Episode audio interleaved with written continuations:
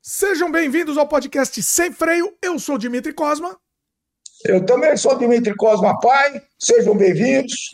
E hoje a gente vai ter uma retrospectiva dos últimos 50 episódios do Sem Freio aqui, do último ano de Sem Freio, com focando nas polêmicas, pessoal. Hoje a gente vai focar em polêmica, vai ter briga, vai ter, vai ter de tudo aqui e, e, e vai ter provocações, vamos ter de tudo e vamos ter, vamos, vamos ter, vamos ter coisas que pegam fogo aqui, né? Hoje vai ser um episódio do, do de pegar fogo, sem delongas. Eu não vou enrolar muito aqui, que é sem delongas. Só vou pedir um like para vocês logo no começo do programa. Se inscreve no canal, clica no sininho de notificação e se gosta do programa, pessoal passa o programa para frente, espalha o sem freio. Esse sem freio, principalmente, eu acho que é um, um mais legal de se passar para frente, passar para os amigos, pessoal que não conhece o sem freio, vai conhecer o sem freio aqui hoje, tá? É, além das polêmicas, vocês vão entender a, a, dinâmica aqui, né? Eu adoro essa dinâmica do sem freio, né? Essa coisa, essa, essa coisa que vale tudo mesmo e não tem, e não tem, vai pro ar ao vivo mesmo e depois que foi ao vivo vai continuar ficando. É maravilhoso isso e vocês vão entender essa dinâmica, porque quem não conhece, né? E quem conhece vai rever, rever esses melhores momentos que eu acho que, que vale muito, muito a pena. Bom, mais um recado aqui. Quem gosta do Sem Freio, pessoal, a gente tá sempre disponível no, Dimitri, é, no youtube.com.br Dimitri ou nas outras plataformas. Você escuta onde você bem entender. A gente recomenda que você escute primeiro aqui no YouTube, né? E quem gosta do nosso trabalho, se você puder se tornar membro aqui do canal, você vai é, receber um monte de conteúdo exclusivo, um monte de curta-metragem meu, um monte de make-off, vai ter mais material novo sendo adicionado, inclusive. E o principal é você ajudar a continuidade desse projeto, que é um projeto que a gente tem muito orgulho de fazer, né? Deixa eu perguntar pro meu pai, que temos muito orgulho desse projeto. É, afinal, é, custa um cafezinho e você vai ajudar muito esse canal a se desenvolver. Né? Já está ajudando, mas vamos ver se a gente dá um gás aí para aumentar o nosso entusiasmo. É Beleza? isso. É isso aí.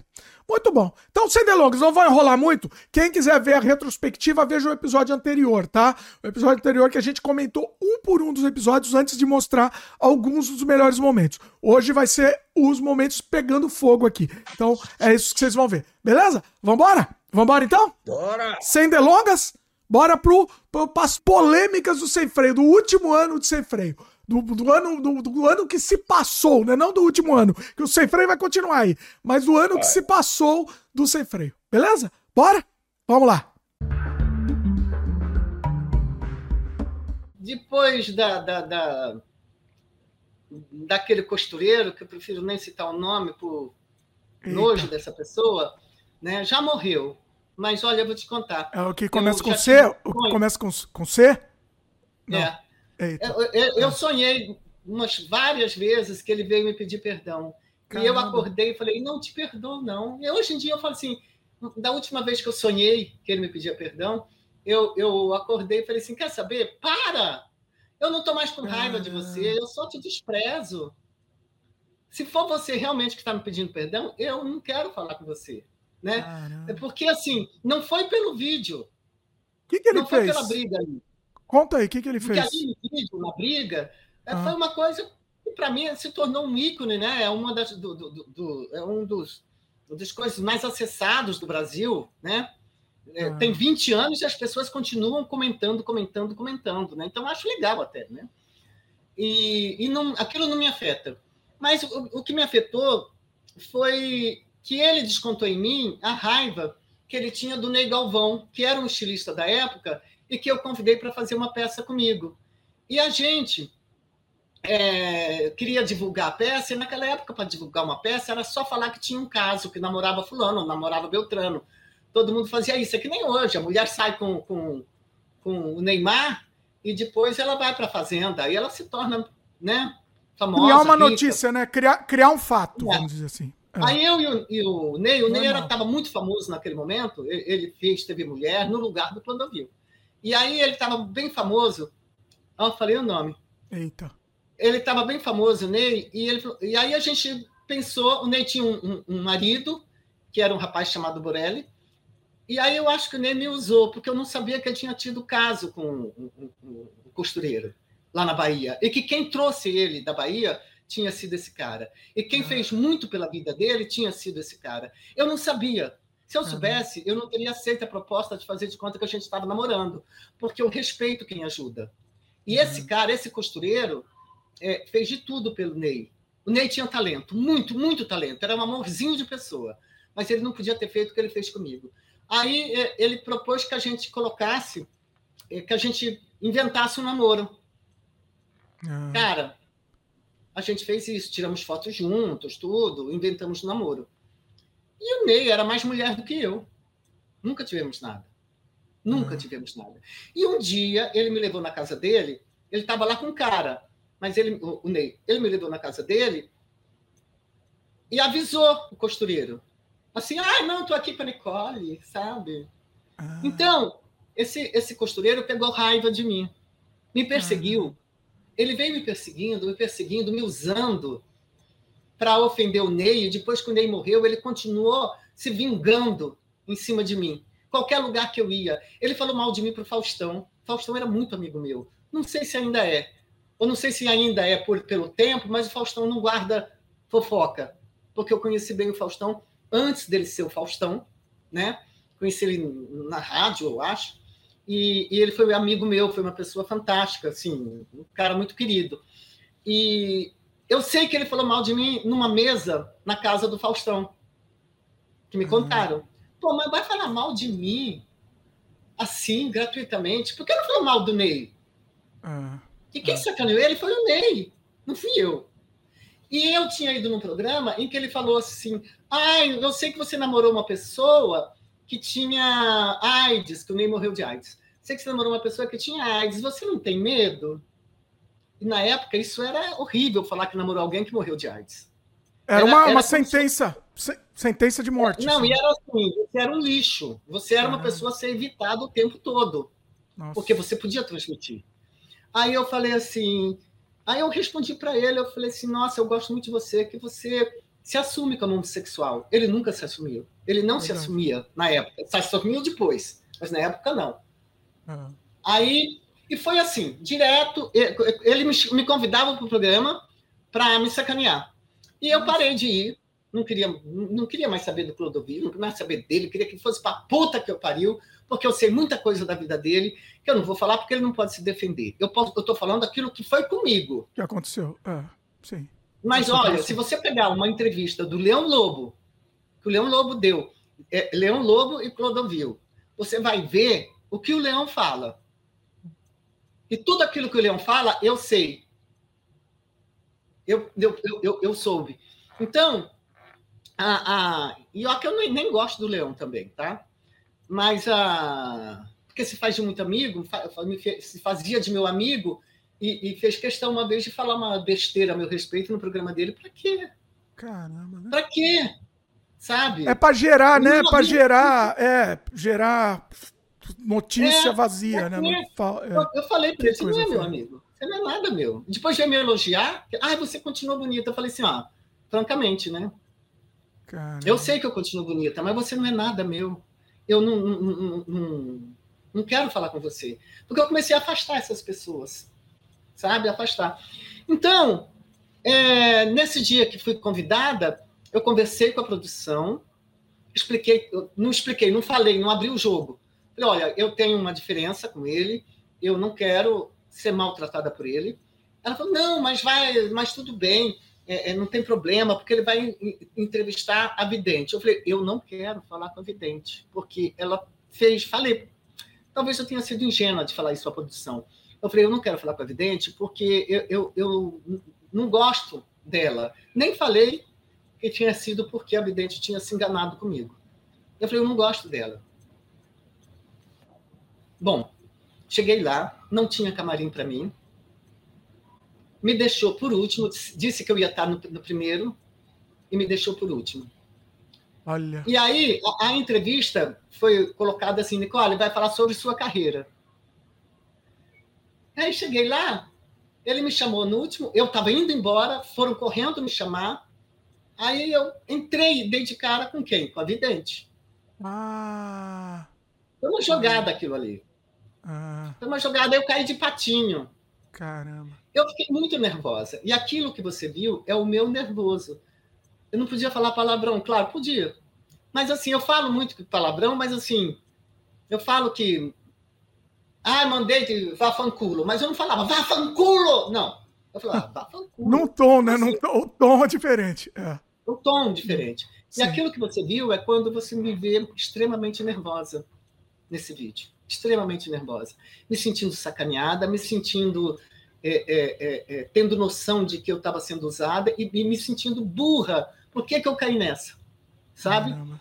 Eu falei, eu não deveria ter entrado, assim, o tempo todo isso na minha cabeça, e pensando, poxa, eu tenho minha filha, e eu já tinha recebido um convite para ir para a Itália. Foi quando eu desisti.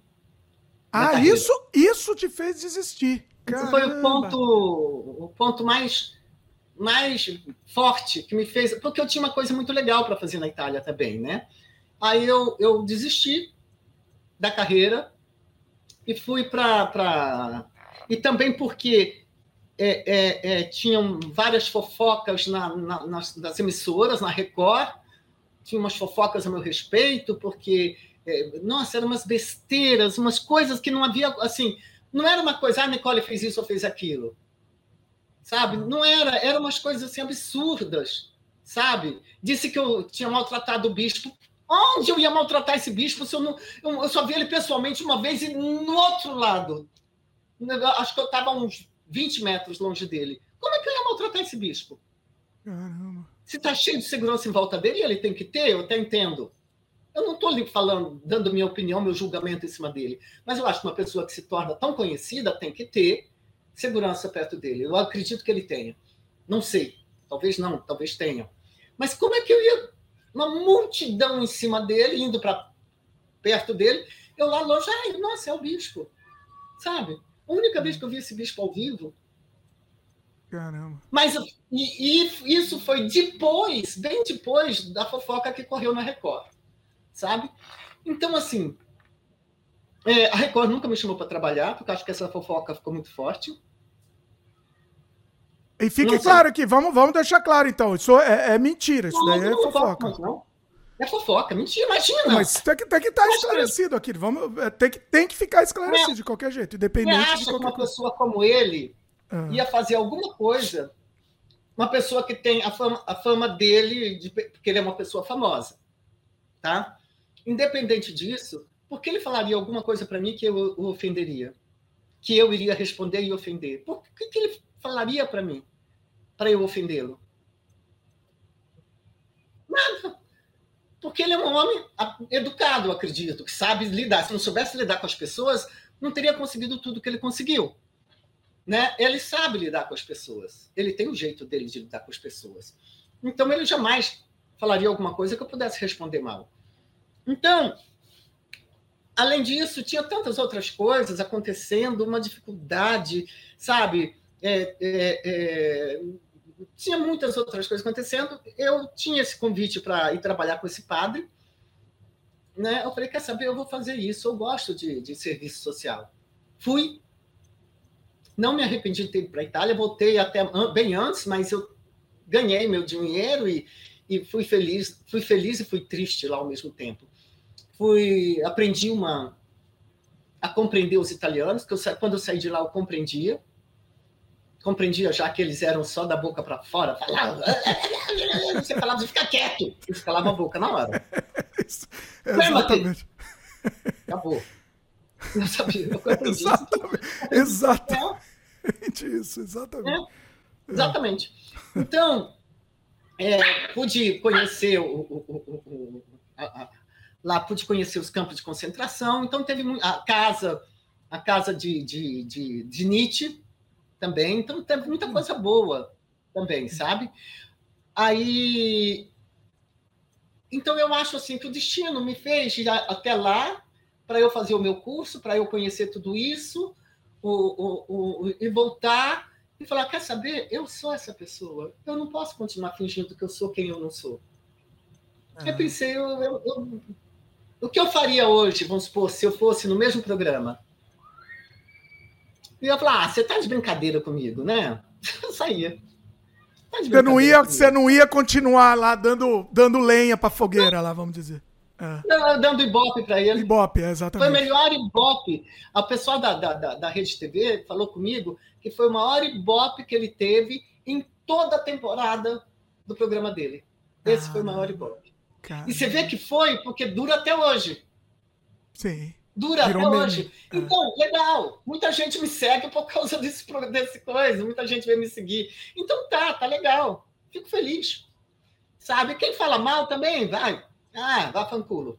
Sabe? Então. É. Então, assim... no fim das contas foi até bom, né? No fim das contas. Acabou sendo uma. uma... Foi. Indiretamente uma publicidade aí para você, né? Eu tava pesquisando sobre você e aí eu encontrei essa história, né? Que, da, do, do, do, estopim da sua depressão e síndrome do pânico, que deu naquela coisa, foi uma pegadinha no seu aniversário tal. E, e aí, assim, foi um negócio, uma pegadinha que não se faz, né? Inclusive. E tá na sua Wikipedia, inclusive, né? Tá público aí. Não sei se você pode falar sobre isso, mas eu acho que é uma coisa, é uma coisa até emblemática. Eu não gosto de trazer sensacionalismo para cá, mas eu acho que é emblemática para a sua obra, né? Ele, ele, isso foi def, def, definiu até a sua obra esse fato, talvez, né? Sem dúvida e minha vida também. É... Também. É, nós fizemos, eu não posso falar muito, mas logo, logo, logo, logo, logo, logo, hum. eu fiz um podcast sobre isso ah. um, um, canal bacana que fez um reencontro entre a menina que bolou esse sequestro e eu 35 anos depois. Olha! E foi muito bonito. Logo, logo, logo, logo vai estar. Tá, é, vai dar para entender mais dessa história aí. Você pode falar qual podcast? Nós vamos sequestrar o Lourenço de novo. Não posso falar. Não, posso... não, não, não. Qual é o podcast? Também não pode falar. Não Entendi. Posso. Não posso porque eles querem que estreie sem nenhuma pista. Sabe? Mas vai ser um podcast que já existe ou vai ser um, uma coisa nova? Que já existe, já existe. um importante que tá. vai fazer isso aí. Depois eu vou poder divulgar. Tá. Não, tá certo. Tá certo. É. Isso eu não posso. Tá. Que é que nem o filme do Elovitch também. e é uma coisa que. Quebra o joelho depois. Então fala assim, sem entregar e sem falar assim. Eu vou, eu vou tentar puxar só uma coisa para ente entender um pouco mais aqui, mas assim, o que você não puder, não, não, não fala, não tem problema. É, você não teve mais contato com, com essa menina que fez isso é, não, todo esse não, tempo? Tive raríssimo, assim, tive uma mensagem, alguma coisa. Ela disse que teve um telefonema que eu não me recordo, mas nunca mais tinha afrontado, né? arrostado, como se diz, nunca mais tinha estado com ela. Uhum. E foi bonito, bem bonito. E o mais bonito, quando nós fizemos esse encontro e gravamos é, para a rádio, né? Não foi filmado. Ah, é só a voz. Só a voz. Não tem nenhuma imagem. Tem uma foto, talvez, duas fotinhos que fizeram depois. Então é bonito isso também.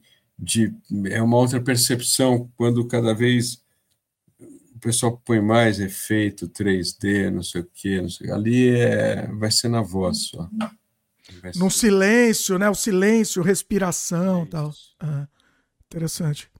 Agora, é, não especificando o fato, mas especificando o, o, o, o, depois do fato, né? Só deixa eu resumir. Eu posso resumir aqui só rapidinho, porque tá na Wikipedia, na sua Wikipedia.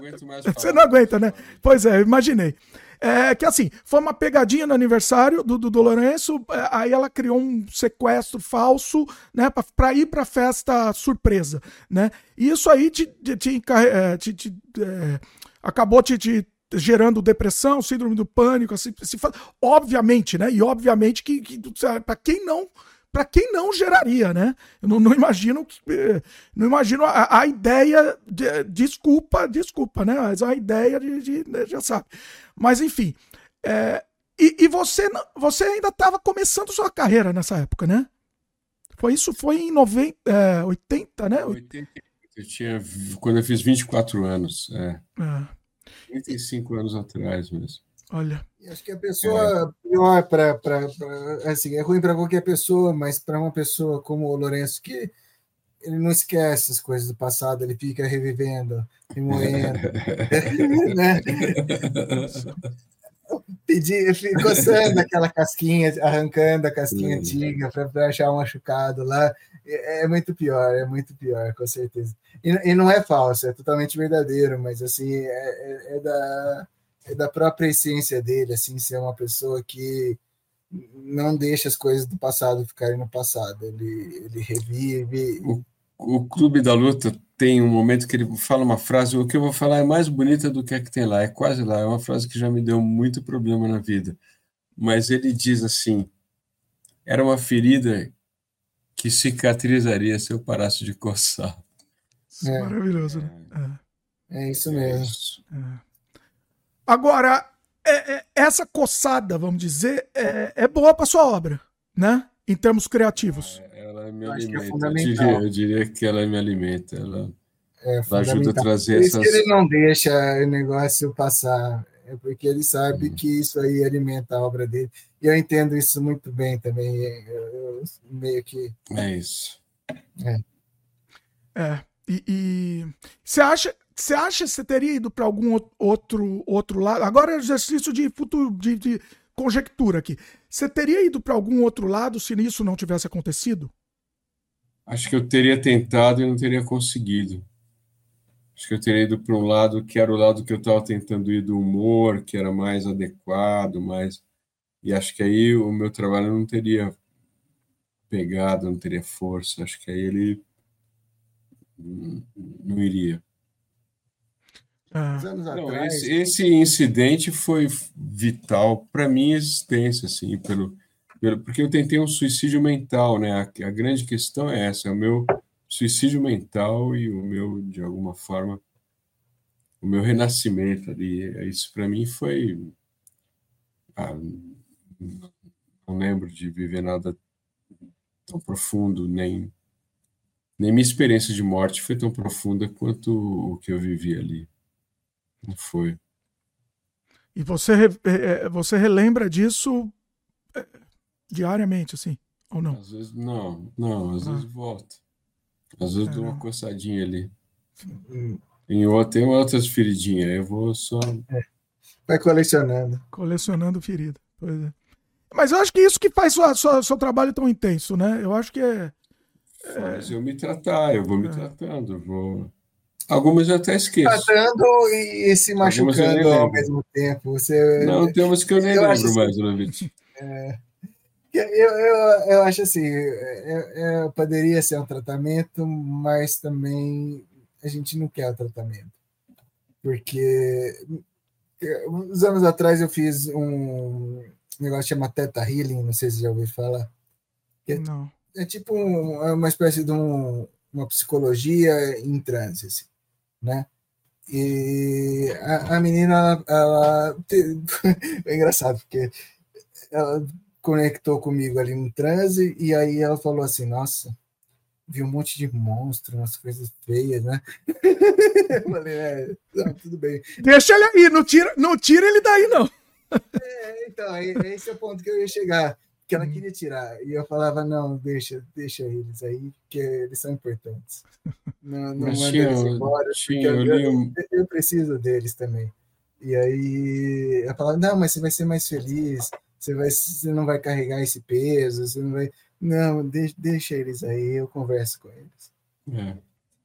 Tem, tem um dito que algumas tribos não exorcizam os, os seus possuídos porque pode com isso tirar o que eles têm de melhor e acho que tem muito a ver com isso. Tem muito sentido. Mas eu considero realmente que eu me trate e que eu melhore. Você tem interesse, você tem interesse em se tratar, então meio que esquecer assim, botar. Eu tinha, botar... tinha, tinha ah. interesse. Agora eu não sei o que me interessa, mas eu tive durante muito tempo eu tive. Hoje eu não sei se eu quero isso mas eu quis por muito tempo. Hum. O que, que você tem de, de desafio? Que, é, qual que é assim o, o desafio ainda para você criar hoje em dia? Você tem que voltar para isso ou não necessariamente em termos de criação? Não, tem... tenho, tenho, porque eu estou sempre experimentando, né? Então, eu estou num projeto agora de que é isso, me exige muito da minha parte criativa e de eu tentar é isso, chegar num lugar muito instável, assim, então tenho, isso me motiva, é, é, não saber exatamente como chegar ou como fazer, isso é muito motivador, né? Acho que move muito. Ele totalmente feliz, totalmente é, resolvido das questões importantes que ele tem, não seria é, não seria ele. E aí a gente, a gente não quer isso também. Mas é, eu estou super feliz agora. É, não, eu sei, mas assim. Você, você, você acerta. Não, eu tô brincando, não, mas eu penso, eu penso isso. Então, é, então mesmo que. Então, se eu estivesse feliz, vamos supor, o que é estar tá feliz? É, que que é uma imagem, tá, é uma tá, imagem. Mas, mas vamos pensar, então, se eu tivesse dinheiro, o que mais que as pessoas têm? É, relações é, não tem problema, felizes, não tem água, não, não tem, tem nada, não tudo tem tal. Então, mas eu ia estar lá na minha mansão, ia sentar lá na piscina, ia pedir um uísque. Não ia mudar muita coisa. Aí eu ia começar a coçar as feridinhas, sabe? Para passar tempo. Eu ia começar a descascar as feridas, eu tenho certeza. É, é a mesma coisa que eu faço agora. É. é. Eu, eu acredito mesmo, assim, é, porque então, o, o, eu acho que não existe nada nesse mundo que me aquietaria ao ponto de eu falar, não vou mais fazer meu trabalho. Nada me aquieta a esse ponto. Não tem nada tão bom ou tão convincente ou tão que fala, ah, vou parar, então agora eu paro. Não tem. Nada. Meu pai é, é, é psiquiatra e é, é muito interessado em história da arte e tal. E ele me fala assim, não tem nenhum artista que é bem resolvido. E não tem como ser. Se for bem resolvido, se não tiver questões internas, não vai ser um grande artista. Na entrevista com o Deodato, né, no documentário, ele ficou bravo, né? No, no final ele ficou bravo, vocês comentaram lá, fizeram um comentário lá. Que... Como é que foi isso? Conta aí em detalhes essa história, ah. porque é, é, é, muito interessante. Você vê que é muito real mesmo. Aconteceu aquilo mesmo. Então, é, é, preciso esclarecer desde o começo que o Deodato era uma pessoa bastante interessante, bastante excêntrica, hum, porém bastante complexa também. Você percebia que ele tinha dentro dele uma, uma fúria que podia ser despejada sobre você a qualquer momento. Ele nunca superou essa coisa do de não ser um diretor tipo o Spielberg ou o Ridley Scott, que foi os que ele citou no documentário, né? Se comparando a eles. Ele nunca superou isso, que ele não é um diretor do, do, alto, do alto escalão. E ele nunca superou o fato do Canibal Holocaust ter detonado a carreira dele por tanto tempo, né? E hoje as pessoas estarem falando bem. Então ele nunca, ele nunca superou isso. Então, ele é ele não superou nem essa retomada que teve. Essa... Não, não, ele guarda, ele guarda uma mágoa muito grande. Ele não supera o fato dele ter sido resgatado pela Bucha de Blair, que considera um filme ruim, inclusive. ele, tem, ele tem essa mágoa e ele é uma pessoa muito conflituosa, digamos, né? Então eu sabia disso porque eu tinha falado com ele outras vezes, tinha já visto entrevistas dele, e eu decidi que no documentário eu ia fazer uma entrevista filme a filme, que nem você fez aqui agora, basicamente. Hum. E no final, na última diária, a gente tinha combinado três diárias, né, para falar com ele. Na última diária, eu ia fazer perguntas mais pessoais, ia tentar entrar em tópicos tabu, sabe? Você, garante, você garante o conteúdo e depois. tá certo. Eu, eu, sou diretor de filme independente, então eu tenho essa malandragem. Ó, o começo e o fim eu tenho. O meio Vamos garantir. Muito bom. Tem, tem, que ter isso. Então, Gênio. A coisa engraçada é a seguinte: eu não ia perguntar para ele sobre a violência contra animais. Eu não ia perguntar. Hum. Eu, no hum. máximo, ia perguntar algo do tipo: como é que você vê o fato das pessoas ainda estar tá comentando sobre violência contra animais de 40 anos atrás? É, isso talvez eu perguntasse. Mas eu não ia questionar ele sobre isso, porque o cara está 40 anos ouvindo essa pergunta. Meu. É chato, entendeu? Depois do tempo. É você fez, sei lá, 50 filmes. Só pergunto para você da tartaruga que você matou em 1979, entendeu? Porra, a tartaruga já estaria morta de qualquer jeito hoje. E como eu, como eu falei, ninguém lembra de questionar o Coppola sobre o, o boi que mataram no Apocalipse Sinal. Mas pronto.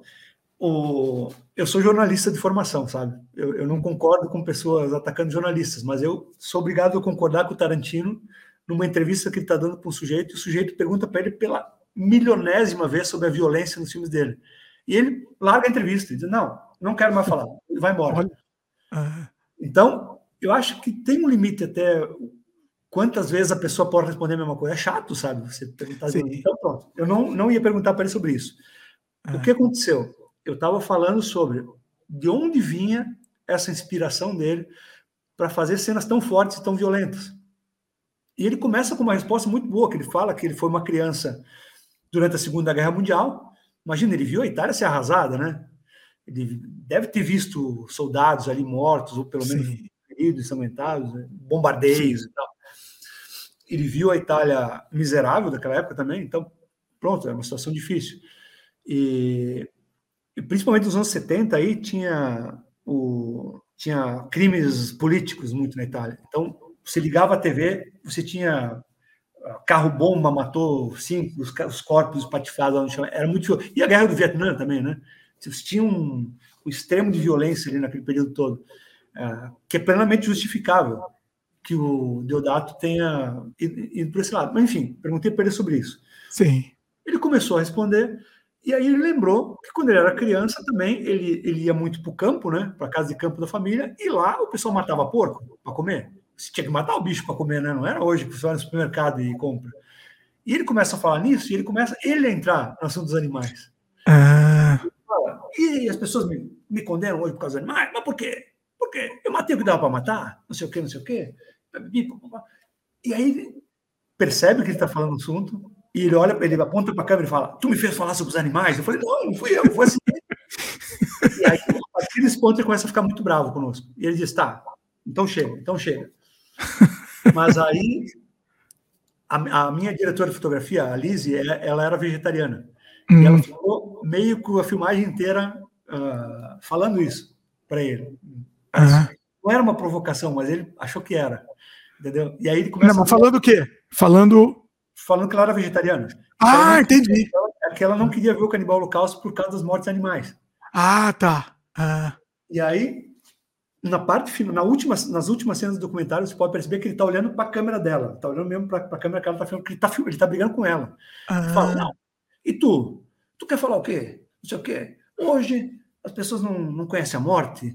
O, os jovens, eles não vão no enterro dos, dos, dos mais velhos, eles não vê o morto no caixão não sei o quê, não sei o quê, sabe? E, e começa, e tá muito puto mesmo. E ela, e ela só tá concordando, ela não. Ela, que, que vai brigar com, com o Deodato? E até, ia até ficar chato se ela começasse a, a brigar verbalmente, discutir. Debate, né? Ela está concordando com a cabeça e ele acha que ela está sendo afrontosa. Né? E ele se levanta, arranca o microfone e diz: Chega, basta, ele fala, basta, eu não falo mais com vocês, vocês têm que mudar, ele fala ainda, vocês têm que mudar. Estou muito puto com vocês e vai embora. E a gente a o filme. E o engraçado de meter é o seguinte: originalmente eu queria terminar o filme como se fosse o canibal local, sabe? Que o Deodato ficasse puto conosco, de mentirinha, e nos atacasse, atacasse a câmera, e derrubasse a câmera no chão. Ah. Essa encenação. E não precisa encenar, o cara ficou puto mesmo, sabe? Funcionou. Né? Nossa, sim, mas, mas, foi, mas foi assustador por isso, porque depois, naquele mesmo, naquela mesma noite, a gente fez as pazes, jantou junto e tal.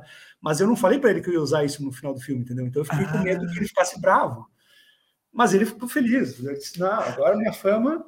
Mas você correu o risco sério de usar e depois ele. Exato, exato. ele não ia pedir para tirar, né? Te pedir para tirar não dá. Tirar, mas sei lá, podia, podia se ofender, entendeu? Eu acho que ele nem sabia que a gente estava ainda filmando quando ele fez aquilo. Olha só. É. Mas foi, foi de fato um daqueles acidentes muito felizes, né? Que você consegue pegar um troço desse. E a gente não está provocando ele de verdade, é fato, porque muita gente, eu, li críticas, principalmente em inglês, que falam que a gente provocou ele. Não, não foi, meu, não foi, o cara mesmo, ele entrou no assunto por conta. E eu até tinha outras perguntas para fazer para ele, que acabou. Ah, que acabou. É, por causa disso. Foi embora mesmo e acabou ali, entendeu? Olha. E não gravou mais? No último, não, último... não, foi a última diária, foi o fim assim. Né? É, acabou ali. Acabou. o, nossa, foi, não, foi, foi incrível, assim, foi um negócio. E o assim, ele, ele E, e, aí, qual foi a repercussão? Você estava comentando, no começo você comentou, né, tal, que, que ele gostou. Que, que comentários ele fez sobre o documentário? Então, ele disse isso, que ele achou que a fama de bad boy dele vai ficar maior, e ele principalmente ficou impressionado com a. Ele, ele só participou das entrevistas, ele não viu o processo de edição. Então, ele ficou ah. impressionado como a gente conseguiu montar um filme inteiro só com as coisas que ele tinha falado, porque, ele, sabe, ele achou aquilo banal, como se fosse dar uma entrevista, né? E depois ah. você vê isso montado com cenas dos filmes e, e fotos e, e reportagem de jornal, ele ficou impressionado que, que tenha feito isso numa equipe tão pequena, né? Então, ele ficou mesmo, e, e, ele ficou emocionado, percebi que ele ficou emocionado, assim, sabe? E, como eu disse, é uma pena que eu não tenha compartilhado mais o, o sucesso do filme com ele, porque, por exemplo, o filme passou numa cacetada de festivais internacionais, em festivais, inclusive, famosos, tipo o Festival de Cities, né? E, e, eu podia ter comentado mais com ele sobre, mas não sei porque eu, uhum. eu acabei um pouco me distanciando do, do Deodato por essa época. E, e, foi o meu filme que mais teve críticas em inglês, né, em, em sites estrangeiros, e o meu único filme lançado comercialmente. Que eu, Olha! Uma, uma conquista depois de por, quase 30 anos no cinema independente, consegui essa, essa façanha de lançar um filme comercialmente e em, bela, em belas edições, né? Tipo essa da Severin e essa alemã que eu mostrei aqui. Pra quem não conhece o Marcelo, é da banda Premier, Premeditando Break, uma das maiores bandas do Brasil, sempre falo, puxo o saco do Marcelo. E do e, mundo, enfim. Do mundo, talvez do mundo, talvez do, do, do universo. Do universo. E o que, que aconteceu? Essa semana, não sei se você caiu, João, o Marcelo essa semana compa é, compartilhou uma fake news involuntária que muita gente caiu. E aí eu... Era uma piada, era uma piada. Era uma... Conta contar. a história, Marcelo. Conta a história que é muito boa. O manga, o manga, a gente pegou no final do ano, fez o famoso jantar da firma. Que os membros do Premier se reúnem para comer uma pizza. Que legal, né? que legal, que legal. É, no jantar da firma, aí o, o Klaus não conseguiu vir para o jantar da firma. Porque caiu uma barreira lá, ele estava em Guaicá, enfim, ele parou, daí ele voltou, estava com o netinho no carro, ia ficar. Bom, trocando em miúdos. Aí o, fizemos uma foto e apareceu na, na, na pra, pra, junto com a gente, estava o Swami Júnior. Vocês conhecem o Swami? É o músico? Músico, violonista, produtor, feríssima, né? Daí o Swami estava junto com a, é, tava junto com a gente e tal, barará, barará. Aí a gente fez uma foto e o Manga postou. E a foto estávamos eu, o Suami, o Vande uh, e o Isaac, que é o atendente que, é, que é, era lá na Real. Estávamos na Real, não sei o quê. Daí o Manga postou a foto e botou na legenda, ó, primeiro com novos integrantes. Entendeu? Agora, Suami Júnior é no, no Glockenspiel e na harpa paraguaia, né? E o Isaac, que é o atendente do balcão, né? Tocando gaita de fole e colocou agora vai. Aí eu, de piada, falei, agora vai, já para 2023, nova, nova turnê saindo de Glasgow, por causa da gaita de fole, né? Terra do Isaac. o Isaac tem uma cara assim, bem, bem nordeste, né? Assim, tem nada, nenhum, nenhum shape escocês no, no pedaço, né? Teve gente que acreditou. Que legal que, que o que Premier ia sair de uma excursão, saindo de Glasgow, pô. Então, aí eu, eu fiquei meio constrangido, porque aí todo mundo vinha aqueles cumprimentos, né? Coraçãozinho e cumprimentos, né? Aí não, daí quando veio os O ser humano tá louco para acreditar sempre. Eu, eu, eu cheguei e falei, gente, o que, que, eu vou fazer? Eu pensei, não, mandar um negócio, eu falei, ah, não. Aí eu, eu comecei a curtir, porque eram, eram mensagens tão carinhosas não importa o carinho, eu, então curti pra caralho. Foda-se. Coração pra todo mundo, né? E aí eu contei pro Marcelo. Eu fui um dos que dei coração também. Eu dei um coração lá também, caí também no fake news dele. Saindo de Glasgow. Quem sabe depois de Glasgow passa aqui pro Montreal. O que, que né? acontece? Aí eu tava, a gente tava conversando em off. A pessoa nem presta atenção nessa parte. Ela, já, ela quer a notícia. Então eu li já o começo, ó. Nova turnê tal. Aí já, já animou, já deu coração. O Glasgow é detalhe. É detalhe. Você nem lê essa parte. Uma vez, genial que foi no. Foi um programa de televisão mesmo, ele apareceu. E ele apareceu, ele, ele gravou todas essas circunstâncias. Ele chegava num condomínio, tipo. Peraí, quem? Hã? Quem? Um cara, não me lembro. Ah, tá. Ah, tá. Você quer alguém. Ah. É, vou contar um milagre, não me lembro do santo. Ah, tá, entendi. É, o, é, vamos supor, vai, eu, eu, eu sou o cara e vou na, casa na casa do João, o João mora num condomínio, né? Oi, tudo bem? Tudo bem? Onde o senhor vai? Oh, eu vou na casa do João, sou amigo dele lá, vou lá matar ele e a família dele toda. Ah, tá legal, a casa dele era no número tal.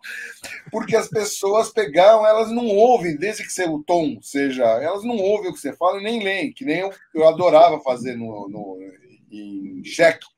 Quando o supermercado não cheque para dar supermercado, eu pegava e fazia assim. Daí a pessoa pegava e botava o telefone atrás. A pessoa falava, ah, só tem que colocar o endereço. Aí eu colocava Rua Capitão Risadinha, 2424 ou 6969, qualquer número estranho, né? Jardim Alegria. Aí a pessoa pegava o negócio, fazia assim e guardava o cheque. Porque eu morava na rua Capitão, Capitão Risadinha. Né? Nunca, e 100% das vezes, as pessoas sempre pegavam e botavam. Também porque não era do, do interesse dela. Marcelo, né? isso, isso explica uma um monte de gente acampada na frente de um quartel rezando para os ETs virem resgatar a gente do Lula, entendeu? As pessoas acreditam. Ou cara. Explica, explica aquele em cara set... lá. Em 72 horas, tudo vai ser resolvido. Tem um três meses. 72 horas, não vai passar, hein? Tem uma página é, na internet que chama Morre Diabo. Morre Diabo. Grande então, que, que, que, é isso? É uma compilação de vídeos dos bolsonaristas, dos bolsomínios nos acampamentos. Cara, é um negócio que você fica. Alguns você dá risada, outros é constrangedor. Tem uma mulher, que, é, que eu não me lembro lá em que acampamento está, é uma coisa meio. parece um teatro. De repente a mulher gosta de Bolsonaro! Bolsonaro! É uma performance, né? É, mas era uma coisa performática é e dramática. E assim, a quantidade de dramas, assim, as pessoas chorando. Tinha uma senhorinha, essa deu dó mesmo, ela fazia comida pro pessoal, era a maneira dela colaborar lá, ela fazia comida para todo mundo. Então você via lá, lá ela com os panelão. Mas por que, por que podem acontecer dos comunistas? Os comunistas vão invadir a gente! Porque um filho da puta de um pastor pegou e falou, não, que os comunistas, e associou o comunismo ao demônio e negócio assim. E a mulher morria de medo dos comunistas, a horda bárbara de comunistas que ia chegar. É legítimo, é legítimo, né? É. Bom, o maior aliado da, da inverdade, de qualquer coisa assim, é ignorância. Agora, Marcelo, deixa eu defender. Eu vou fazer o seguinte: eu vou mostrar seu post aqui, o João vai falar o que ele acha. Por que ah. eu caí na fake news do Marcelo? Olha aí, João. Tá aqui. Primeiro, o, o, o, o Mário publicou aqui, ó. O Manga mandou aqui. Premei suas novas aquisições. Ó, vê a foto. Vê se não engana, João. Tá aqui. Você não conhece direito. Se para quem não conhece, para bater o olho, entendeu? Olha o Isaac. O Isaac tá no centro de, de todos nós. Então, mas você bate o olho. E tá então, tá aqui. Esse, Aí o Marcelo aqui, ó. Toca gaita de fole. Não, o bom é que ele tá com o avental da padaria, né? Pois é. Quer dizer, ah, faz favor, gente. Não, tá aqui, ó, novos planos para 2023. Turnê começando. Aí essa parte você nem lê mais, ó. Turnê começando aqui, você já não lê mais, inclusive, aqui. Você começa só aqui, ó. Novos planos, turnê começando. Pronto, já é suficiente. Entendeu? Ó, tem meu coraçãozinho aqui, ó, Marcelo. Tem meu tá aqui, ó. Ó, o Glasgow ali, ó. Ó o Glasgow. Mostra lá, você pegou, você parou, o criminoso de guerra. Aqui, ó, tá aqui, Glasgow, tudo bem. Ah, Mas você não lê essa, você pula, essa parte você, pula, você é seletivo. Ah, então tá bom.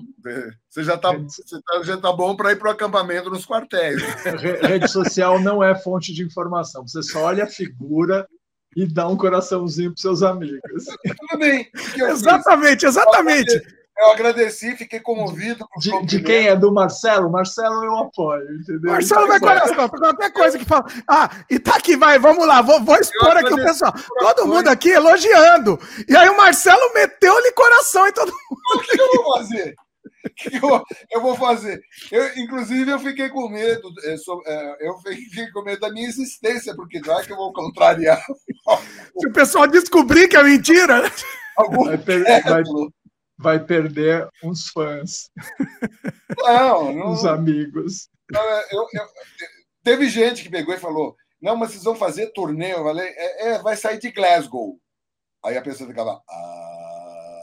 É que tá muito específico, Marcelo. Você, tá, você foi muito específico. Se você estivesse falando turnê na, na Bósnia, sei lá, qualquer coisa assim, é, já tava não, piada, já tava mais óbvia. A gente tava no Piauí fazendo um show no projeto Pichilinha, e a gente, e, gente, era uma coisa assim. A gente contava piadas que aqui em São Paulo funcionava maravilhosamente. Lá era aquele silêncio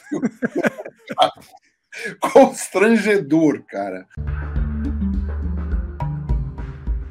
Débora, tem uma história que a gente não, não tocou ainda aqui, que é o lance do, do, da fase explícita, né, também. Você tem que. Você acabou, você falou que você acabou indo, porque a, a, boca a boca tava acabando, se, se, ou era isso, ou era não fazer cinema, né? E como que foi isso para você? Eu sei que é uma coisa que. Você pode falar, é, você fa, pode fala sobre isso? É, é falo tranquilo. Hum. Ari Fernandes falava muito comigo sobre isso, porque até eu já uhum. não estava filmando com ele, estava filmando com outro pessoal e tudo mais, mas Ari falava, Débora, quem tem que mais ganhar dinheiro com o explícito hoje é você. E a paixão que você tem por cinema, porque você tem que escolher parar ou continuar. E para você continuar, tem que ser com explícito, porque sem explícito o cinema vai acabar. Nossa. Isso é Ari Fernandes falando, tá? Não tem como. E eu fiquei um tempo ali, mas não vou mesmo, não tem como. Você imagina, vindo de família nordestina, pernambucana, aquela criação rígida. Aí depois fiquei na mão do senhor Mujica e Satã, que também até o boteco do soberano era proibido também. Então, é, foi, de jeito nenhum. Eu sei que isso foi, foi, foi, segurei, segurei, até que veio Álvaro de Moya, tá? Com, com esse que ele veio dos Estados Unidos, com essa que era uma paródia da Garganta Profunda, tá? Para Havaí. Então, quando ele chega, tinha o Paulinho, que era um amigo muito querido também, que era sobrinho do senhor Gregório. Daí já estava trabalhando na Havaí.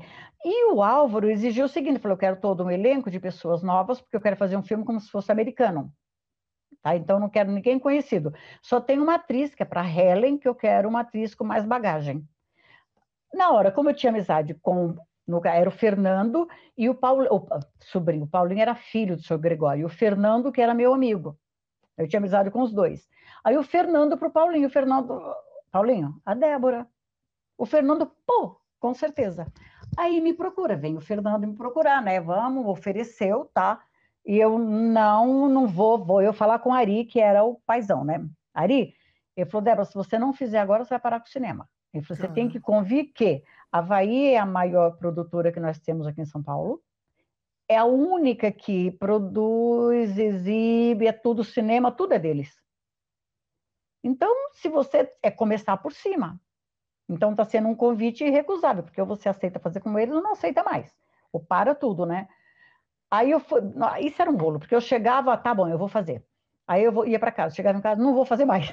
Nossa. Isso foi um, um dilema, né? Você fica num dilema, foi... dilema interno. Não, assim, né? A cabeça é. entra em parafuso, literalmente. Hum. Aí chegando, um dia eu cheguei em casa, aí liga o Paulinho, é o Paulinho Gregório mesmo.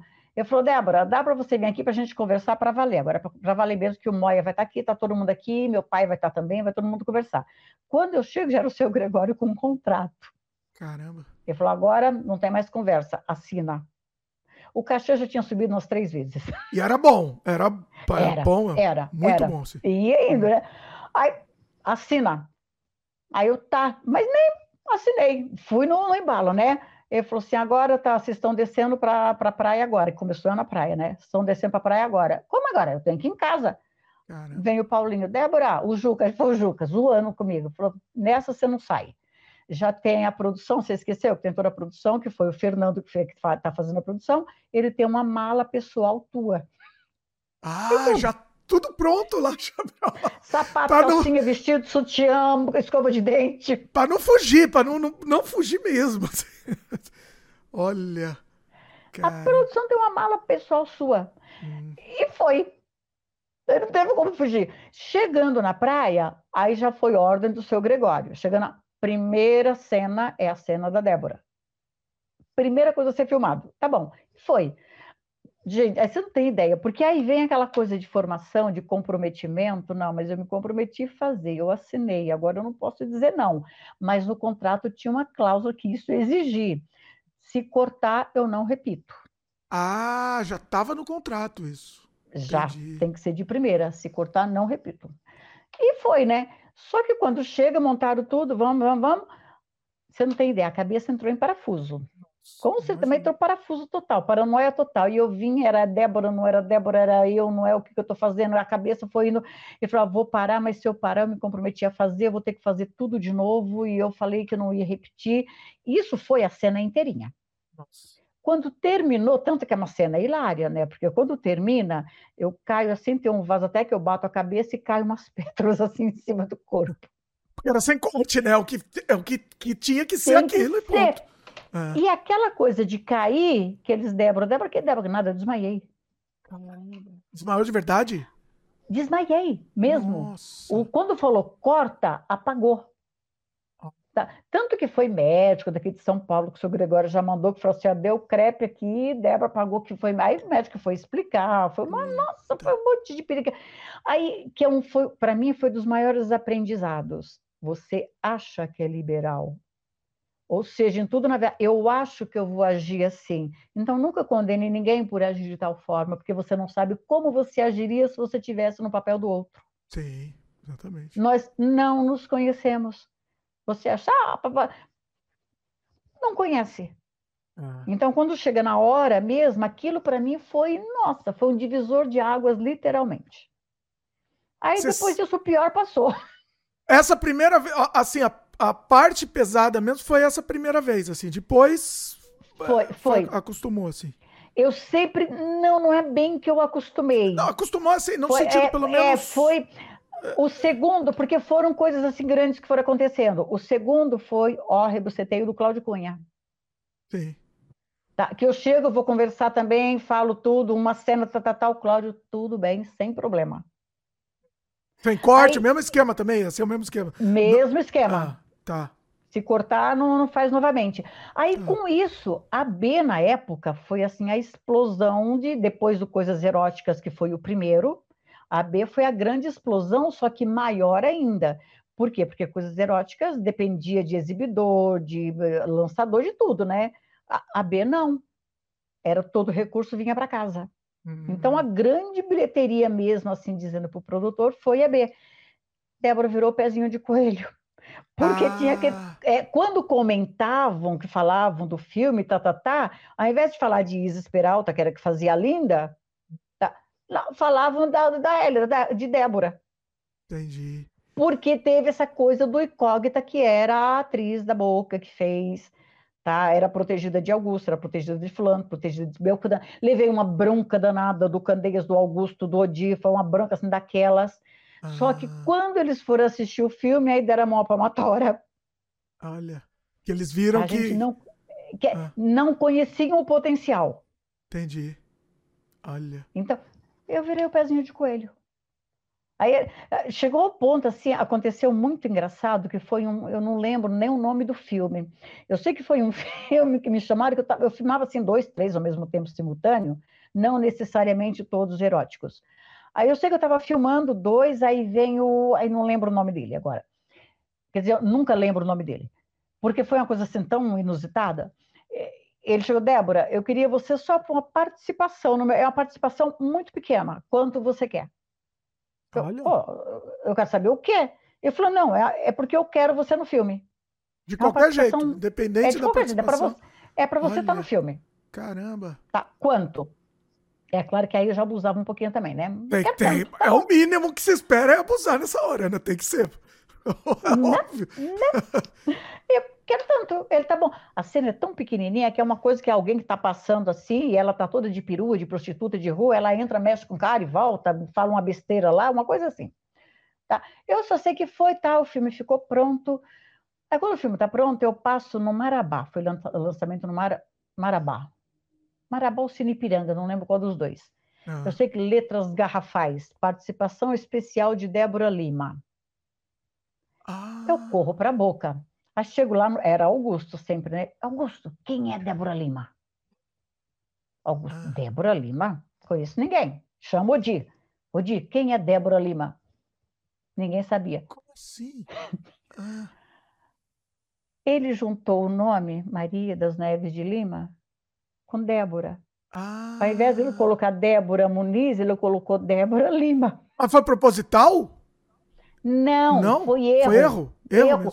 Ele queria morrer. Quando a gente sabe, a gente não lembra. E aí não adiantou. Do, do ou seja, ou seja, não adiantou nada para não ia chamar a atenção. Você né? percebeu? Né? Ah. Não, ele gastei uma grana, filha da puta, porque eu pus a mulher no filme, o pé de coelho, e no, no... nem nome das que estavam estrelando o filme não tinha, era o meu com letras garrafais em ah. cima do cartaz do cinema.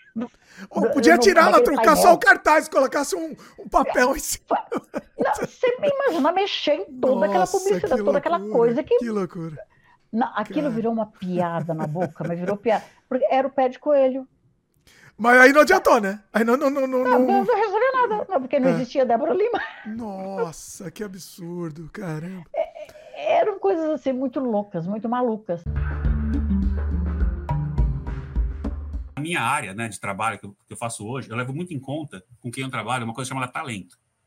Né? Mas como que você define talento? Talento é aquilo que você faz na maior tranquilidade, sabe? Tipo, é que nem se você estivesse dirigindo um carro numa highway 80 milhas por hora, tranquilo. Assim, tipo, o que, que você faz que é tão tranquilo? Se você tem que fazer um, um esforço enorme para fazer algo, algo, que alguém faz com essa tranquilidade, essa pessoa tem mais talento para isso, né? E ali eu via que esse pessoal não podia fazer outra coisa da vida. Eles nasceram para fazer isso. O Luiz nasceu para tocar baixo, porque ele é um dos melhores baixistas do mundo. O Rafael nasceu para tudo que ele faz na música, ele cria demais. As letras do Rafael, com 17 anos, é uma poesia, são umas poesias maravilhosas. A gente tocava no Angra uma música que ele escreveu quando tinha 16 anos. A Nossa. letra, se você ouvir, fala, sério, que era um brasileiro de 16 anos escrevendo essa letra? Né? É a música Reaching Horizons, quem conhece, né? E outra música que é a Queen of the Night, ele fez, ele tinha 18 anos, né? E a letra é maravilhosa, né? Então, esse pessoal, e o André Matos é um, é um monstro, né? Então, eu sabia que era isso que esse pessoal tinha que fazer. Eu tinha outros talentos. Por exemplo, era eu que consertava todo o equipamento que quebrava. No Brasil, tinha equipamento muito ruim, né? Então, eu abria os amplificadores, eu arrumava, eu tinha interesse nos pedais, né? E eu sempre fui um cara de exatas.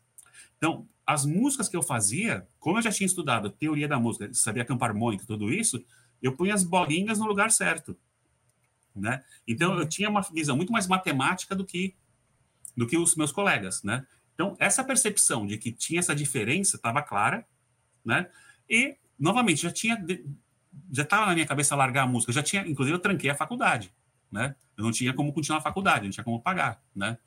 Então foi a hora de decidi, eu estava um dia lá em casa, é, já achando que a gente ia separar, o Rafael me ligou, falou, cara, precisamos conversar. Daí foi em casa ele, o André Matos e o baterista, que era o Marco, né? A gente foi tomar uma baré, era um refrigerante que tinha antigamente, uma tubaína, né? Fomos na padaria tomar uma baré e conversamos, e foi, e foi numa boa mesmo. Não foi ninguém, não teve. Foi, foi uma vez que não teve drama nenhum, né? No Angra, né? De Cara, foi tão poucas vezes, Foi uma das poucas vezes que a saída de alguém do é. Angra foi sem drama, né? E é. a gente continuou, amigo. Que o doido é assim: o cara que entrou no meu lugar era um cara chamado André Hernandes, né? Aí o Rafael me chamou para assistir o um ensaio com ele. Eu fui, no que eu vi o cara tocando, eu falei: Meu Deus, que monstro, né? Aí eu perguntei pro cara, falei, cara, você dá aula? Ele falou, né, eu dou, dou sim, né? Eu fui fazer aula com o cara que me substituiu. Olha né? aí. Caramba. E não só isso, eu levei todos os meus amigos. Então, todas as outras bandas dos meus amigos, todo mundo foi fazer aula com ele. Olha. Então, assim, você pegar a minha turma, de todos os guitarristas que existem, foram alunos do André Hernandes, né? E esse André também ficou alguns meses, e depois ele saiu e entrou o Kiko Loureiro, que é quem ficou, ficou direto, né? Ah. O Kiko e o, e o Marco, eles tocavam juntos já antes no pro Dominó. né? Olha o, aí. A banda Dominó tinha uma banda muito boa atrás, e o Kiko e o Marco tocavam, né? E... Agora, quanto tempo é antes, né? Antes da separação aí, voltar só um pouquinho, quanto tempo ficou? Você ficou lá junto com eles lá, ensaiando? Tá? Ah, de setembro a dezembro, né? Setembro, outubro, hum. novembro, dezembro, três meses. Três meses. Uhum. Três meses, né? E você chegou a gravar. Você, você tem então gravação sua com eles aí, nesse, Nesse só, ensaio. Só, só, de ensaio, é, ensaio né? é. Só de ensaio. Isso, hum. né? Aí depois que eu saí, entrou o André Zaza, eles chegaram a gravar uns ensaios, mas esse ninguém tem, né? E depois foi a gravação da demo tape mesmo, que deu certo, mandou pro os empresários, mandou para o Japão, eles compraram a ideia, aí mandaram o contrato, né? E já planejaram para gravar o álbum, daí já era 93. Então, julho de 93, o, que o Rafael ainda fazia faculdade, tinha que acabar a faculdade de música ainda. Então, nas férias escolares, né? Em julho de 93, foi todo mundo para a Alemanha e gravaram um álbum que virou Angels Cry. Ah. Né? Agora, vamos, agora, sinceramente, André, vamos, vamos conversar sinceramente aqui. Eu não Sim. gosto de gerar polêmica aqui, aqui no Sem Freio não é assim, não é de polêmica, mas eu quero. Eu, eu, gosto dessa coisa da percepção, porque eu acho que é interessante a gente registrar, né? Você. Sim. Você é, é, é na época você falou, você já estava meio que esperando isso. Mas você não se sentiu meio depois a banda, você vê a banda depois crescer e tal, você não, você não falou, pô, podia ter, de repente, se eu tivesse insistido mais um pouco. O que, que você acha? Você acha ótimo, que rolaria? Ótima pergunta, Dimitri. E para responder isso, deixa eu te contar um pouquinho o que aconteceu depois, tá? Depois que eu saí do Angra, eu fui fazer cursinho para poder relembrar o que, que precisaria para uma outra faculdade sem saber o que, que eu ia estudar. Mas eu sabia que ia ser algo de exatas. Né? Tá.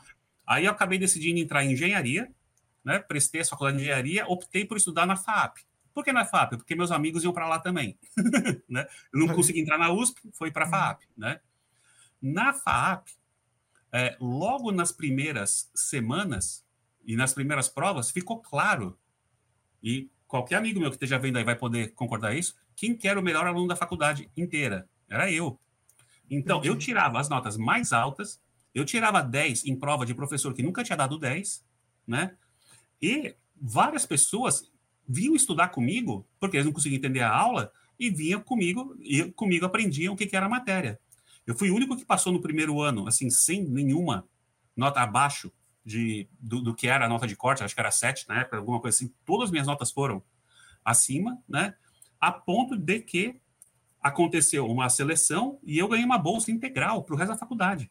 Caramba. Né? Ou seja, você gostava disso, você amava isso, né? Era o meu talento. Olha aí. Aquilo para mim era fácil. Então, no que chegavam, ensinavam integrada, uh, integral, derivada, os limites, aquilo para mim fazia todo sentido. Entendi. Né? Então, se fosse pegar para o Rafael explicar isso, ele não ia entender nada. Né? É. Então, ali que estava o meu talento. Tanto que, Dimitri, eu saí da faculdade já com emprego, já trabalhando, já começaram a me mandar para o mundo inteiro. Eu viajei o mundo inteiro nessa minha área de automação industrial, né? Vim para os Estados Unidos, porque os americanos viraram e falaram: eu quero. Você aqui não foi assim, não é que eu decidi. Eu recebi vários convites até que finalmente eu aceitei, né? E vim para cá. Então, nisso que eu digo está o meu talento. Então, eu não tenho nenhum arrependimento do, assim, de ter saído do Angra, porque eu provavelmente eu estaria infeliz lá, porque lá eu não era o melhor. Pelo contrário, lá eu era provavelmente o pior, por mais que eu me esforçasse me matando, os caras não precisavam se matar, né? para tocar daquele jeito. E eu me matando não chegava no nível deles, né?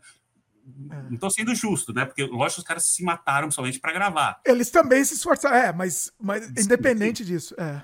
Mas era diferente, né? Então, sim. esse meu talento para a área de exatas é o que eu acho que eu nasci realmente para ser o melhor nisso daí. É. Agora, você imagina, o, o Dimitri, na faculdade de engenharia, aquele bando de nerd lá, né? Chega eu com esse cabelo, na verdade eu tinha o cabelo mais ondulado, eu era hippie total, chegava de chinelo, na faculdade, né? Bermuda, chinelo, uma sacolinha carregando meu material, e de repente começa a vir as notas e os caras. Esse maluco? Como assim? Né? eu tinha um professor, cara, que não falava comigo, ele se recusava a falar comigo. Né? Esse professor eu tirei 10 em todas as provas dele. Agora né? sim, né? Agora que eu vou tirar. Era geometria. provar, né? Exatamente. Eu, eu, perguntava para ele, fazia, ele olhava para lá, fingia que não. Outro cara perguntava, ele respondia. Eu ele ignorava. Né? Eu fui o terror, porque quando o professor errava, eu apontava, falava, não, tá errado, tá errado, né? Muito bom, muito bom. E aí eu tenho o meu Raimundo Ferreira Inácio, que está ali, que é era o meu diretor da faculdade, somos amigos até hoje. Então, eu fiz Legião, logo na sequência de Paralamas, eu fiz Legião. Paralamas foi trazido para a gravadora pelo pessoal da Legião. Pô, Paralamas, ao contrário. Legião foi trazido para a gravadora pelo pessoal dos Paralamas. que eles se conheciam de Brasília, gostavam e tal. Inclusive, no primeiro disco, primeiro álbum, primeiro LP, né, long play, é, primeiro vinil, né, como hoje é chamado, dos Paralamas, tem uma música chamada Química, que é do, do da Legião, do Renato. Então, é, eles, com isso, eles fazem a porta de entrada e eles vão para a mesma gravadora do, do que, é, que era Yamaha Odeon. E aí. O, Qual que você fez do Legião? O primeiro? O primeiro, é. O primeiro. Ah. O primeiro. Legião hum. Que não era, é, era só Legião Urbana, um título. É a ah. capa branca que tinha os relevos, tem, uns, tem vários relevos na capa. Sim. E aí o que, que aconteceu? É, como eles vieram pelos Paralamas, a gravadora resolveu quem vai fazer a capa vai ser o pessoal que faz a capa dos Paralamas. Então eu e Maurício fomos fazer a capa. Fizemos a primeira, o primeiro disco deles. E aí você vê, vê, vê, como é que as coisas são. Você faz uma banda que é Paralamas, explode, faz sucesso, toca no Rock in Rio. Putz, o negócio ali que eles buffs né, para o mundo. 85. Na sequência sai o disco do Legião. Bum, explode. Legião era muito poderoso, muito forte. Letras mais contundentes, políticas, etc. Então tinha uma força ali enorme. E aí a gente vira Darling. Porque quando você acerta numa, numa banda, acerta na segunda banda, cara, de repente o nome fica, fica cotado para fazer outros artistas. Então a gente fez Lulu Santos, aí fez o disco Lulu, tá aí, que é um, tem um bonequinho dançando e tal. É, fez também Lobão, aí fiz também é, Plebe Hood, aí fiz é. Biquíni, cara, a gente fez é, os primeiros discos eu fiz com o Maurício, não sei quantos, mas Biquíni eu fiz todos os discos do Biquíni até hoje. Eu, eu, eu só tenho um para poder contrariar a regra, né? Que eu não fiz porque e até hoje eu sacaneio eles dizendo, porra, que vocês traíram aqui nesse único disco. Eles têm, sei lá, discos lançados, eu fiz os 30. Olha. Então, assim, eu, quando eu falo eu, naquela, no início da minha carreira era eu mesmo, tá? Eu era uma eu-keep. Trabalhava sozinho. Esses LPs todos que você está mostrando aí, eu trabalhava solo. Depois eu monto um, um, uma equipe que vai derivando para a agência, que hoje é a Crama Design Estratégico. Então, hoje, quando eu falo eu, já é uma equipe que participou do, do, dos outros discos do, dos Paralamas, Paralama não, do, do, do Biquíni, e atualmente o capista oficial do, do Biquíni, para dizer bem a verdade, eu participo das conversas e tal, dos conceitos, das discussões, mas é o Bruno Valentim. Do Legião, do Legião você fez mais algum? Não, só esse. Só fiz o, o primeiro, primeiro, né? É que primeiro. esse bem com contraste, né? Contraste de cor. Mesmo, a, essa mesma pegada do Paralamas também, né? O é, mas o, o, Legião foi uma capa bem, bem complexa de fazer. Sério? Olha. O Renato chegou, ele estava muito ansioso. Ele sabia que ele era muito bom, que ele estava chegando com material muito forte, é, mas ele estava muito ansioso. Ele tinha um, uma ansiedade dentro dele e eu, quando ouvi a fita cassete, cara, pela primeira vez, eu levei para casa para ouvir, cara, eu falei, cara, eu estou diante de, de, de, algo especial. Eu tive noção exata. E aí eu, e eu via que ele queria fazer a capa. Ah. A gravadora não deixou eles fazerem a capa. Ele chegou querendo fazer a capa, a gravadora não deixou. Olha. E aí eu, em deferência àquilo tudo que eu estava vendo ali na minha frente, que era a qualidade dele, etc, etc, eu falei para ele: não, vamos fazer juntos, vamos discutir aqui. Então nós fomos compondo as ideias, eu ia dando as minhas, ele ia dizendo sim, não, tal, tal, tal, tal, até que o disco saiu do jeito que saiu. É, boa parte disso é, fui eu que fiz, mas eu sentia que ele queria é, ter autonomia para fazer a própria capa. No, eu, disco, eu...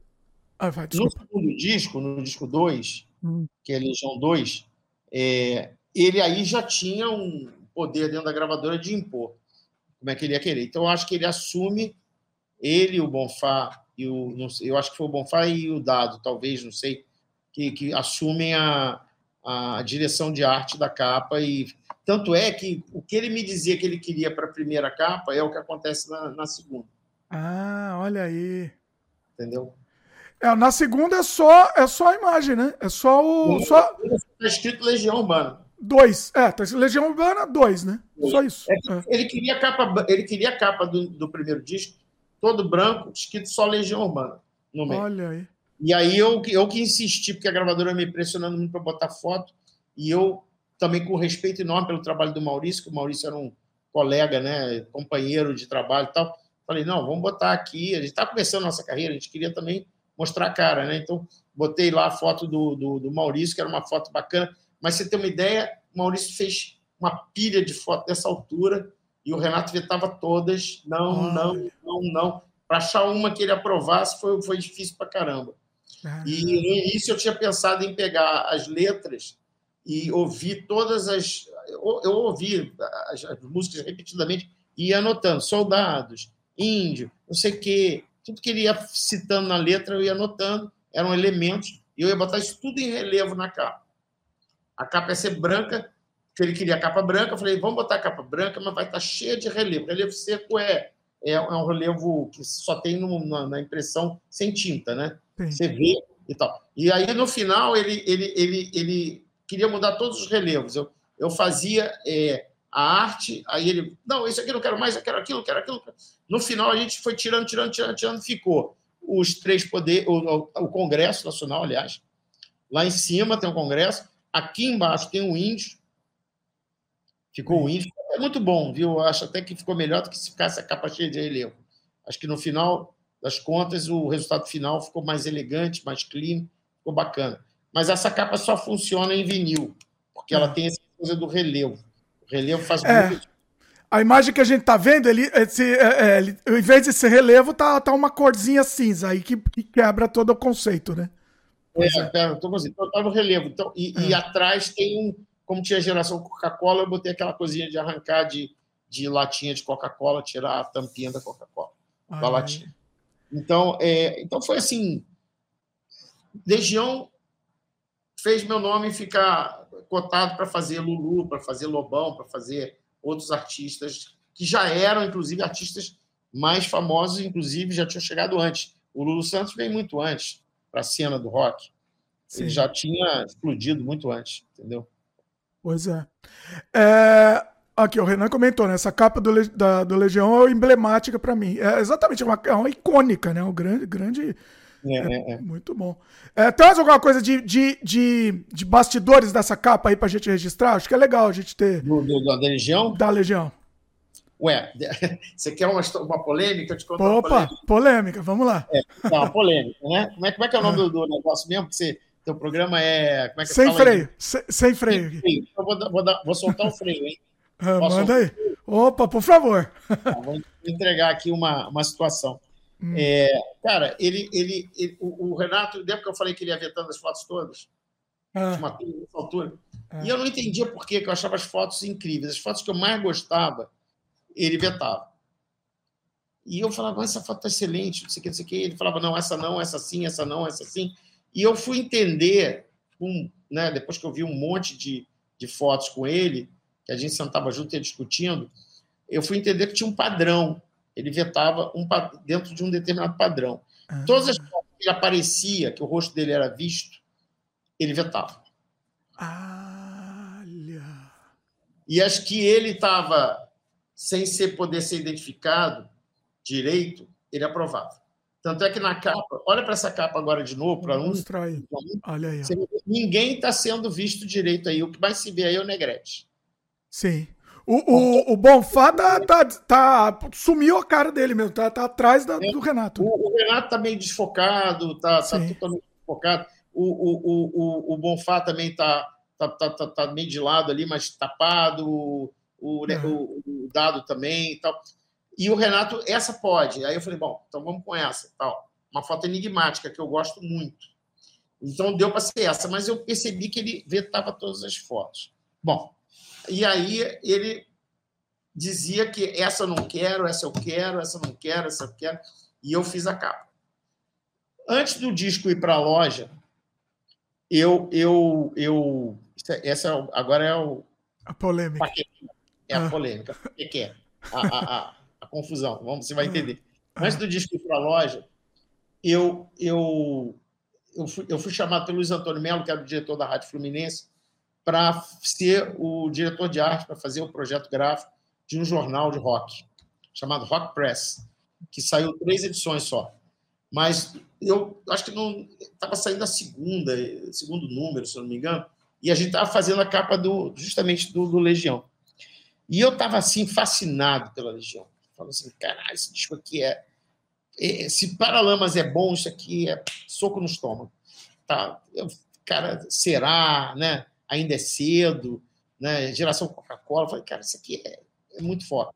E aí eu falei com, com, com, com o Luiz Antônio Melo, falei, Luiz Antônio, eu estou fazendo aqui uma capa com o Maurício, o Maurício está fazendo foto e tal. O Maurício trabalhava no jornal também. E aí eu falei, cara, a gente está fazendo a capa aqui do, dos caras que é são incríveis, tem que sair uma matéria sobre eles e tal. Porra, disco incrível, vamos, vamos dar uma. Antes do disco sair, nós vamos dar um furo aqui e tal. Papai, entreguei para ele a fita para ele ouvir. É, se eu não tivesse entregue a fita para ele ouvir, eu ia ter a fita cassete com, com músicas de Legião tirada do, do monitor, com versões provavelmente até um pouco diferentes. Mas enfim, mas eu perdi todas as minhas fitas, então eu ia perder essa também.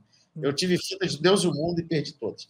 Ah. É, mas então, aí, aí ele, ele, na hora de diagramar o jornal, ele fez a matéria, de diagramar o jornal, eu peguei uma foto que eu gostava. Daquelas que o Renato não tinha aprovado para capa, mas eu gostava da foto. E fiz a matéria. E a matéria saiu. É, saiu no jornal, saiu na, na, na, nas bancas e tal. E, e eu estou em casa um belo dia, toco o telefone. Era o Renato transtornado, isso era de madrugada. Estava ah. bem alterado, já devia ter tomado umas e outras aí. Umas não, muitas e outras. Muito. É, completamente alterado, falando meio inglês, meio português, me xingando, dizendo que eu era isso, que eu era aquilo, que dizendo me chamando disso, daquilo outro, fuck you man, não sei o que. Eu, você botou a foto, eu não podia ter botado a foto, que eu não aprovei, que não sei o que, não sei o que. Mas me xingava, me chamava disso. E lá para ele fala assim: faz aquela capa merda, faz aquela capa merda e depois e depois ainda faz essa matéria e tal. Eita. Eu fiquei muito impactado por isso, porque quando ele falou que a capa era uma merda, eu falei, caramba, eu estou começando a minha carreira, tinha dois anos fazendo capa de disco. É, é que esse maluco desse jeito que está aqui transtornado vai num programa do Chacrinha, que era o que existia na época, para poder divulgar, né? E, e dá uma entrevista para o Chacrinha e fala que a capa é uma merda, que o cara que fez faz uma capa merda. Isso ia passar por isso. Aí eu fiquei muito chateado com aquilo, resolvi ligar para a gravadora e falar. O disco não tinha sido lançado ainda, tá? Aí ah. eu liguei para a gravadora e falei: olha, eu quero tirar a capa. Não quero mais, não quero mais que saia com a minha capa. Ah. Que o Renato disse que a capa é uma merda. Eu não quero fazer uma capa para um cara que acha que a capa é uma merda. Então eu não quero. E aí é, o, o, falei isso com o diretor de arte da gravadora, que era o Tadeu Valério. E o Tadeu Valério falou: Ricardo, calma, calma, deixa eu primeiro conversar aqui e tal. Eu falei para ele: devolvo o dinheiro, já tinha até recebido. Devolvo o dinheiro e, e você chama outra pessoa para fazer a capa e tal. Nisso, o Maurício, solidário a mim, disse para mim: Não, se você não vai fazer mais a capa, eu também não quero mais que use minhas fotos. E aí, e aí criou-se um problema, né? Criou-se um problema. Isso ninguém sabe. Essa história aí é, nunca saiu em livro nenhum, nunca saiu em nada. É, aí aí o, passou-se uns três, quatro dias. O Tadeu me liga e fala: Ricardo, você pode ir na gravadora para uma reunião? Eu falei: posso. E eu, achando que eu tinha. Eu estava doido para que a capa saísse, porque eu estava adorando a capa. E tava muito mas, se, mas isso te chateou, né? Isso é uma coisa, uma, ofendeu. De ter feito o, o aquela é. capa. Principalmente para a banda que era, entendeu? Sim. Porque caras eram geniais. Então eu não queria perder a chance de assinar a capa do Legião. Estava fazendo capa há pouquíssimo tempo. Então, para mim, era para lá de importante. Mas falei, cara, eu não posso fazer a capa de um cara que diz que a capa é uma merda. Então, não dá, né? Eu não estava nem feliz com a minha decisão, mas eu pensei a noite toda, depois que eu ouvi aquilo, no dia seguinte eu resolvi que eu ia tirar a capa. Ele me pediu três dias, três dias depois me chamou para uma reunião. Aí eu fui para a reunião. Cheguei lá, teve uma reunião numa sala, estava eu, Maurício Valadares, ele, Jorge Davidson, que, é, que era o diretor artístico da companhia na época. Diretor artístico é o cara que, que encabeça os projetos artísticos, né? o que dirige os artistas, etc. E estava o Jorge Davidson, e tinha os outros legiões, né? Tinha Negrete, Dado e Bonfá, que não estavam sabendo de porra nenhuma. Porque coitados, coitados, estão de paraquedas. Por que estava ali, por que não estava ali e tal. E o ah. Renato foi o último a chegar. E o Renato entra pela porta, assim, atrasado, foi o último a chegar. E quando ele entra, o, acho que foi o Jorge Davidson que falou, deve ter sido, porque ele era o diretor, né? É, falou: olha, estamos aqui reunidos porque houve uma situação desagradável, não sei o que, não sei o que, pipopó, temos que discutir aqui uma situação e tal. E, e não falava o que, que era o negócio. Ficava ali meio sapateando sem também avançar na questão. Aí eu falei, cara, melhor falar. Eu falei, olha, o negócio é o seguinte: eu estava em casa, o Renato me ligou, disse que a capa é uma merda, que não estava feliz, ficou chateado com o negócio do jornal e tal. Eu usei a foto porque eu acho a foto muito legal. Eu cavei essa matéria para sair no jornal porque eu achava que vocês têm um descasso, mas também não quero que saia uma capa que o cara acha que é uma merda, não sei o que, não sei o que. E, e botei as, as, coisas na mesa, né? Verdade, né? A límpula. É, é. Aí os outros, os outros legiões olharam para o Renato e falaram assim: Renato, você ligou para a casa dele e falou isso? Aí o Renato, não, não, não é, o Renato estava ele estava alterado. Sabe quando o cara está bebum e, e, e, faz e, é. e, fala merda? E você falou isso, aí, aí não, mas não sei o que, não sei o que. Aí o, o, o, o Jorge Davidson falou assim: cara, olha só, vamos resolver esse negócio aqui. Pede desculpas para ele. Parecia criança, sabe? Pede ele. Aí o Renato, pô, desculpa. Então, né? E aí, e aí eu feliz da vida, uba, vai acabar de sair, cara. Legal. Fiquei numa alegria só, né? E os outros, porra, que isso? Como é que se faz um negócio desse com o cara? Que a capa é ótima, isso aqui, isso aqui. Bom, tudo bem, resolvido o problema. Só que aí o, o Jorge Deison resolveu explicar para o Renato como é que ia ser dali para frente. Falou, Renato, olha só, você agora, você é um artista, você é uma figura pública. Sabe, você não, você não vai mais ter controle sobre qual é a foto que vai sair de você na revista Sétimo Céu, uma revista era uma revista de fofoquinha de menino, que ah. publicava sempre os artistas saindo de uma boate com a cara produtor. Você não vai ter mais o controle, cara. E você não pode é, mais. É, você, você agora vai ter que aceitar, senão você não pode ser artista. Isso aqui. Agora o nego vai te botar de sacanagem mesmo, vai que publicar coisa assim, você vai ter que saber que esse é o jogo e tal. Então, não sei o que, não sei o que, deu uma aulinha para ele sobre isso, né? Chamou a atenção dele e tal. E foi todo mundo embora e ficou por isso mesmo. Muito bem. O disco saiu, pô, Legião foi o que, é o que é, né? É, explodiu e tal. Anos depois eu encontro com o Renato na própria gravadora, é, encontro com ele no departamento de arte, a gente se esbarra, oi Renato, tudo bem, não sei o que, não sei o que, porque para mim a coisa estava resolvidíssima, não tinha ah. ficado magoado nem nada disso. Aí ele vem para perto de mim e fala assim, pô, Ricardo, cara, tem que te, tem que te falar para você, cara, eu tenho uma vergonha do que eu fiz com você. Olha. Tenho uma vergonha de. Eu falei, ah, Renato, pelo amor de Deus, cara, isso para lá. Foi, foi, aconteceu. Tal, tal, tal. Você, então você imagina, essas são as farinhas de bastidores aí que você pediu desse disco. Que maravilha, que maravilha. Porque o Renato era muito, era muito impulsivo mesmo, né? Dava, é. dava cinco minutos nele e fazia isso. Isso é, isso é público é. mesmo, né? De, dele fazer essas coisas assim. E é, olha que eu, maravilha, que maravilha. Mas assim, cara. por pouco a capa não saiu, né? Olha só. Momento maluco, né? Você vê uhum. desde esse soft porn, alguma coisa assim, uhum. ou a pessoa que pega, vai na igreja, não sei o quê, tem aquela coisa é, ah, a mulher não pode usar um decotinho. Não... Quase, quase que muçulmana, né? A... Tô, tô vendo a hora que os caras vão adotar a burca. Os caras estão prontos para adotar a burca. Por aqui, viu? Falta isso. Pois Aí é. eu não vou. É, tem até a história. Não sei se o Marcelo vai falar. Tem o tal do, do, do rabo quente lá, né? Também. A crente da bunda é, quente? É, uh, que eu tive que pastorear a crente da bunda ah, quente. De, você não olha, tem de tudo. Você quer algumas histórias? Vamos lá. É, cuida, conta a história, mas cuidado com as palavras aí para não cair a live. Vai lá, conta aí. Ah, tá, não, não, ah. tinha uma, eh, tinha uma Gucci lá, eh, ah. super gente boa, amava aquela mina, nossa, gente boníssima. Aí conversa vem, conversa vai. E igreja ultrapentecostal, aquelas que, meu, é, namorado beija na boca de selinho, só vai é, é, só vai ver a mulher pelada na noite de núpcias, e, caramba, quatro. E a mina detonou, deu detalhes sórdidos. Ah, conta mesmo? É, e conta. contava. E contou, contou tudo, liberou. E aí eu olhei para minha mulher, ela olhou para mim, sabe assim, o que, que você vai, sabe aquela cara de o que, que você vai aconselhar? E, e assim, eu sempre fui o cara do respeite o foro íntimo. É, é, é, você segue as regras do foro íntimo se e quando você quiser. Não é problema meu, é entre você e Deus. E, e eu aconselho se você tiver alguma dificuldade. Ela, ah, o que, que eu faço para parar com isso? Ah, ela quer ela queria parar. Eu queria parar. Aí, hum. assim, meu, só tem um jeito de parar. O cara é comprometido, ele é casado, ele é alguma coisa. Ah, não sei. Eita. Aí sempre complicando, assim. Mas ela, é, ela. Vai lá, tenta propor para ele um namoro mais cristão, se é o que está te incomodando e tal.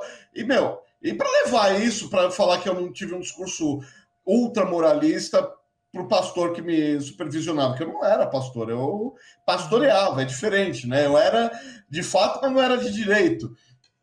E, cara, não levava, ficava só entre nós.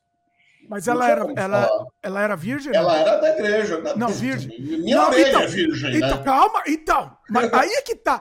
Aí é que tá.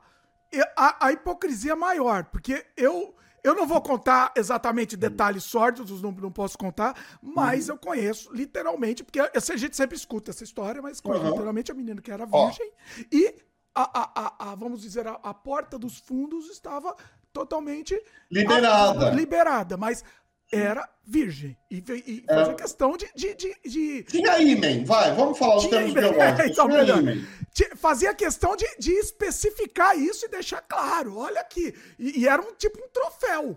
Era um troféu. Ou seja, como diz Não a tem... velha piada. Travou, Marcelo. Bem na hora piada da velha piada.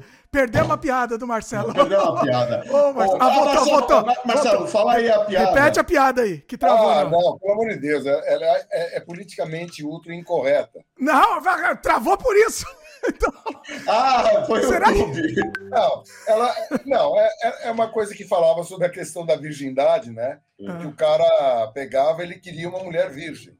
Uhum. É, no, no, nos tempos em que se buscava uma mulher virgem. Nossa. Mas é, é pior que ainda se busca. Né? Ainda se busca. Posso perguntar uma coisa para vocês, eh, fazer um parênteses? Ah. Cara, comer uma virgem é legal? Então, Porque... eu, então, eu, eu achei uma bosta, cara. É uma, é uma porcaria, exatamente. Não Nossa, faz sentido. Não, não, faz sentido você querer isso, né? Porque é uma. Não, é, é, se é, mas você tá apaixonado, beleza, vai fundo. É, Agora, buscar isso, Busca, bosta, cara. Mas, olha, em um determinado momento, isso era fundamental para determinados idiotas, né? Ah, não, mas era.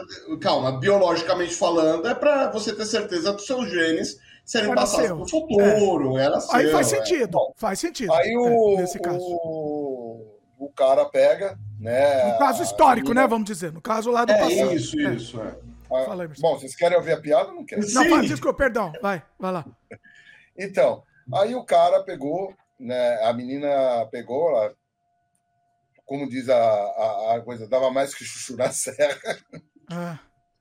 Aí arrumou um namorado, não sei o quê, e o cara era aqueles caras tradicionais, sonhava com uma menina virgem. Uhum. Aí o, a menina foi procurar um médico para ver se tinha jeito de reconstruir uhum. plasticamente o ímen. Né?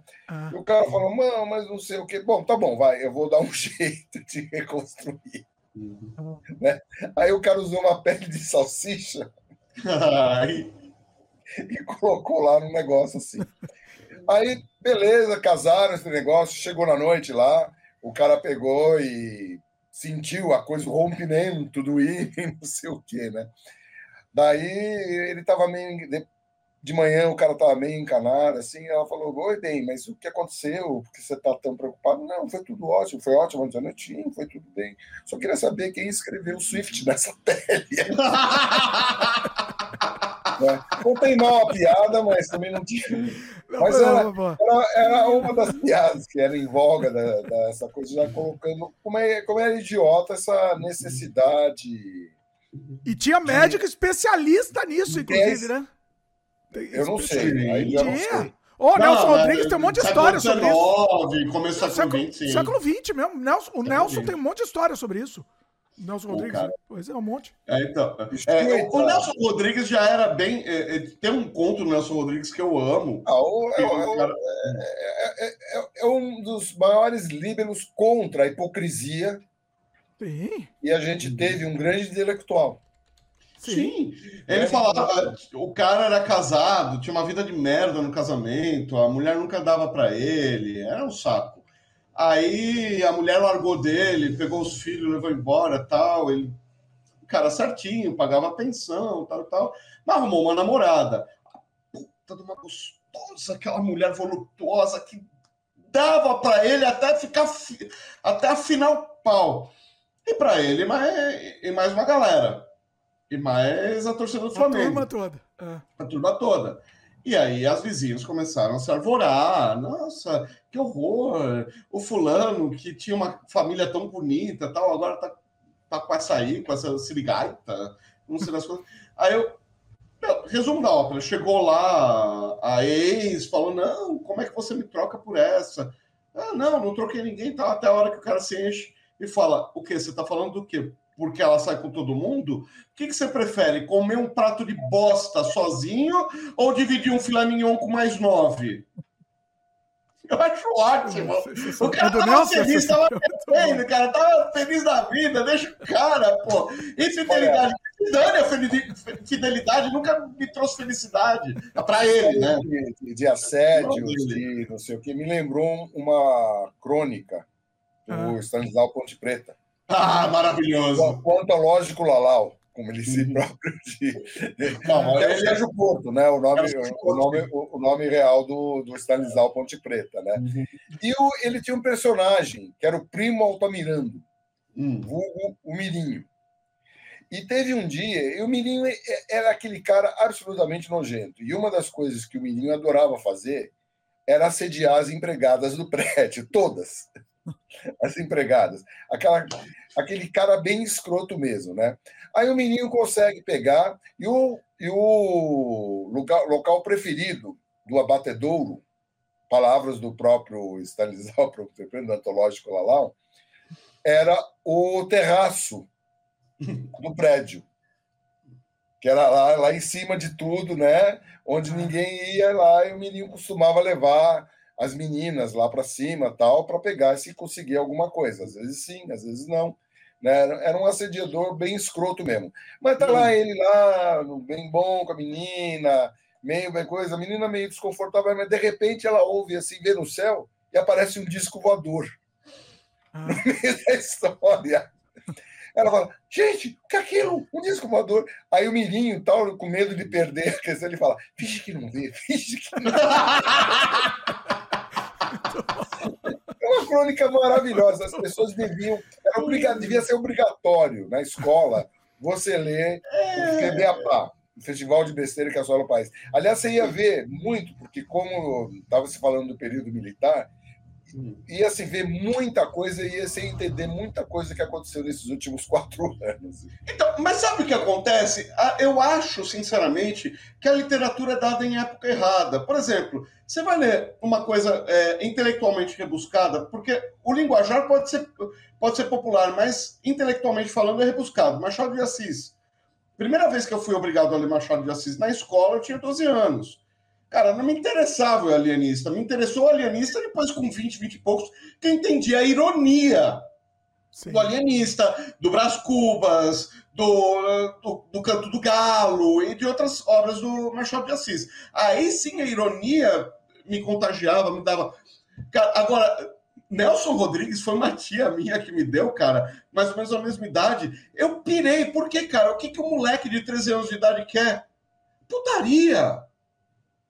Velho, ensina o moleque a ler. Eu com 15 anos, estava toda aquela fase, deprê, revoltado e tal. Me dá... Oi?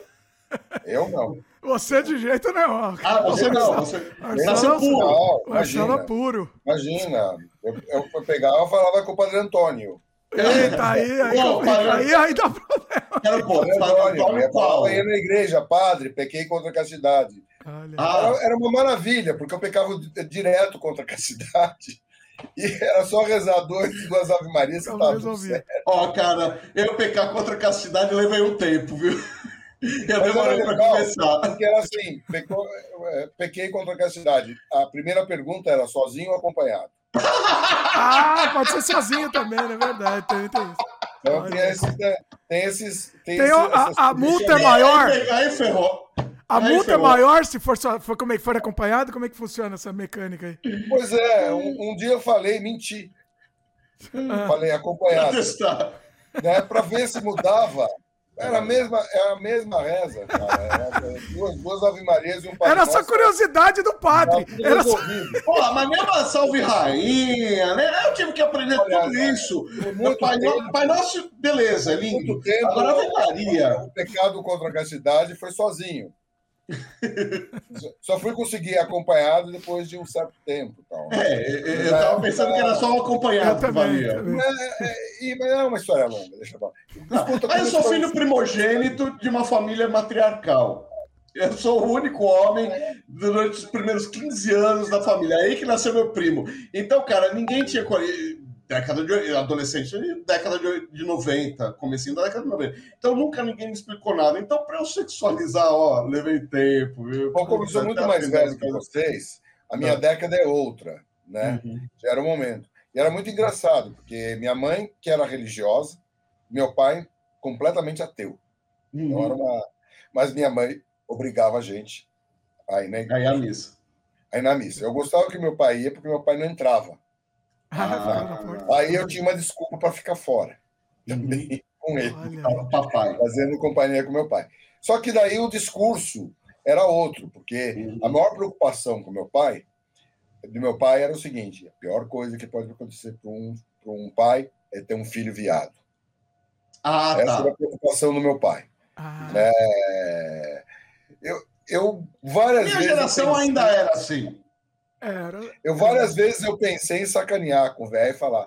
"Ah, Dá o cu uma vez só pra. Mas, mas eu falei, não, o velho vai, vai entrar em parafuso e Tá, não adianta. Não adianta Não, não adianta. Eu tenho muito nojo de homem, não dá pra. eu- eu- minha parte viada é. Não, ele ia só falar, não né? adianta. Ele só ia falar que era pra. pra... É, como muita Não gente adianta. diz, né? Minha porção mulher é sapatão e assim. É, não, É não. uma outra não forma rola. de machismo escroto. É, então, volta sim, aqui, sim, é extremamente machista. Extremamente. Mas, assim. Não, a- peraí, a- o Marcelo tava contando a história lá. Era essa? história? Continua a história lá, tava boa. do padre. do padre lá da, da igreja que seu pai ficava na porta. Não, não, não. Daí era isso, imagina. é- Era sempre. Minha mãe, eu achei, eu tava meio fantasma Quando- da expectativa, então me pegou aqui. Quando chegava, quando chegava, o pior momento que chegava nos, nos períodos de religiosidade Ah, era quando chegava a quaresma. ah, Ah, E daí tinha a reza do terço. eita. uhum. Eu Cara, fiz terço. isso era, isso era, isso era.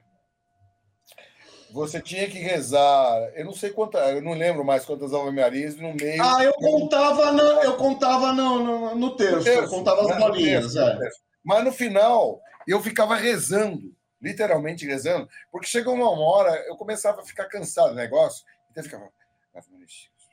E ficava, eu falava assim. Ah, tá, Não, fingir, não. né? Você tava fingindo, aí tava Fingindo cansando é, de fingir. que rezava. E rezando, pedindo a Deus para chegar a Salve Rainha. Porque quando chegava a Salve Rainha, daí tinha mais 10 Ave Maria, um Padre Nosso, e matava, matava o negócio. A sua reza era pra acabar logo, né?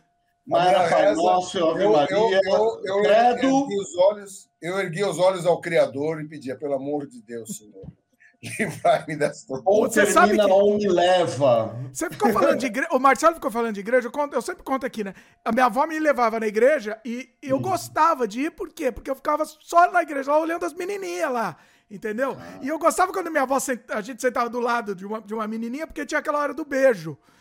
Né? Sabe a hora que dá beijo? Pós no né? Santo, É, ó, a, paz eu gosto- a paz do Senhor. Era a minha hora favorita, que dava um beijo Tinha na mesmo? pessoa do lado, assim. Não, não um beijo na boca, um beijinho, assim. Ou dava a mão, sei lá, um beijinho. assim. Rosto, né? É, então, eu a hora que eu tava esperando era igreja moderninha, cara. Como assim? Não Pô, tinha isso?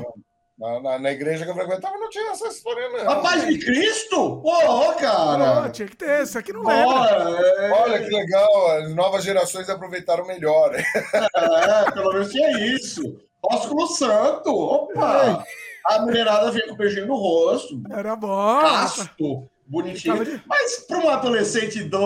pré-adolescente, cara, tá, era, era o tá. máximo que ia ter acesso. O Ivan tem uma história, vai, já que é para ferrar vai mesmo, vai. Não, é para pode Vamos mesmo? Ah, lógico, aqui, aqui é sem não, freio. Não, o, Ivan, o Ivan tinha um rolo com uma fulana hum. que chifrou ele com o Chico Buarque, né? Eita. O Ivan ah. é um gênio. Aí o Ivan comprou um violão.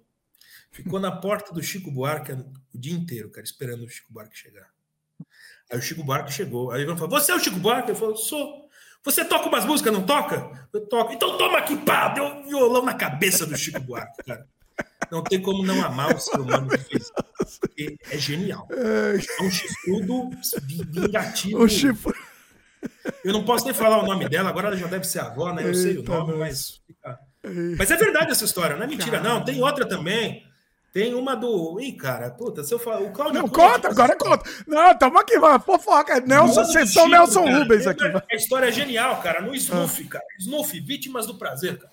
Ah. Esse filme, cara, esse longa-metragem foi rodado em Limeira, cara. Limeira é uma cidade a uns 100, 110 quilômetros de São Paulo. Ah. Inclusive, quando foi filmar esse filme, cara, eles eram tão desprestigiados, cara, que o filme era com o Canarinho. Não sei se você lembra o Canarinho. Canarinho, sim. Primeiro negro da TV brasileira. Dizem que é o Jair Rodrigues, mas é o Canarinho. Viu? Eu entrevistei Canarinho. o Canarinho, fui na casa dele, almocei na casa dele. Olha aí. na época. E o Canarinho foi o primeiro negro na TV brasileira. Ele tinha um programa chamado Reino da, da Meninada, o Reino da Molecada, um programa infantil. Hum. O Canarinho é um gênio, né? Um gênio. Maravilhoso, gênio, Canarinho. Né? E o Canarinho, cara, é, teve que inaugurar o estádio lá da Inter de Limeira, o estádio Major Levi Sobrinho, em Limeira, cara, fazer um show lá para eles tipo, pra cidade não olhar feio pra produção, tá ligado? Ah. Porque filmar pôr no chão uma comédia erótica lá, né? E aí o que acontece, cara? O, o, o Cláudio, cara, ele contratou o que agora virou até ministro do Bolsonaro, virou amigo do Bolsonaro lá, depois brigou, qual é o nome dele, cara? Aquele ator que fez Memórias do Cárcere, cara. Ah. O, que é bem idade já, cara. Deixa eu lembrar. Sabe qual que é, né, cara? Vereza, Carlos Vereza. Cara. Carlos Vereza. Ficou maluco, né? Carlos... né? Aquele lá completamente maluco. É, então, mas o Carlos Vereza era o protagonista do Snoof, cara, do filme do, do, do Cláudio. O ah. Cláudio era um outro cara da boca que conseguia ir para o Rio, trafegar um pouco, fazer. O Cláudio, ele começa meio meio série C, meio série B da boca, mas aí ele vai evoluindo, tipo o Jean, né? Meu raciocínio do Jean, né? Hum. É, tipo, fazer uma coisa melhor, fazer uma, se aproxima do Carlão. Esse filme tem roteiro do Carlão, inclusive. A proposta toda é do Carlão, não tem nada a ver com o Cláudio e tal, mas o Cláudio tinha boa mão. Mas aí o que acontece, cara? O Vereza, cara, namorava uma atriz muito famosa, né, cara? Que ainda tá aí, que é a avó, bisavó. Só que aí ele foi chifrado pela Maria Bethânia, né, cara? Tinha uma época no Brasil, né, como dizia o Cláudio, que metade do Rio de Janeiro namorava a Maria Bethânia e a outra metade namorava o Chico Anísio, né, cara? Teve essa época no Brasil. E aí, cara, o, o Vereza, cara, com depressão, porque tinha sido a esposa dele tinha deixado ele para ficar com a Maria Bethânia, cara. E ele queria se matar, cara. E to, ficava tocando flauta, cara. Tipo, usando muita droga e tocando flauta. E o Cláudio tendo que fazer o longa, cara. E ao mesmo ah. tempo, cara, esse filme teve o Hugo Bidê, cara. Com um ator antigo do Rio que se matou e depois se arrependeu. Não sei se você sabe a história do Hugo Bidê. Não. O Hugo Bidê, cara, ele deu um tiro na cabeça e depois ele se arrependeu de ter dado o tiro Aí chamou, ele morava do lado do Alex Vianney, cara, que é, que é um cara do cinema novo, um cara importante, crítico, cara. Alex me salva, cara, que eu me matei, mas eu não quero mais morrer, cara. Nossa. Aí, tipo, levaram ele do, do Rio, aí ele melhorou, aí depois ele acabou morrendo mesmo. Você se matou de... depois? Mas se, se matou, matou, de novo? Não, de novo, a segunda vez. Não, não, ele não se matou duas vezes, ele tentou ah, se tá. matar uma vez. Ah. Aí ele desistiu. Ele, puta, Sim. cara, me deu um tiro, me ajuda. Aí, ah. aí o Alex Vianney levou ele no hospital, no Miguel ah. Couto, só que o que aconteceu, cara? O tiro fudeu. Ele melhorou, ah, ele, ele Ah, entendi. Ele morreu, ele morreu em consequência é, do tiro mesmo. Ah. Pode jogar. Ele era amigo da, da Leila Diniz, era da galera. Ele faz, inclusive, o Cassie Jones, tá ligado? Ele fez um filme grande. Nossa. Então aí, cara, era o, era, o, era o Vereza tocando flauta e querendo se matar, e o Hugo Bidet já querendo se matar. E os dois eram protagonistas do Snoof, né, cara, do filme do Cláudio. Então o Cláudio falou, cara, foi uma loucura esse filme. Foi assim um negócio louco, cara, porque o Vereza ficava tocando flauta e fumando não sei lá o que o dia todo porque tinha perdido a esposa para Maria Bethânia. E, o, e o Bidê, cara, que era tipo um suicida nato, cara. Nossa. Então, você imagina a doideira que foi rodar o Snoopy, cara. Tipo, pô, cara, em Limeira, tá ligado? Tô, mostra- 74. tô mostrando aí uma foto do, do BD pro pessoal aqui, o pessoal tá vendo. É, o BD, cara. Essa, essa história, o Cláudio me conhece. Essa história é verdadeira, cara. Não. E o Cláudio, o Cláudio também tinha uma outra história genial, cara. Que o Cláudio malhava com aquele moço que acusaram do negócio da banana, lembra, cara? Mário. Mário Gomes, né? Mário Gomes. A história é Pode seguinte- falar? Não sei se pode falar. É, Não, não sei se poderia ter falado o nome. É, foi acusação É aqui. É, é- é supostamente, foi mentira, exatamente. Não, é Tá. mentira, lógico que é Mentira, mentira. né? Ah, Essa história é do Carlos Imperial, cara. O Carlos Imperial. Cara, a história é Ah. a seguinte: o Mário Gomes começou a namorar uma atriz da Globo muito famosa que era namorada de um, de um cara importante da Globo. Furou eu sei, inclusive, quem é o cara, né? Não pode falar o nome, melhor Até não falar. hoje cara aí. Ele tá vivo, ele tá vivo. É. Não, tá vivo. Tudo. Pode, não, Tá melhor não legal, falar o tá nome do cara, né? Pode falar o nome do cara? Que Melhor não. não, melhor não. Melhor não, Mas, melhor enfim, não. Ah. Aí o que, que aconteceu? Aí o Carlos Imperial tinha feito um filme com o Mário Gomes. Quando o Hum. Mário Gomes, cara, Mário Gomes era tipo um modelo, um carinha, sei lá, um galanzinho e tal. Galã, era o Aí, galã. é. tipo, seis meses depois. Não, mas aí ele tava começando, ele não era ninguém quando ele fez o filme do Imperial. Ah, tá. Aí, seis meses depois, ele fez uma novela e estourou. Virou o cara foda, sei lá. Ah. Aí o que aconteceu, cara? O filme só ficou pronto e, e- quando ele já era galã consagrado, entendeu? E ele não Ah. queria aparecer no filme. Então o Imperial tinha uma coluna, inventou essa história da. Ele deu uma. Ele tive, teve uma dor de barriga, teve algum problema, que ele foi pro hospital tal, e no outro dia já estava bem. Aí o Imperial inventou essa história da banana, cara. Da cenoura, na verdade, era cenoura. É cenoura, desculpa, Cenoura, banana. Sei lá. Tá, tá no mesmo, Também tá não no mesmo. Muito. E falou que ele tinha, que ele tinha tipo, usado a Sim, é, cenoura, pra uma, enfim, uma diversão homossexual dele. Cara, e, e o Claudio Cunha fazia alté, fazia academia no mesmo lugar do Mário Gomes. Falei, cara, ele acabou com a carreira do Mário Gomes. Mário Gomes e o Imperial fez de propósito. cara. Mas foi, mas foi o Imperial que fez? Eu achei que foi o outro rapaz lá que foi chifrado. Não, diz. Não, a história. O Ah. Davi Cardoso também me falou que foi Imperial. Cara. Amando, talvez para agradar o, essa pessoa. que- Esse cara, a gente não pode falar quem é aqui, é melhor não falar porque ele tá vivo ainda. Ele é um diretor, ele é um diretor muito Não, famoso. uma pessoa importante. Não, Importante. uma pessoa importante. Não vou É. falar o nome. Sim. E também isso faz tanto tempo, cara, que hoje em dia também ele nem deve já. né? É, mas, mas- é, é, não deve, mas ele Não ferrou vamos com o prejudicar cara, a né? imagem pública dele. Não, lógico, ele acabou com o cara. Ele acabou com, com, com Não, o cara. o Mário Gomes não. O Mário Então. Gomes acabou. Então. O Mário Gomes Acabou geral. Sim. Mas o Mário Gomes se ferrou por uma mentira, cara. Porque é uma mentira, né, cara? Imagina, cara. Imagina, É, puta sacanagem, né? Mas enfim. Isso foi, isso foi absurdo. Isso foi. O Cláudio Cunha de histórias incríveis, cara. Ele Conta mais, histórias- conta mais aí que essas histórias são boas. A gente, a gente... Não, o Clá- o Cláudio, cara, o Cláudio casou com uma mulher pra fazer um filme, cara. O Cláudio, o primeiro lugar dele, cara, ele casou com uma moça, cara, ele enganou a moça. A moça, tipo, era filha de um dono de posto. É. Puta, cara, é capaz de dar processo. Os filhos do Cláudio, cara, tem um filho até que é advogado. tem- Aí o Cláudio é tão maluco, cara, que ele casou com uma mulher, aí pôs o nome de Cláudio no filho. Aí casou com a outra, a outra pra sacanear, pôs o mesmo nome, pôs Cláudio no outro filho também, cara. Cara, o, o Clá- o Cláudio, o Cláudio casou umas 10 vezes, foi casado com a Edna Bell, o Cláudio foi com a Simone Carvalho, o Cláudio foi casado umas 20 vezes. Quando eu conheci ele, ele já tava pelo. O Cláudio, cara, foi foda, cara. Quando eu conheci o Cláudio, cara, ele morava na Rua das Palmeiras, aqui na Santa Cecília, cara Ah, um apartamento lá, tal, ele com as filhas, as filhas criança, cara, filha do vigésimo, décimo casamento, sei lá. ah. Elas eram de colo, era tipo, sei lá, três anos, tinha idade da sua filha, sei lá. Aí, cara, tipo, eu fui um dia de manhã entrevistar ele, ele tava meio triste e tal. Aí eu tinha um estágio, cara, num jornal japonês. Eu falei, Cláudio, eu preciso ir embora, cara. Aí fui embora. Aí no outro dia, volta tal dia, cara. Aí beleza, né, cara? Eu falei, ah, volto, né, cara? Cheguei lá, cara, ele já tava bêbado, cara. Já tava com um vinho lá. Aí, cara, eu fiz. Aí ele, porque aí que tava, cara. Quando eu fui entrevistar ele, cara, a segunda vez, vi um oficial de justiça para tirar ele desse imóvel. Tipo, porque ele devia, cara. Tinha que ir embora lá da Rua das Palmeiras, cara. Desse apartamento, cara. Era alugado, cara. Tinha que. ir- A mulher enxotou ele. Aí no dia que eu fui entrevistar ele, ele tava com as caixas, ele tava tudo, cara. E ele queria beber, queria falar, queria. Aí, cara, eu sei que ele fez. A esposa dele da época era a Jade, cara. Ou ele tava separando da Jade. Porque o Cláudio foi casado umas, sei lá, cara, dez vezes. Sei lá, dez tô exagerando, mas sei lá, várias vezes. Ah, Umas mil vezes, sei lá. O Clá- o Cláudio era uma figura. Aí, cara, nós enchemos a cara, comemos frango a passarinho, tipo. Eu lembro que eu levei acho que três, quatro fitas cassete, aí acabou as fitas cassete, acabou a pilha. Ele falou: Não, eu quero continuar falando, vamos falar. Isso a noite toda, cara. Tipo assim, na chuva, filha da puta.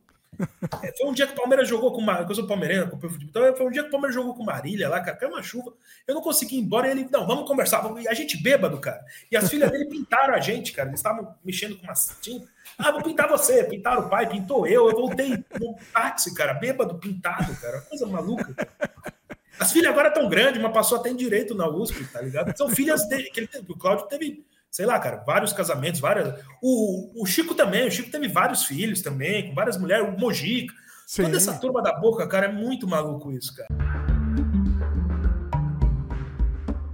O Davi Cardoso veio falar comigo lá na Tupi para eu fazer cinema. Uma pessoa me orientou errado. Era meu namorado na época. Me orientou muito mal. E ele tinha muita idade para ser filho da puta comigo, você entendeu? Eu tinha 17, ele tinha 32. Olha. Então era muita diferença. Ele orientou mal em que sentido? No sentido de, hum, é, por exemplo, o primeiro filme que eu fiz foi maravilhoso. Mesmo sendo Davi Cardoso, acho que foi a última obra boa do Davi. Mas ele não me ajudou a escolher, ele começou a ter ciúmes, ele começou a encher meu saco, sabe? Ah. E ele não me assumia, e ele. Eu entrei assim, de bobeira.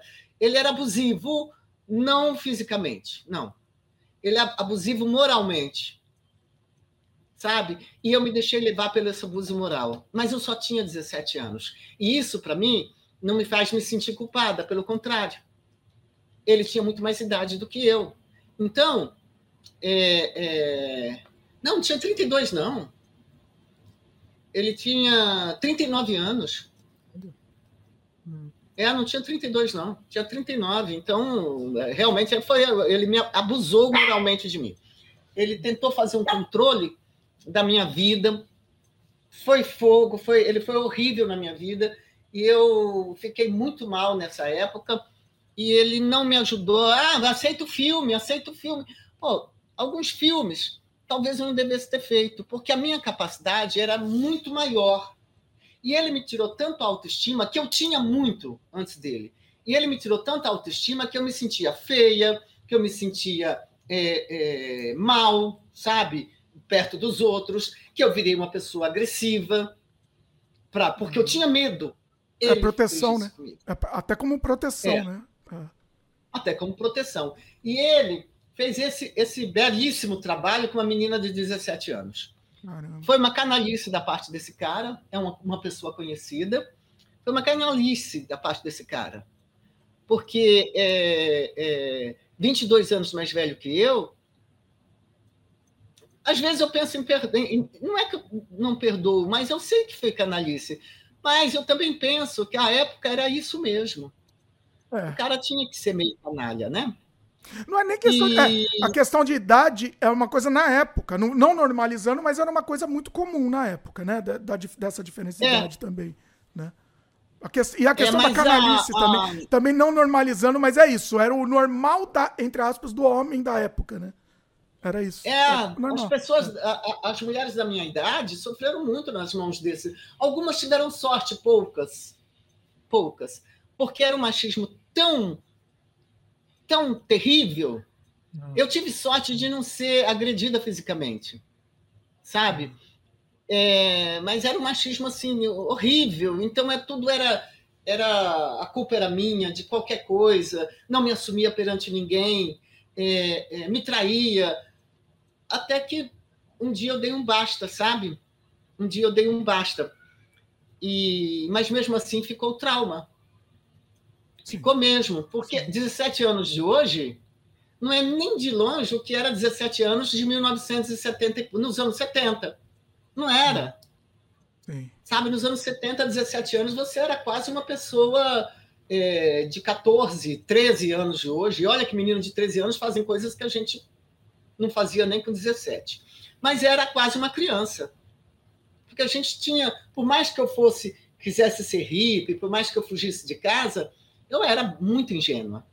Então ele pegou um, um campo é, é pronto para capinar, você entendeu? E era eu. Mas assim. Ele era do meio, né? Você falou, ele era do é. meio, era conhecido. Na época ele era conhecido. conhecido. Não, não pode falar que era, não, é, era ator. Pode, pelo menos a área. Era ator. Dedé Santana. Ah, Dedé, ah tá. Tá. É claro que eu enfiei os pés pela mão também, né? Claro que eu fiz besteira. Mas é que ele me tratava de forma muito carinhosa e eu sempre, a princípio, e eu era acostumada que meu pai era muito carinhoso nesse sentido, de tratar a gente. Meu pai não, não dava beijo no rosto, meu pai que foi criado dessa maneira, mas ele era afetuoso, sabe? E isso é natural que os caras é, é, fazem no início. Todo narcisista, no início, são afetuosos, gentis, são muito bacanas. Depois, o que, que eles fazem, os narcisistas? Mas isso até hoje, tá? É, depois eles pegam e usam e, e, abusam emocionalmente de você. Já tá né? ganho, né? Tá na mão já. É, já tá na minha tá mão, na mão. aqui. É. Aí, tudo bem. É esse, esse o tipo de narcisismo de hoje e de ontem.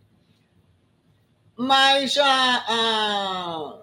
aí as coisas passaram, né? Mas ele não é uma pessoa. Como ser humano e com os outros, ele é uma boa pessoa. Mas ele também tem esse tipo de narcisismo com mulher. Não sei se tem hoje em dia. É. Pedi para ele nunca mais me ligar, porque ele me ligou até uns. Me ligava até uns sete anos atrás. Eu tenho ainda na, na, na gravado. Ele passou mensagem para mim falando umas coisas, eu falei, nunca mais me liga, cara, para. Me ligou a vida inteira, né? Bom, enfim. Deixa ah, let it go, né? Let it go. É, pois é. Let it go, pô, mas já fazia o quê? Quantos anos? Eu tinha 17. Há, há, há sete anos atrás eu tinha 58. É.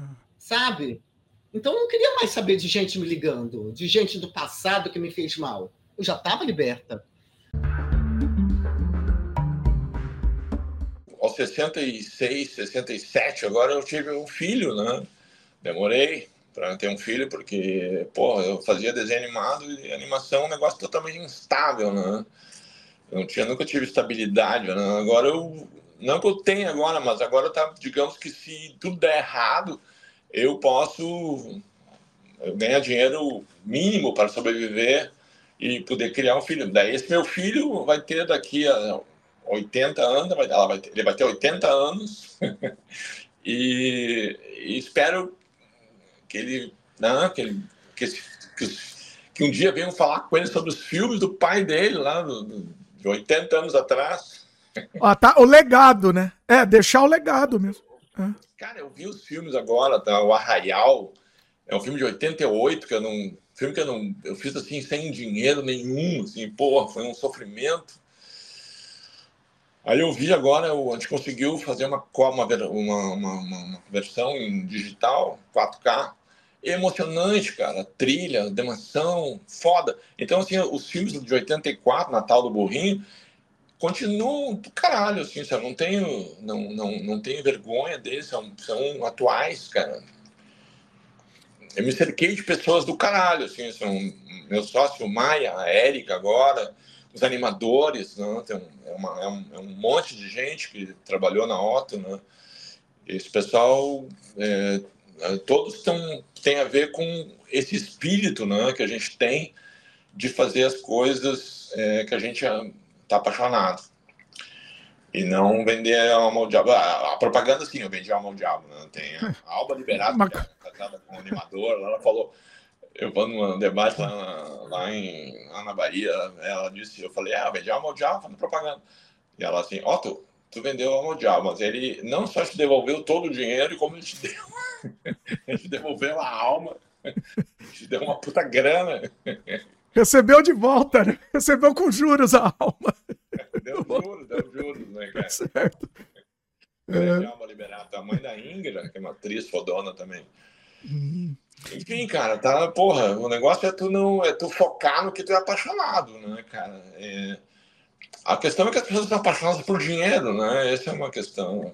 O dinheiro é, vira o fim, né? Em vez de ser um meio, né? Para você realizar o que você quer fazer. O é. dinheiro é muito importante, né? Mas não é o, não é o que.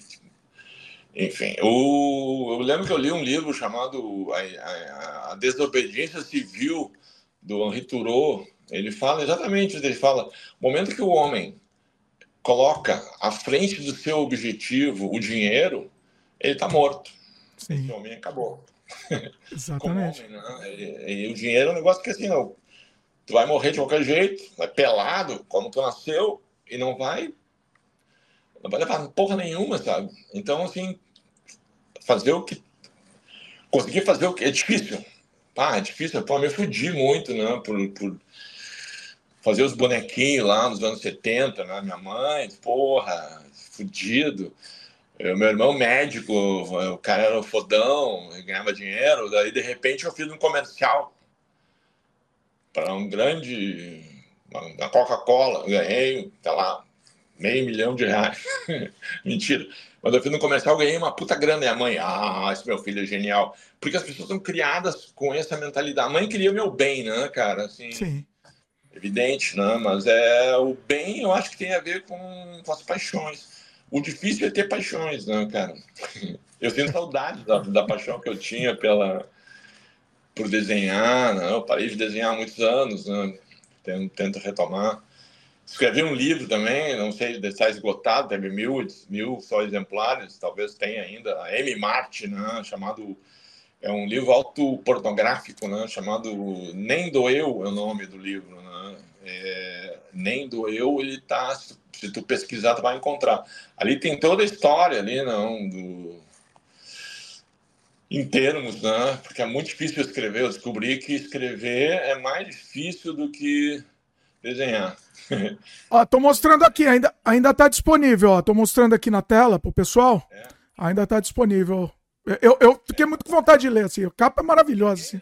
Ninguém ficou sabendo, ninguém comprou, ninguém viu também. É triste isso, né? Isso, é. O que me importa. Assim, é claro que eu gostaria que vender milhares de livros, é um Paulo Coelho, mas não, não é esse o objetivo. Você faz para você. O primeiro.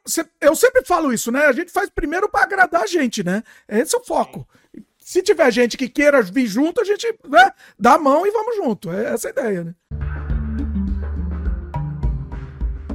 Como foi atuar em uma adaptação do seu próprio livro? Participou diretamente da adaptação do Natimorto? Essa você comentou um pouco, né? Mas fala. É. Difícil, não, não participei de nada. É, fui viver aquilo que foi uma experiência incrível, mas eu não participei. Eu tentei chegar no personagem do diretor, não no meu personagem. Foi isso mais difícil ali. O Jim Duran fez uma pergunta aqui. É, Lourenço, tem vontade de escrever um roteiro original para cinema? Não. Não, não penso como cinema. Eu já tive que fazer um roteiro eu não penso, embora o quadrinho, né, o quadrinho tenha muito de cinema, quando eu fazia quadrinho, eu acho que eu pensava mais como uma câmera. É, o que eu escrevo, onde eu estou agora, não, não tenho. Já me convidaram para dirigir, para não tenho vontade. Também acho que não é. Eu acho cinema um trabalho é quase uma heresia o que eu vou falar e eu tenho falado isso algumas vezes. É muito difícil o cinema ser um trabalho autoral Sabe, eu acho que quando você tem que lidar com. É uma piada, é uma, juro que é uma piada. Podem. não vou fazer isso, não vou arrumar encrenca, né? Arruma, arruma, arruma. Pode arrumar, vai lá. Não, não, não, não vou, não vou. Não, vou. não é que é muita gente, né? Você está dizendo que não dá para ser troll porque é muita gente lá e. e... É muita gente. É. Quando você é tem que negociar, eu vou falar, vai, eu vou falar, mas é uma piada, é só uma piada. Ah, quando você tem que negociar com o diretor de arte, é, você não, já não é mais um autor, cara. Aí você já não é mais um autor. Para mim. É, eu, assim, vou dizer da minha experiência pessoal. Desculpa, assim. desculpa, eu sou um ser radical, é isso, eu sou punk. Não, eu, eu, entendo completamente o que você está falando e o que você fala eu sofro na pele, assim. Eu acho que tem eu coisas sei. que são é, negociáveis e, e, e coisas que são inegociáveis.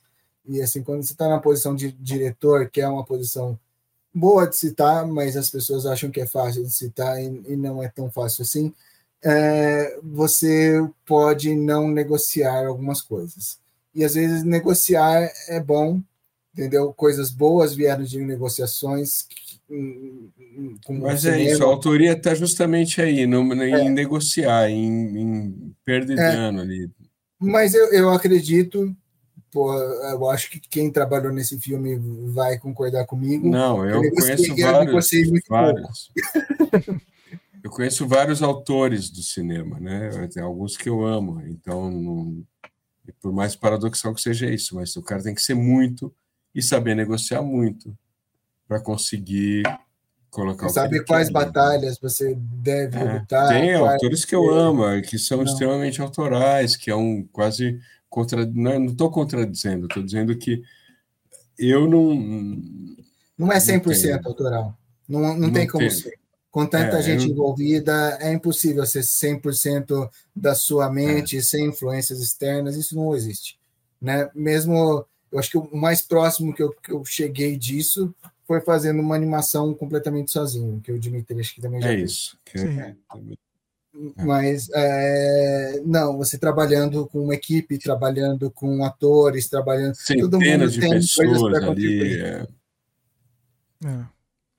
Agora, você falou assim que você nunca pensou em fazer um, um, um roteiro diretamente, mas os seus, os seus, livros são muito cinemáticos, né? É, é, eu tinha pensado, eu, eu, eu achava que você já pensava assim, ah, isso pode se virar depois um filme. Você não pensa nisso, você não pensa. Não, de forma alguma. Olha aí. Eu acho que por eu vir do, dos quadrinhos e por eu ter uma formação de cinema, pô, eu fui bem cinéfilo numa época, assim, vi muita coisa, acompanhei muita coisa. Claro que isso me impregna, me, me, me ensina a contar história, me, me metrifica de alguma maneira a entender uma narrativa, mas uh, nunca tive vontade de. Acho que o mas... que é muito legal na obra do Lourenço é coisas que muito difíceis de ser retratadas no cinema. Muito difíceis. É, não diria impossíveis, mas assim muito difíceis mesmo, né? Que são coisas muito da literatura mesmo, da linguagem, da forma como é escrito. Eu acho que não, nem com um trabalho traduzido você vai ter a mesma experiência. Dá um exemplo aí, tipo, eh, diálogos, em termos de, de, de diálogos ou de situações, o que ou mais de pensamento? Por exemplo, vou dar um exemplo muito claro do último livro que foi publicado dele, né, que foi o livro dos mortos, que, vamos dizer, se não for 50% do livro, boa parte do livro são os comentários dele como se fosse nota de rodapé. Ah, Isso sim. é praticamente impossível, é difícil pra caralho. Se você colocar como narração em voice-over, vai ficar chato, não vai uhum. funcionar da forma como funciona no livro, né? Então, o, o livro ele funciona muito como um diálogo, é quase como você está conversando com o Mutarelli, que ele, ele, ele sai de um assunto, vai para outro, e como ele falou agora mesmo, amarra muito bem, porque volta lá no final, mas, assim, não, não, não é não é traduzível para a linguagem do cinema, é, é muito literário. Não, é, realmente é sempre uma adaptação mesmo, é transformar um desculpa, um um livro em um filme é uma adaptação, um processo, é uma outra linguagem mesmo. É. Deve ser doloroso quando, quando afasta muito. Eu não quero dar nenhum um exemplo muito óbvio assim, mas é, eu, eu sei de, de um que te incomoda muito, que mudou uma coisa por outra, então é, como, como, como roteirista é, de, de cinema, isso é, é a sua vida, seria isso. Porque... Mas como autor tem aquilo, né? Desculpa, não quero te cortar. Desculpa. Não, já terminei. Não, eu ia falar isso. Como autor, você vendeu o direito da sua obra, ela vai ser adaptada. E aí você vendeu, você vendeu, não é? E o que dói é quando algo que no livro é muito importante para você. Para você, ela, aquilo é, é quase o que mantém o livro estruturado, em pé quando alguém pega numa adaptação e joga aquilo fora e muda por qualquer bobagem, aí você fala, pô. Por exemplo, né, sem citar nome nem nada, Quando Eu Era Vivo, né, que é uma adaptação da arte de produzir efeitos sem causa. Ah, o, a coisa mais importante para mim na história é o cara receber algumas mensagens por correspondência anônima. Então, quem faz isso? Por que, que alguém manda um, um, um recorte de um, de um jornal, uma fita VHS, um. Por que alguém está me mandando isso? E no filme é a mãe dele que compunha uma música para que a Sandy cantasse, porque o diretor era fã da Sandy.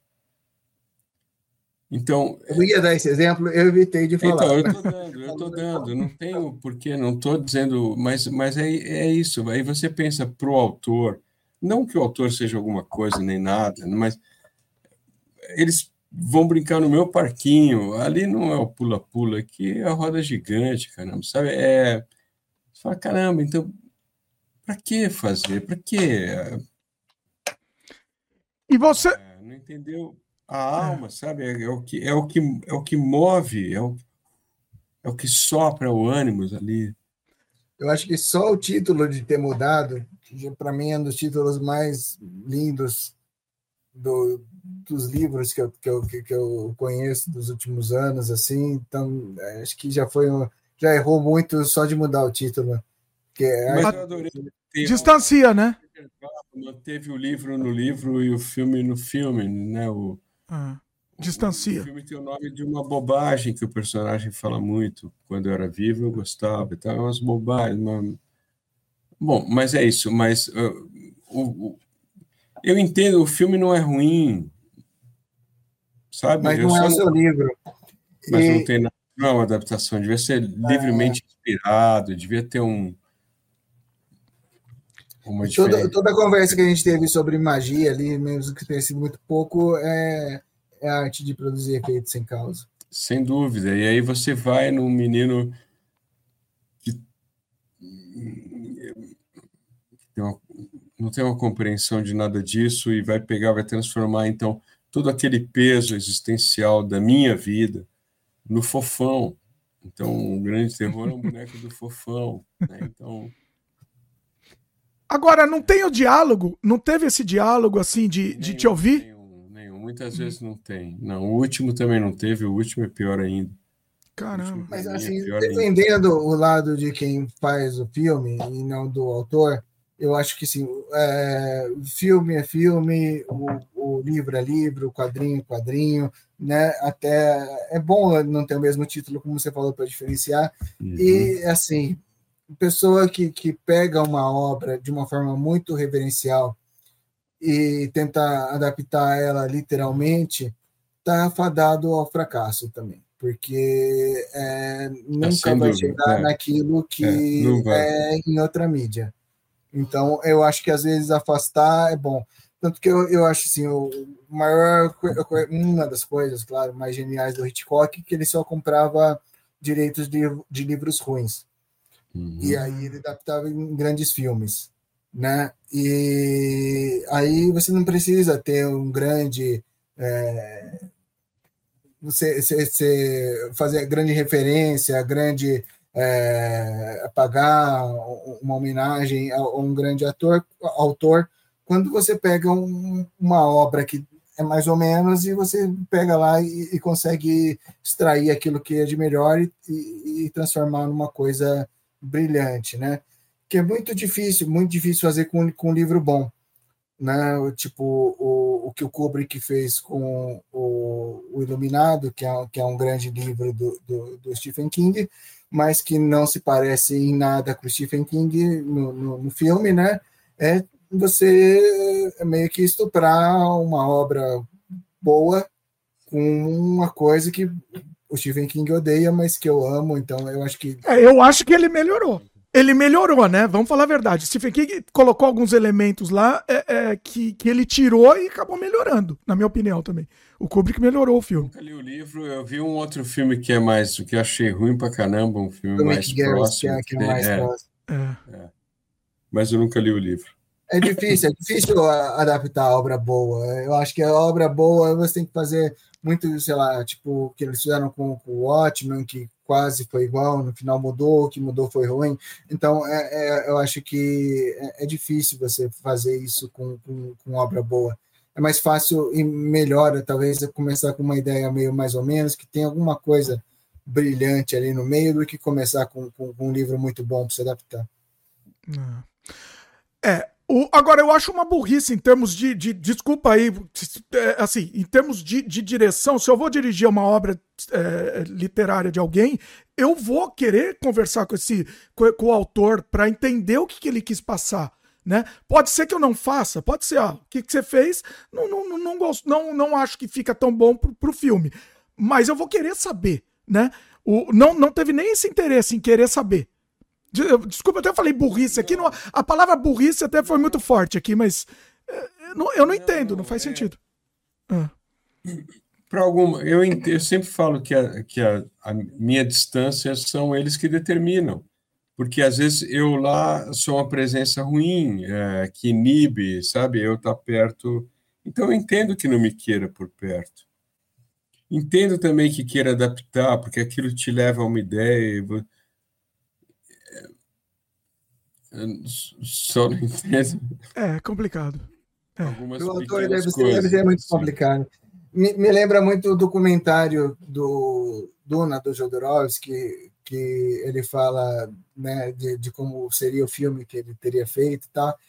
E ele fala: é, eu não fui fiel à obra do Frank Herbert, não fui, é, me deu outras ideias.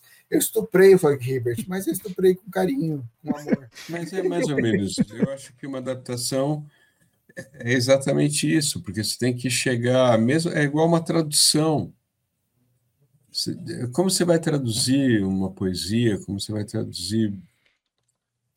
É um pouco isso. Eu, eu, eu me aproximei do, do, material do Eugênio Colonese com certa reverência, gostando muito do trabalho dele, como sempre gostei, mas parti dele para fazer uma outra coisa que não é o que Exatamente. tem no Colonese de forma alguma, né? Então, mas, mas, é, mas aí que tá qualquer pessoa que goste do trabalho dele vai entender um respeito, uma homenagem, um, um carinho, não é um. Exato. Nunca, nunca dispensei, nunca falei uma porcaria, não sei o quê. Não, tem não, um valor específico para mim claro. ali e claro. eu faço algumas referências, mas é o meu. Eu acho que é isso faz muita diferença, né? Sim, sim. Assim, de, em termos de adaptação, é, eu não quero te, te, colocar em maus lençóis aqui, tá? Não, não, a nossa proposta não é essa. Pior do que eu me coloco, eu não vou conseguir.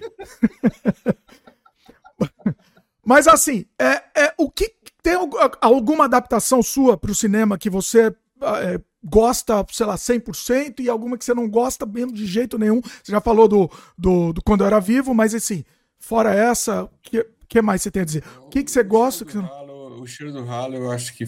Por, por, então, o cheiro do ralo eu acho que é um desses casos que tem diferenças, mas elas são totalmente compreensíveis, lógicas e tem um respeito, uma integridade. Então, e tudo desde o começo foi conversado já. E eu acho que elas são boas, eu acho que as mudanças ali são boas em, em termos de adaptação. O Natimorto eu tenho muito carinho. E os outros, eu não, os outros eu gosto cada vez menos, assim. Tem o outro e tem o outro que eu acho ainda pior.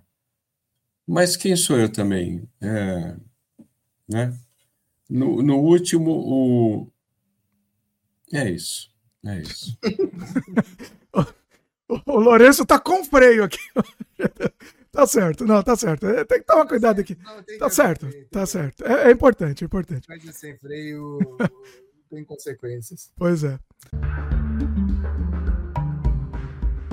É, é muito mais fácil, por exemplo, o Ayatollah mandar uma ordem para os dois sheiks que comandam o Hezbollah e falar assim: ó, tá aqui a grana, compra arma e invade. Sacrifica aí 5, 6 mil soldados que vão tudo para o paraíso com as 50 virgens. E essa galera vai fazer isso. E pronto. Faz, mano. Garantido. 50 virgens, garantido. garantido. Vai que, vai que, ó, garantido. La garantia sou eu. Você que está me ouvindo aí, você que, aí, que, que, espero que os islâmicos assistam isso, né? A gente não está sacaneando a crença de vocês, não, me perdoa, sabe? Mas é porque os extremistas, se você é extremista, você vai concordar comigo, né? Essa ideia extremista é você justificar por que o cara vai morrer. Né? Quem quer morrer? Por que, que você vai morrer? Por que, que você vai puxar uma bomba no corpo?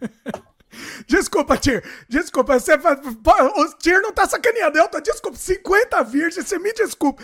Me manda 50 experientes, vai. Aí eu, aí eu posso pensar no assunto. 50 virgens, tô fora. Eu não quero, não. O teorema de Smart, você começa com 50 virgens, passa para 10 e fica só uma criancinha do lado. Não, eu quero, ó, manda 50 experientes, a gente pode pensar no assunto. Desculpa, desculpa. Não existe. Casa de massagem. Casa de massagem. Então. A maneira como você vê a, a, maneira dos radicais dentro dessa história, né? Parece que o, que o céu é uma casa de massagem. Maravilhoso. Desculpa, não dá pra. Olha, olha.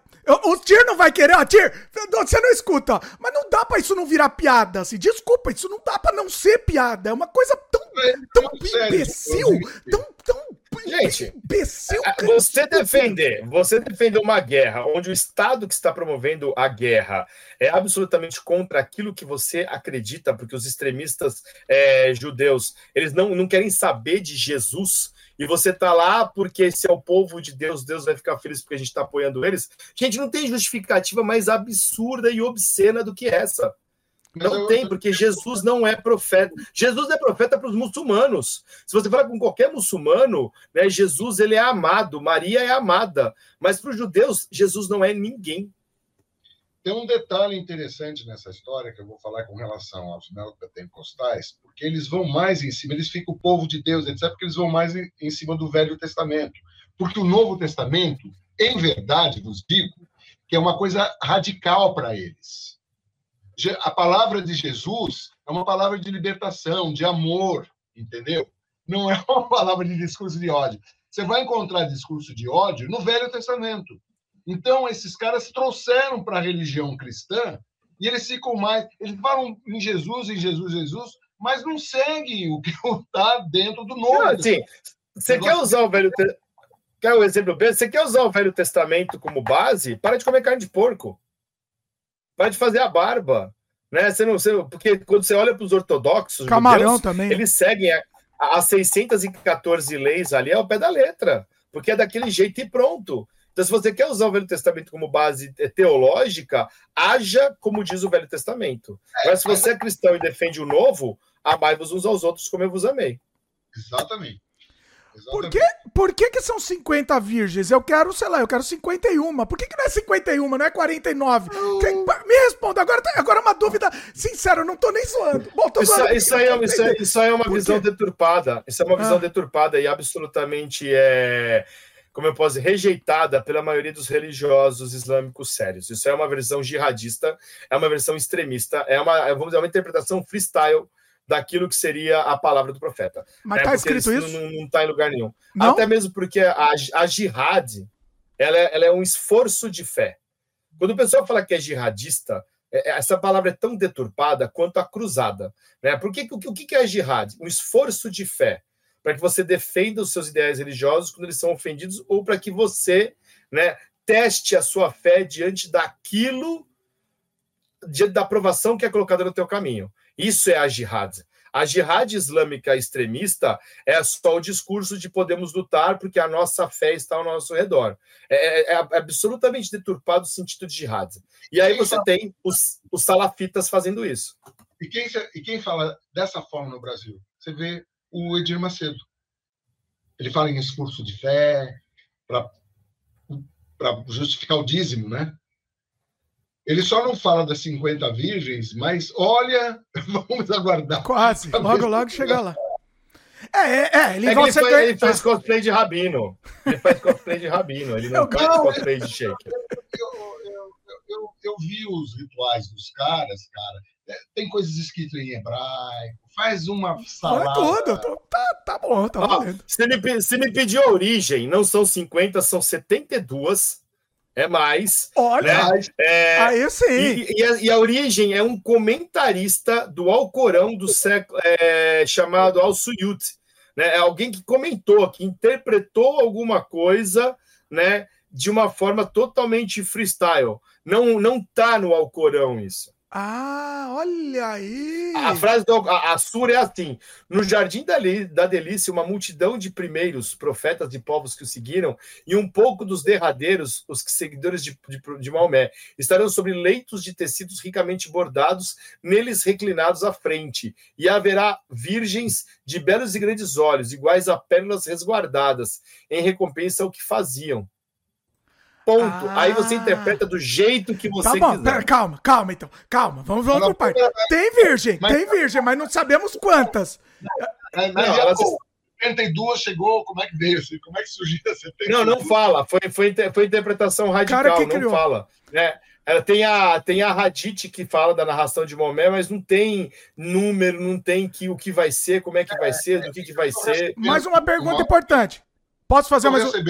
Ah, fala, Marcelo. tô recebendo uma iluminação aqui, co- começou com 12. Depois alguém aumentou para 25. 50, 72. É capaz de aumentar. Vamos aumentar isso, inflacionar. Agora, minha pergunta é importante. É, Isso também é importante, hein? Você precisa chavecar a virgem ou, seja, ou, ou é só. Aqui, vem, vem. Chega, chega aí. Essa, essa, essa parte já não me compete. Cuidado que você não vai sair na rua amanhã. Eu quero saber. Não, eu tô, eu tô- eu tô- é sincero. É sincero aqui a dúvida. Meu.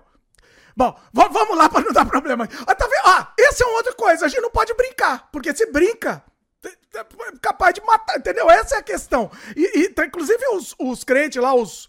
Os, o- sei lá, os pentecostais vem, vem falar. É, agora você não brinca, né? Com esse você não brinca. Com, com, com a gente vocês brincam, mas com eles não.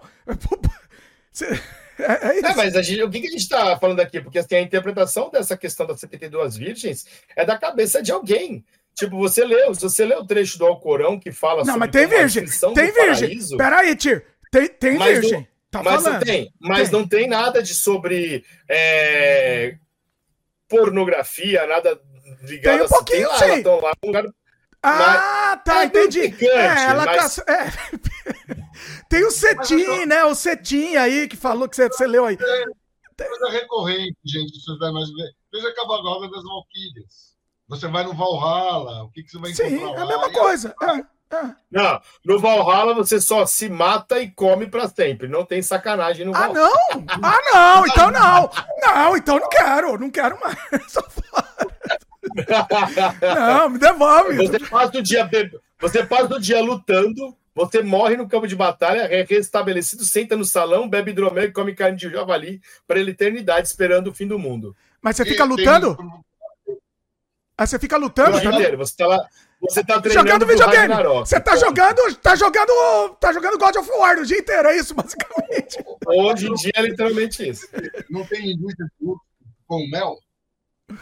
Como é que é? Oi? Essas pegaram, né? Linguiça de urso com mel. Linguiça de urso com mel? Asterix os. Asterix? Ah, tem referência. Eles faziam aquelas orgias romanas, entendeu? Que tinha linguiça de urso e o pessoal falava com mel. Especificado. Veio o Asterix e os helvéticos, que maravilhoso. Bom, depois dessa, dessa nossa tergiversão aqui, desculpa aí, pessoal, se alguém se ofendeu, desculpa, é a vida. Deixa eu... Tem mais pergunta da Luísa pertinente aqui, vamos voltar pro, vamos voltar pro tema aqui. E, ó, e só, só pra dizer, as minhas dúvidas sobre a virgem são, são, são as virgens são pertinentes, são dúvidas reais mesmo, eu tenho essas dúvidas. Desculpa, eu quero que alguém me responda. Alguém tem que me responder isso. Mas enfim. Eu hã? acho que a esposa ia se interessar por essa. Bom, vamos lá. Olha o Dimitri se convertendo. Só comentário, depende, depende. Dep- Eu falei que eu não Dormindo no sofá essa... E dormindo no sofá essa noite por ter falado isso. Eu já avisei que assim, eu não vou me converter porque eu falei que se fosse 72 que não fossem virgens seria melhor. Aí, aí a gente poderia pensar, mas 72 virgens não adianta muito. Vamos voltar ao assunto. É, igual estudar sofá do mesmo jeito. Vai dar só vai ser pior, pior. tá piorando essa situação, adianta. É, melhor, não- continuar isso daí por aí. Agora, uma dica dela aqui interessante, e essa é uma que eu posso dizer porque eu também li o livro aqui, ó, que é o mangá, no caso, né? Que Ah. aborda alguns temas do, no Japão, né? Que é o Virgem depois dos 30, né? Olha, Atsuhiko Nakamura. Dá uma procurada também, acho que você vai gostar do livro, viu?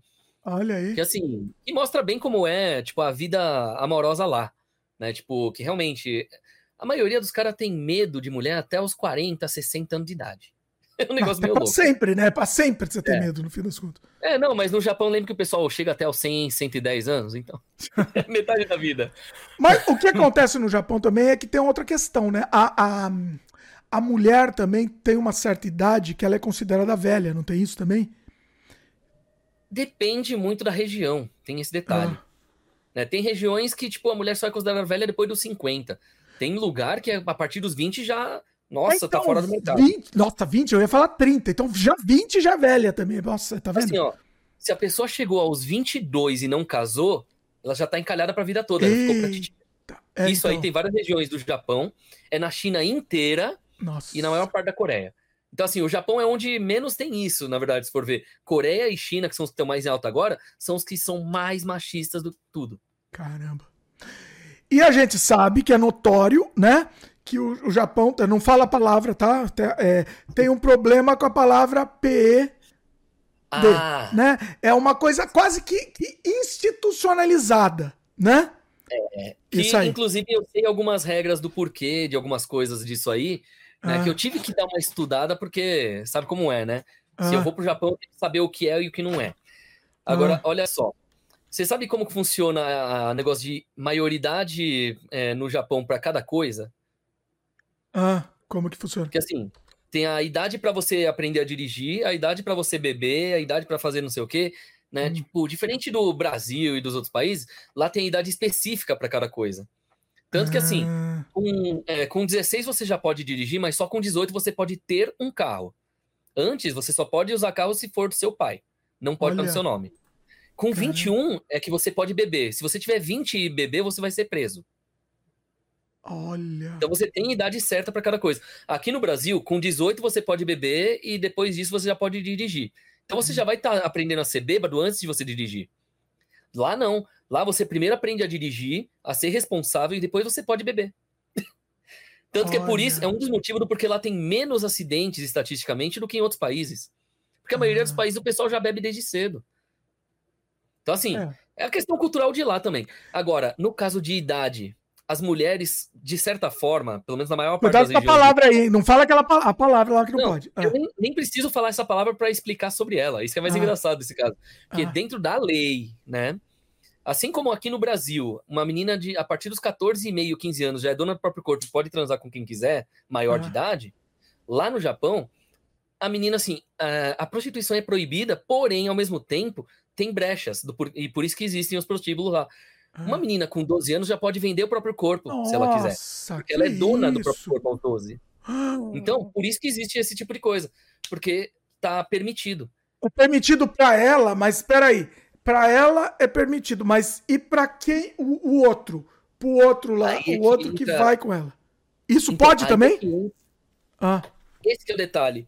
Tipo, independente da idade do outro lado, é só se a menina tá, tipo, autorizando. quiser. Então, isso aí é uma Então coisa. não tem, não tem nenhuma lei de P, né? Qual é a palavra P aí? não tem nenhuma lei contra lei. isso. Se não for, Existe auto- lei. se for autorizado, tô dizendo. Ah, não. Então, assim, se a menina autorizou, ela que tá querendo, Ah. dentro da lei pode. Se a menina não quer, aí sim o cara é preso por Aí isso. é um crime. Entendi. É. O crime se não, se não autorizou. Exato. Caramba. E é uma coisa engraçada que a gente for ver, assim, que leis e a moral pública são coisas totalmente opostas às vezes. Por exemplo, Ah. se vê, vai, dentro da lei no Brasil, a partir dos 14, 15, a menina já pode ir pro hotel com o cara maior de 18, né? Com 40 anos de idade, se quiser. Não, não pode não. Não hotel, hotel é, que eu digo o lugar físico. O hotel Ah. que eu digo a cama. Né? Tipo, pode Tá, na cama tá. dentro da lei. Só não pode entrar num hotel com menos de 18. Sim. Então, assim, É. aí fica meio aquela, né? Então a pessoa teria que ir na casa uma da outra. Sim. Então, assim, só que aí o que acontece? Existem aquelas regras de tipo, ah, com certa. é, quatro anos de diferença seria aquela palavra com P. Hum. Agora, quando tem três anos só de diferença, não é. Re- Ah, Leis não? brasileiras. Né? Tipo, aí é outra palavra lá, mas não tem nada a ver com isso. Então, assim, Entendi. tem sempre esses negócios. Só que só é até os 13. Com 14,5 pra frente, não. Então, um cara de 30, 40 pode namorar uma mina de 15. Isso Na- no Brasil, você tá falando. É, No isso dentro das leis brasileiras. Agora, na parte moral, ou seja, tipo, o que, que a sociedade aceita ou não, é só acima dos 18. Senão o cara é um, entendeu? Entendi. Então, assim, é, tudo depende da, da- do costume de cada região também, porque se a gente for é, norte, nordeste e tal, naquelas Aí- regiões aí- mais, é, é, mais então. no interiorzão mesmo, na Sim. parte que às vezes não tem internet, não tem água direito, não tem luz, são os lugares que isso aí é a coisa mais comum. Menininha de 11 casando com cara de 30, 40. Sim. Tipo, é, sabe, não- eles nem se preocupam com lei. Só que qual que é o detalhe? Depende de cada região e dos costumes de cada região. Pra ver Aham. se é a moral ou não. Só que a lei, que é pro Brasil inteiro é a mesma, aí o cara poderia estar sendo preso, por exemplo. Então, assim, Mas o- sempre ma-. Ah, mas você tá falando no caso do Japão. O, o próprio mangá é uma, Sim, é uma sim. infantilização. O próprio hentai, vai, vamos pegar um hentai. É uma infantilização, né? Entendeu? Que- Teoricamente, teoricamente, entre aspas, é maior de idade. Mas não, tá lá, tá claro que não é, entendeu? Então, só que o engraçado desse ponto é a gente não consegue mais assim definir nada do Japão específico, porque lá uma mulher de 40 tem cara de ter 11, enquanto uma menina de 12 pode parecer ter 30. Então assim, lá é muito extremo. Então, eu sei, mas eu tô falando questão de atração. Questão de Não, atração. Entendeu? Não, Tanto é, é, que os, exemplo- os, os gemidos lá do, do- dos. Nossa, a gente chegou nesse ponto aqui. Mas vai, do- dos, dos, dos filminhos, né? Os filminhos do Japão lá, né? Os gemidos. A menina tem que dar gemidinho de, de criança. Tem que ser o gemido, né? Certo? É, pior que é. Então- Agora, eu não sei se vocês vão ouvir aqui, mas deixa eu, deixa eu colocar Cuidado um aí, pendrive. Ô, cuidado aí, pelo amor de Deus, hein? Eu vou colocar o pendrive no computador, vamos ver se reconhece o computador. Ah. Nossa, eu tô com medo da gente entrar nessa seara aqui, viu? Ouviu? Não, é isso aí, tira, tira, tira, pronto, já ouvimos, ouvimos, é isso aí mesmo. É exatamente isso que eu tô dizendo. Aí, pronto. Então, sabe o que é engraçado? É por que, que eu Ah. falei de pendrive? Qualquer coisa que eu encaixe no computador no USB, o barulho tanto do entrar quanto do sair é esse. Ah, entendi, você pôs o. Mas você entendeu? Você entendeu que eu tô. Não, não era nem nosso tema aqui de hoje, mas é, é, é, é, é que puxado com é coisas. normal, né? É, é, é uma coisa padrão de lá. É, o- é, uma, é um gosto já enraizado, não é isso? Sim, mas o engraçado é que o psicológico japonês, por causa da cultura de lá, é diferente do ocidental. E aí o que acontece? Tudo que você não pode fazer na vida real e que você, assim, pra você é, saciar o desejo sem você se tornar um criminoso, vai pro mangá, vai pro jogo. Por isso que eles fazem tudo em jogo e em mangá. Tudo que é proibido, eles jogam lá. Sim. Não, e, e, ó, e, e olha, isso é legal, entendeu? E- e é, é uma coisa interessante. Qual que é? Aí que tá, aí precisava de uma pesquisa séria mesmo pra ver, mas existe um índice maior de- do P por causa disso lá, ou- ou- entendeu? Comparado com o resto do mundo, proporcionalmente, isso precisa ser menor. analisado. Hein? Acredito Essa é uma que coisa que sim. teve alguns É. estudos, inclusive. Lá é muito menor e justamente por causa da existência disso. É a mesma coisa que a gente for ver. É, por exemplo, pessoas que jogam GTA. Qual é a porcentagem de pessoas que cometem crime na vida real depois? Sim, sim. Porque Imagina, a pessoa sim. tá jogando ali toda a frustração dela no jogo para não fazer na vida real. Sim. Entendeu? Esse que é um ponto interessante. Muito interessante Então, assim, isso, hein? Isso é muito interessante, é verdade. Eu, eu acho, acredito que sim. Talvez seja. Então, aí, assim, eu precisava ver quais, quais foram os estudos que fizeram lá do Japão, em específico disso aí, mas tem alguns bem interessantes, assim, alguns que foram bem aleatórios também as coisas, tipo, que eu não imaginava, que tinham pessoas com, tipo, desejo por geladeira, ou, sabe, sexual pela geladeira, no caso, ou então um desejo por uma almofada e tal. O das almofadas é mais fácil de entender hoje em dia, porque tem gente que se casa com almofadas no Japão. Então, Ah, isso eu vi.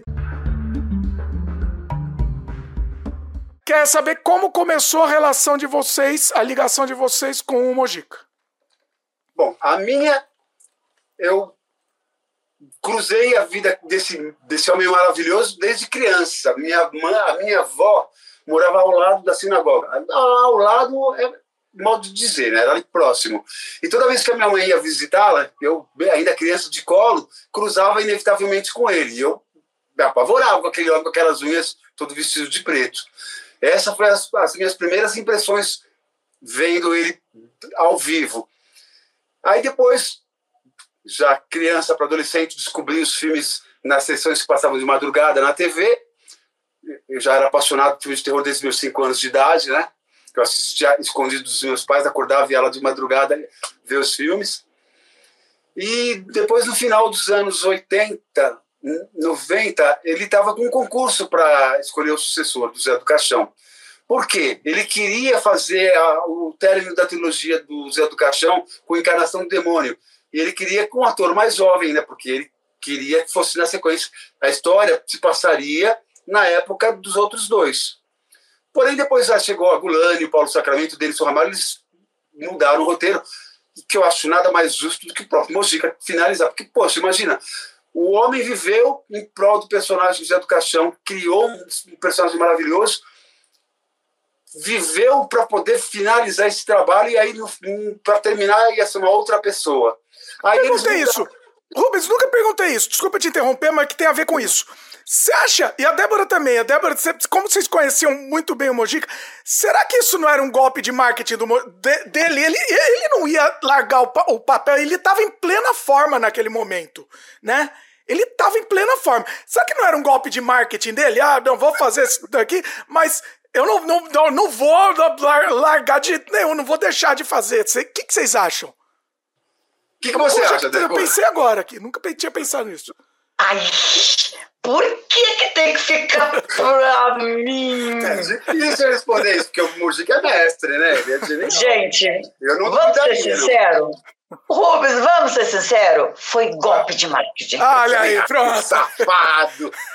Conhecendo o Mujica da forma que nós conhecemos, sabendo que ele tinha pelo personagem, pela história do cinema, por tudo, é claro que ele tinha um carinho assim Sim. particular pelo Rubens, óbvio, porque Sim. foi o que pôs a cara tapa, que foi lá, que participou, que fez, e ele encontrou, na verdade, através desse concurso, mais um discípulo para dar continuidade aos trabalhos dele, que estava interessado em aprender, que queria continuar quando ele fosse para o outro lado. Porque enquanto aqui ele vivo, é óbvio que ele não iria entregar Zé do Caixão para ninguém.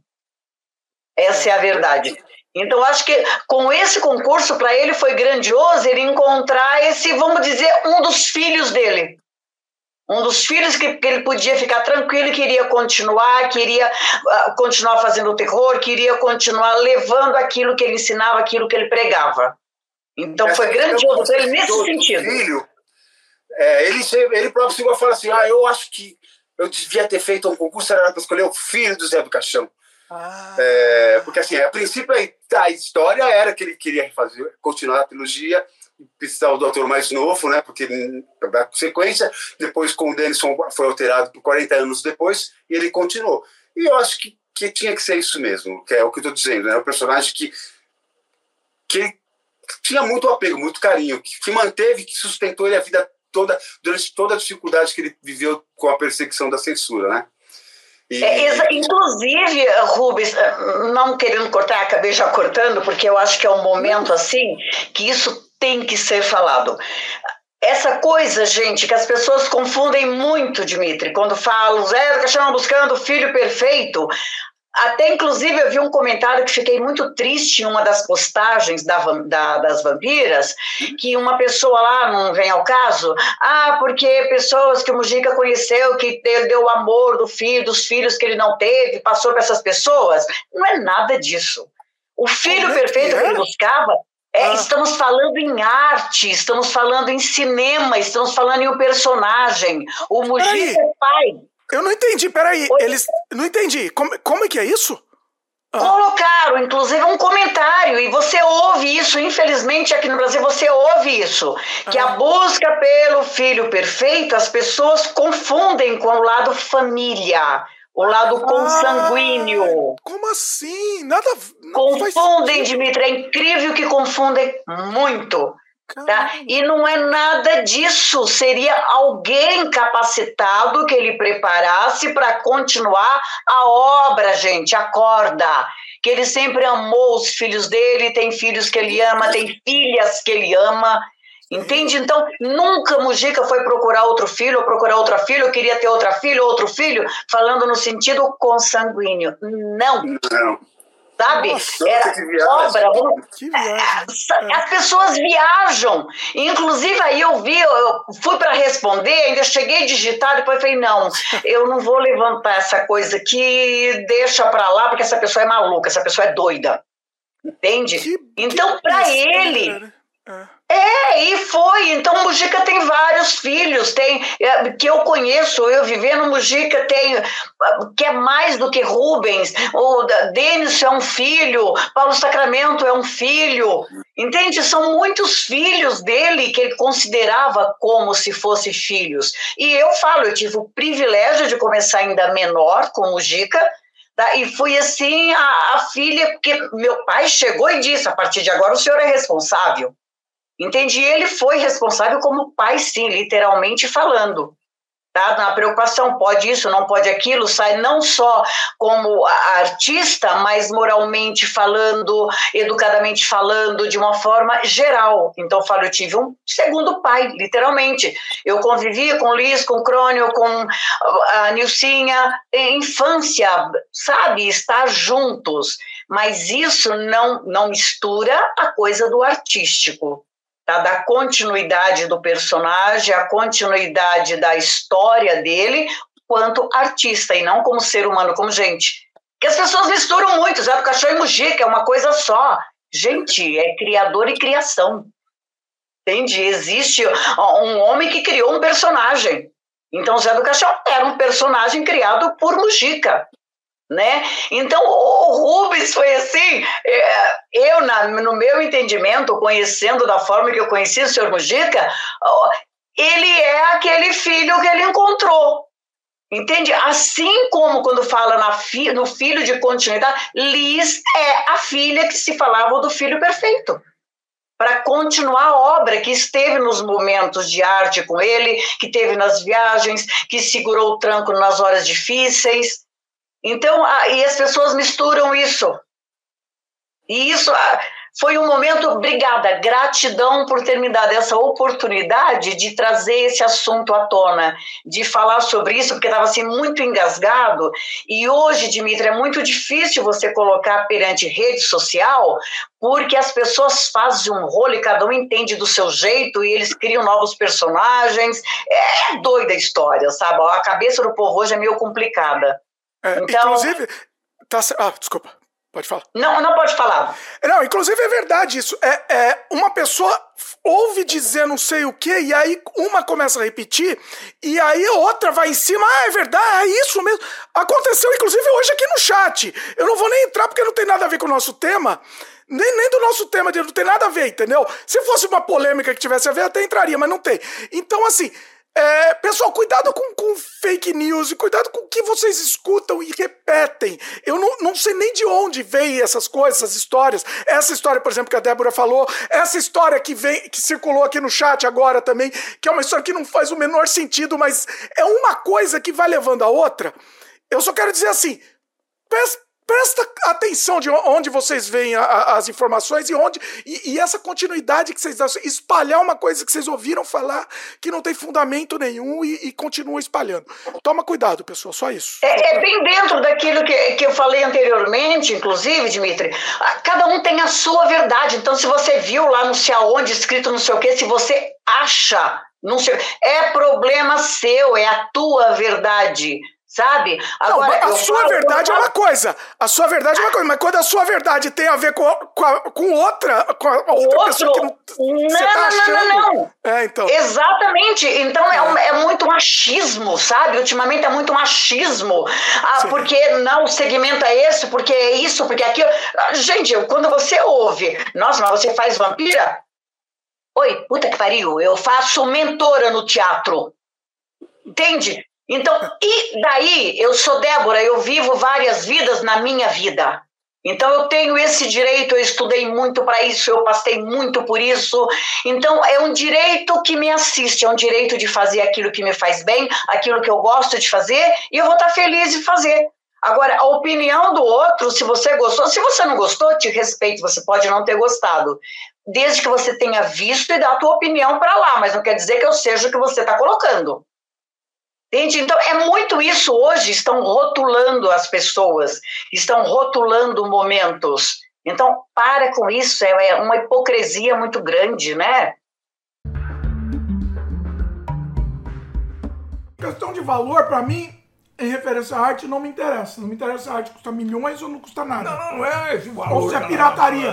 Ou se é pirataria. Por isso que eu estou dizendo, eu não estou discutindo a, a, a questão do valor da arte valor financeiro da arte. Porque isso não me interessa. Para mim não me interessa. Me interessa o, o, o que está por trás dela, né? Agora, arte pode ser o quê? Pode ser, sei lá, o filme do Vingadores, arte?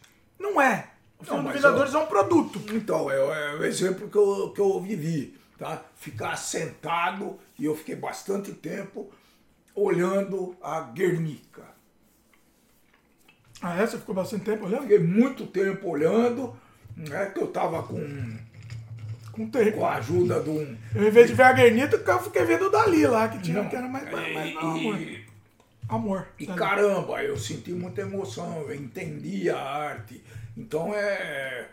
Você não entendeu a arte, não. Agora eu vou discordar. Você Não, entendeu o que estava por trás?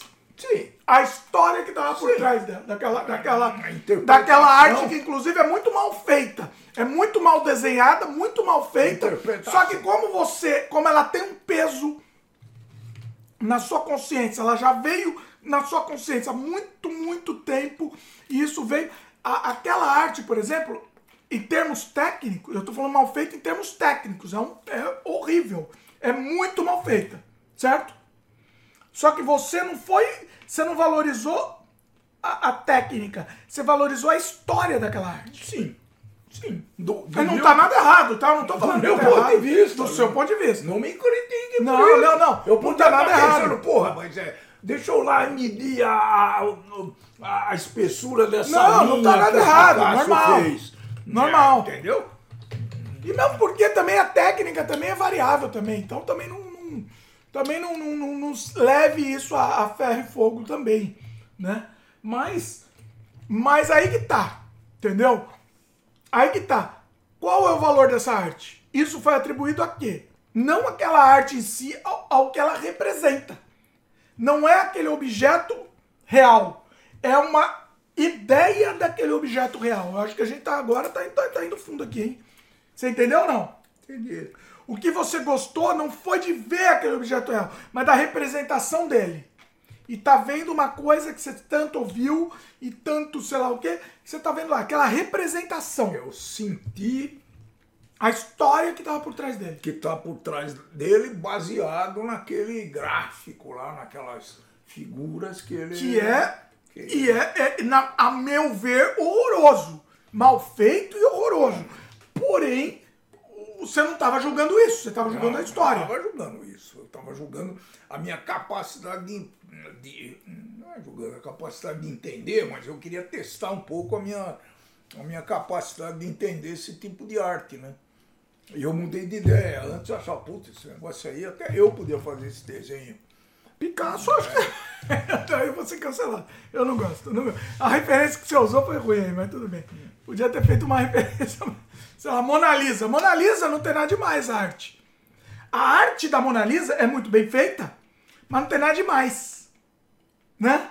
Ela não tem nada demais. Só que o que ela representa? A gente tá endeusando, entre aspas, o que a Mona Lisa representa, não o que ela é efetivamente. A, a, a gente tá endeusando, endeusando não, não é essa palavra que poderia, tem que ser uma outra palavra. Mas a gente tá valorizando, valorando, valorizando o que ela, o, o que ela significa, a significância que ela tem pro mundo, não só para você, pro que mundo. você sente. Não, não é só o que você sente, é o que o mundo sente com aquela obra. A Mona Lisa, eu fui lá no Louvre e vi um milhão de, ar, de, de quadros e obras de artes, um milhão de vezes melhor que a Mona Lisa. Provável. Eu também. Só que e o impacto que a gente tem psicológico ao ver a Mona Lisa? O que, que ela significa? Ela não é mais aquela aquele quadrinho, é um quadrinho, né? É um quadrinho pequenininho, assim, não é mais aquilo. Aquilo, ela não, ela não é aquilo. Ela é muito mais que aquilo. Sim. Só porque ela é, ela não é de verdade. Ela é, é- isso que ela é é uma é uma representação dela. é uma- não é uma representação a palavra que eu quero. Me ajuda aí. Ela é, é um significado, ela não é mais o real, ela é um significado.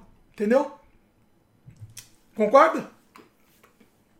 Eu prefiro a Mona Lisa do que a Guernica, porque a Mona Lisa, ela, tecnicamente, ela é bem feita. Ok. A Guernica, pra mim, é mal feita, desculpa. Não, mas não é. Você tá usando. Eu tô usando a Mona Lisa. eu tô usando- vamos usar a Mona Lisa. Não, você que ela é tá- mais forte aí do significado dela. Não, mas você está usando só uma vertente, né, que é a- o bem feito ou mal feito. Claro não, não que tô, não tô. A Não tô, representação, por isso que eu tô falando da Mona Lisa. A Mona Lisa é bem feita. A representação física da Mona Lisa, Peraí. Do, do ponto de vista que nós entendemos com aquela foto, Então, ela é bem feita. Não, a Mona Lisa é bem feita. Só que eu, eu tô falando mal dela. Mesmo ela sendo bem feita. É, eu, eu- mal no sentido assim, né? Na, na nossa discussão. O que eu tô dizendo é que a Mona Lisa é só um quadrinho. Ela é só um quadrinho. Entendeu? Só que, na, na, na verdade, de verdade, ela é só um quadrinho. Só que pra gente ela representa muito mais que aquilo. Ô, ô, tá entendendo ou não tô conseguindo me explicar direito? Pra gente, pra todo mundo. Então eu vendo a Mona Lisa, eu fiquei emocionado. Só que ela é só um quadrinho normal. Igual. Conseguiu te emocionar. Não, ela não conseguiu me emocionar. O que conseguiu me emocionar foi o que ela representa. não é o que ela é. Não, mas tá interligado. Não tá interligado. Não tá. Não tá. Não é o que a Mona Lisa é de verdade. É, é só a ideia da Mona Lisa e tudo que me trouxe a ela. Entendeu? Então, no momento que eu vi aquela, aquela Mona Lisa, é a mesma coisa que eu. que- sei lá.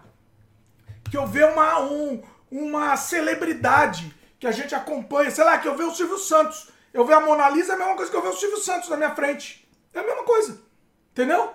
Não tem diferença. E o que, que o Silvio Santos é? Também é uma ideia. Entendeu? Eu tô indo meio fundo, eu não sei se tá entendendo. Tá, tá claro ou não? É difícil. A, a gente. A, a, a gente tem a tendência de valorizar não o que aquilo é de verdade. O que, que o Silvio Santos é de verdade? Não, é uma a- pessoa. O Silvio Santos é só uma pessoa. Do mesmo jeito que a gente com uma caixa aqui na cabeça. É, e a gente vai ver o Silvio Santos e a gente tem uma imagem idealizada do Silvio Santos. Ok? O mesmo jeito que a Mona Lisa. A Mona Lisa é só um quadrinho. É um quadrinho. Normal. Normal. Só que a ideia que a gente tem. Não é um quadrinho. É um quadrinho. Esse aqui é o. É um quadrinho. Não sim. é um quadrinho. É, Por é. que que ele é um quadrinho? Porque dentro do teu padrão, uma, uma, uma, um retângulo Não, não é- com 25 por 35 centímetros é um, é um quadrinho, não sei o quê. Não é o tamanho, eu tô falando um quadrinho porque ela não tem nada demais. Tá bom. Você não sentiu? E nem esse é meu aqui, ó. Esse meu aqui é um quadrinho, ó. Você tá no sentiu? cenário. Você não sentiu? Eu senti, e meu pai não tá entendendo. Será que o pessoal consegue entender o que eu tô querendo dizer? Ou eu não tô conseguindo me, me, me, me, me- expressar da forma correta, ou meu pai não tá entendendo. Ou, eu, ou sei lá. Eu, o, o, o, a questão, agora eu esqueci o que eu tava falando. Mas eu acho que o pessoal entendeu. Ah, a Luísa me disse, Dimitri é hater de Michelangelo agora de Da Vinci. Não sou hater, Luiz. Não sou hater. É um quadrinho bem feito. Mas é, eu- eu quero dizer que a, a, a, a gente dá mais valor do que realmente ele tem. Por quê? Por causa de toda a bagagem que foi construída na nossa cabeça. A bagagem que isso vem. A Mona Lisa, a gente, desde que nasceu, é uma imagem idealizada que a gente vê. É uma imagem que está no, nossa, no nosso inconsciente, na nossa vida. Entendeu? A revolta da vacina. Senão fica só de revolta aqui. Conta a revolta da vacina, ela é fantástica. Rio de Janeiro, cidade moderna, república, vai virar uma, uma a capital do século XX. Vamos urbanizar a cidade. A cidade vai virar um cartão postal pique Paris. Só que o Rio de Janeiro é aquela cidade da época do Dom João VI. Escura, suja, é, rua estreita, sem estrutura nem nada. Pereira Passos, prefeito da cidade, faz o quê? Nós vamos desapropriar todos os cortiços do centro do Rio de Janeiro, por abaixo todos os cortiços e construir avenidas, passos, praças e prédios. Olha. O que, que acontece? A galera que morava no cortiço foi expulsa. Surgem os primeiros morros de favela do Rio de Janeiro nessa época. Quer dizer, já existia um morro ali do- do- dos caras que foram veteranos de, Canudos, que construíram um morro no Rio de Janeiro, e aí os morros se multiplicaram porque não tinha para onde ir. Né? Simplesmente, olha, você mora aqui há 40 anos, o, o seu barraco vai ser, o seu cortiço vai ser afundado. E começaram a construir. Só que falta de infraestrutura, infestação de rato, né? leptospirose. Você tinha um saneamento básico que existia, a varíola, tinha febre amarela, tinha tudo quanto é doença possível e imaginável né, no Rio de Janeiro. E aí o que acontece? Uma das primeiras medidas para saneamento foi: nós vamos pagar por rato que for capturado e entregue para o governo. Os caras começaram a criar rato em casa. Não deu certo. genial. É o gênio. O brasileiro é genial. É genial, o brasileiro. Aí, outra, aí vem outra coisa, fumacê. Carrocinhas puxadas, né? Queros, era querosene misturado com veneno, pique de tefon, né? Quando a gente era pequeno, as crianças pegavam piolho, a avó vinha, passava de tefon na cabeça e punha saco plástico para matar os piolhos e matar a criança junto. Né? Você imagina carroças passando na rua, soltando querosene com veneno para acabar com os mosquitos da febre amarela. O Aedes aegypti já era um jovem empreendedor nessa época. Isso, é, era, só, era, só, era só febre amarela, agora é dengue, chikungunya, zika, tudo que pode, né? Agora ele é empreendedor. Mas na época era só febre amarela. O que, que acontece? Né? A galera odiava esse pessoal. E a gente tinha uma pessoa no governo do Rio de Janeiro que era fantástico, um cara chamado Oswaldo Cruz. O cara era maravilhoso. Ah. Vacinas, né? Vamos trazer as vacinas, vamos criar as vacinas para acabar com as doenças. O cara maravilhoso. Só que assim, a gente vai ter que vacinar a população, né? A galera tá morrendo, temos. Como que a gente vai fazer? Ah, vamos vacinar. E se o pessoal não quiser vacinar? Vacina na porrada. Agulha desse tamanho, cadê a agulha desse tamanho, de vidro, aquela agulha maior que é seringa de vidro. As uhum. pessoas que se recusassem a ser vacinadas podiam ser é, seguradas pela polícia. Então, o agente de saúde ia para o Rio de Janeiro, o material dele e um policial junto. Os caras abriam a porta se a população não abrisse, invadiam as casas e vacinavam na porrada. E aí. Ideia boa, execução horrorosa. Né? Sim. E é lógico, exatamente. a oposição do governo falou assim: não, as vacinas vão matar as pessoas. As vacinas, as vacinas estão sendo dadas à população porque a popula eles querem matar a população. Começou não, para todo mundo virar jacaré. A vacina era. já era. Começou a campanha de informação. É... E todo mundo assim, como assim? Esse, esses caras não vão entrar na minha casa e aplicar uma vacina na minha mulher. Né? Aí o moralismo tomou conta das pessoas. Ah... O governo estava errado, a aplicação estava errada. A forma, né? A forma estava errada, é. A galera da fake news foi com força. Nossa. Uma deu, deu motivo, de... né? Deu motivo, pessoal. É. O que, que o povo fez? Foi pra rua, barricada, tacaram, tacaram pedra na vitrine do, do Itaú, né? Queimaram três, quatro SUVs na, na, na Faria Lima ali. O pessoal ficou pistolado, foi pra rua. Chamaram o exército, abriram fogo contra a população, as barricadas foram desfeitas, morreu uma pá de gente, acabou a revolta da vacina. Eita. A revolta da vacina é isso. É uma ah. semana de dedo no olho e gritaria no Rio de Janeiro, porque as pessoas não queriam ser vacinadas à força e todo mundo achava que a vacina ia te tornar impotente, ou ia te matar, ou ia te tornar estéreo. Ou jacaré, né? Jacaré, não esqueça o jacaré. Só, só, não tinha, só não tinham lá os microchips chineses. Chip, é chip chinês e ET é. também, sangue de ET também. E como ninguém falava de DNA nessa época, então não ia mudar o DNA das pessoas. Mas, cara, revolta a vacina, olha Nossa. o Brasil. Aí o que, que o Oswaldo Cruz fez, o prefeito fez? Ó, vamos fazer uma campanha, vamos botar cartaz, vamos explicar como é que uma vacina funciona, vamos criar o Zé Gotinha, né? E aí, a vacinação deu certo? Não. Por que, que deu certo? Porque o governo criou uma carteirinha de vacinação e que, se as pessoas não tivessem carteirinha de vacinação, elas não podiam fazer um milhão de coisas na cidade. Ah. É só assim. E aí a galera foi se vacinar e o Brasil virou, uhum. tipo, um país de excelência de vacinação, pelo menos até 2018. Ah, então...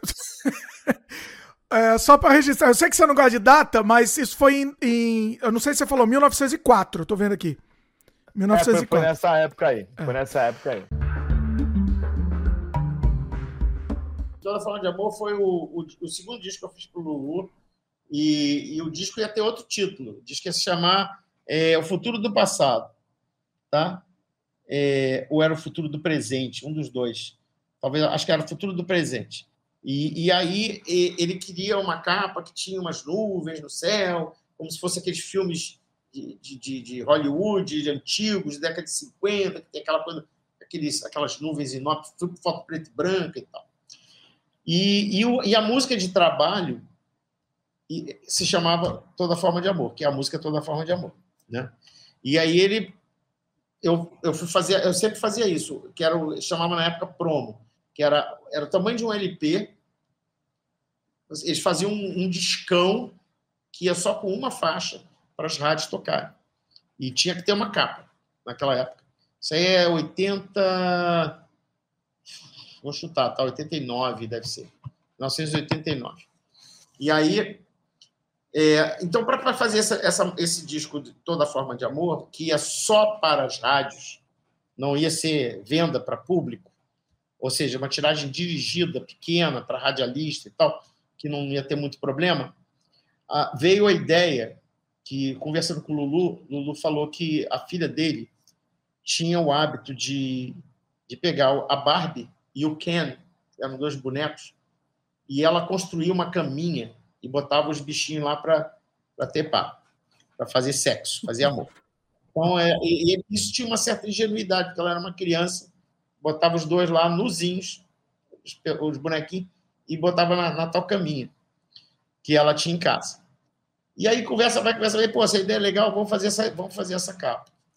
Aí o Flávio Coker, que é o fotógrafo que fez essa foto, foi lá e tirou a foto da, eu fui com ele na casa da, da, da, do Lulu, vimos lá o quartinho da menina, né? Ela arrumou lá do jeitinho que ela fazia, a gente lá tirou a foto. Aí tiramos a foto do, dos, dos, bonecos fazendo sexo e, e, ficou, e aí o Flávio me manda a, as fotos. Na época se revelava no laboratório a foto, né? Não era foto digital. E aí e não tinha computador, né? Então quando eu recebo a foto vinha uma, um envelope né, com, os, com as fotos dentro reveladas, e veio uma ponta, um pedacinho de uma foto com as cores invertidas, com a cor em negativo. E eu olhei para aquela foto com as cores negativas e falei assim, cara, que legal isso aqui, mas era só um pedaço da foto. Falei, pô, que legal isso aqui. Aí liguei para falar, Flávio, pô, isso aqui ficou incrível. Coisa meio robótica, parece. Estou vendo aqui filme japonês de boneco. Isso aqui parece aquelas coisas de Thunderbirds japonês tinha muito filme japonês na minha infância que tinha um pouco esse espírito aí de, de robô, assim, bonequinho e tal. E aí eu olhei para isso e falei, cara, isso é legal. Eu quero que você pegue essas fotos e faça ficar desse jeito aqui, com essa cor aqui invertida. Ele falou, ih, Ricardo, não dá mais não. Isso aí é um teste de ponta, que eles chamam teste de ponta, que o, o laboratório faz um teste na um pedacinho do filme para falar se a revelação tá boa ou não tá boa, sei lá. E esse pedaço ficou no negativo, esse pedacinho aí da foto. Mas não tem como eu pegar o positivo agora e voltar para o negativo. Ah. Só se a gente fotografar tudo de novo. Eu falei, bom, então vamos fotografar tudo de novo. E vamos deixar todas as fotos em negativo. Aí fomos lá, fizemos a menina fazer tudo de novo, montou o cenáriozinho lá dela, fez a foto, ficou tudo em negativo. E aí eu peguei a foto, olhei para aquilo, escolhi, fiz esse. Você está vendo aí a, a, capa, não tá? Sim, estamos vendo. E aí eu, eu falei, bom, isso aí tem um quê de japonês. Eu cismei que tinha um quê de japonês nesse negócio. Que, e aí eu resolvi escrever essas letras a partir de tipografia japonesa. Mas não existia essa fonte. Ninguém ah. tinha. Depois virou meio moda esse negócio de fazer tipografia japonesa. Mas nessa época ninguém fazia, não. Aí eu fui no Largo do Machado, aqui no Rio, que tinha. O Machado é, é uma praça né, que tem aqui no Rio, que tinha uma loja, num, num, tinha lá uma galeria que tinha uma loja que você que vendia coisa para o pessoal japonês comprar, revistas e tal. E a revista japonesa é caríssima, porque vem lá do outro lado do mundo, né? Eu fui lá e comprei uma revista japonesa desse tamanho, grossa pra caramba. E aí fui pegando pedaços de letras para simular o alfabeto é, nosso ocidental a partir da tipografia dos ideogramas japoneses, né? Então são aquelas desenhos de letra. Então você pode ver aí que a letra foi toda, eu desenhei isso tudo à mão. Então eu desenhei isso no papel, caneta de nanquim, né? régua, né? curva francesa, compasso tal, para fazer esse negócio todo. Escrevi a palavra toda forma de amor, Lulu Santos, tal, tal, tal. criei a letra e, e escolhi as cores. Na época não tinha computador para testar se a cor ia ficar boa, não. Você tinha que fazer aqui na mente. Né? Então eu falei, bom, o fundo é azul, eu vou usar as cores que são complementares, está para saltar, para isso, para aquilo. Você usa cor tal, cor tal, tal. Fiz um estudo tal, fiz um lápisinho de cor para ver se ficava legal, parecia que sim mandei para a gráfica, a capa saiu para ir para a rádio. Lembra que era um promo para ir para a rádio, para divulgar a música para radialista. E a gente estava lá, eu e o Flávio, sofrendo com a tal das nuvens que o, que o, que o Lulu queria na tal capa dele, que era o futuro presente, eu acho que era isso. E, e ele não e o Flávio falava, pô, não tem nuvem, não tem céu, não tem não sei o quê. A gente não tinha nem banco de imagem naquele tempo para procurar as fotos. Hoje você ia procurar isso e achar fácil. Naquela época, não. Então, Flávio estava sofrendo com isso. Lá pelas tantas, ele bate o olho na capa, o Lulu, quando ele vê a capa do promo, e fala: mudei. Essa é a capa do meu disco. Olha! Eu, eu adorei essa capa e vou mudar o nome do disco para toda forma de amor, e isso aqui é a capa. Então eu tive que fazer uma contracapa, que não era tão complicado, porque a capa já estava até resolvida, né? Usei até as fotos do próprio. É, é, aí eu usei em positivo, até para revelar como é que é a foto. Usei em positivo, é, da primeira leva de fotos, fiz a, fiz a, a, a contracapa. E, e, eu, e eu falei para a gravadora: falei, olha, mas eu acho que isso vai dar problema.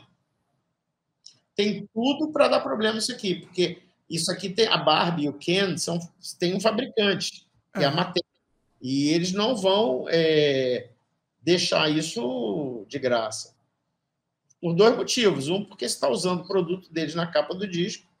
E segundo, eles podem querer ganhar alguma coisa com isso. Tem direitos aí, né?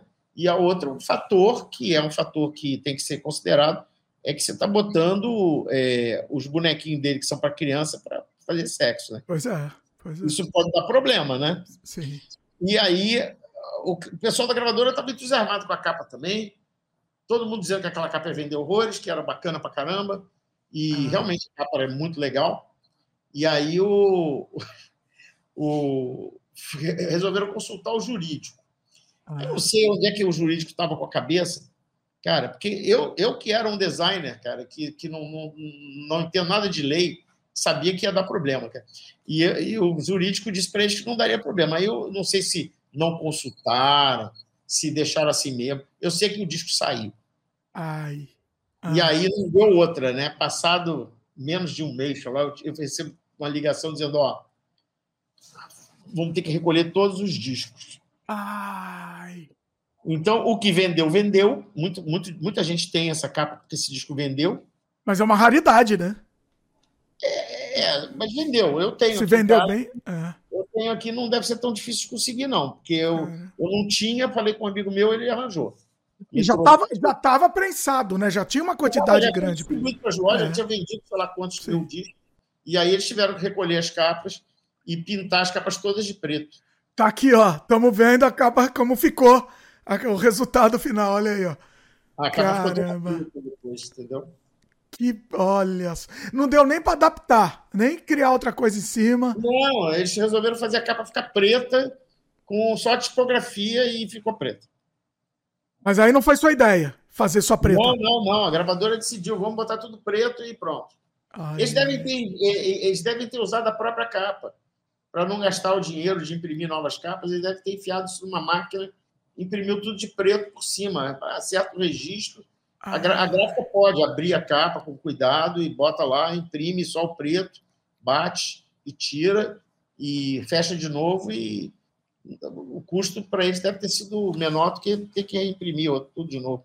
Nossa.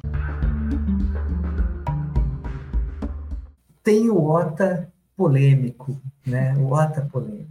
Manda ver. Ah, mas antes disso, eu queria falar do OTA contador de causos.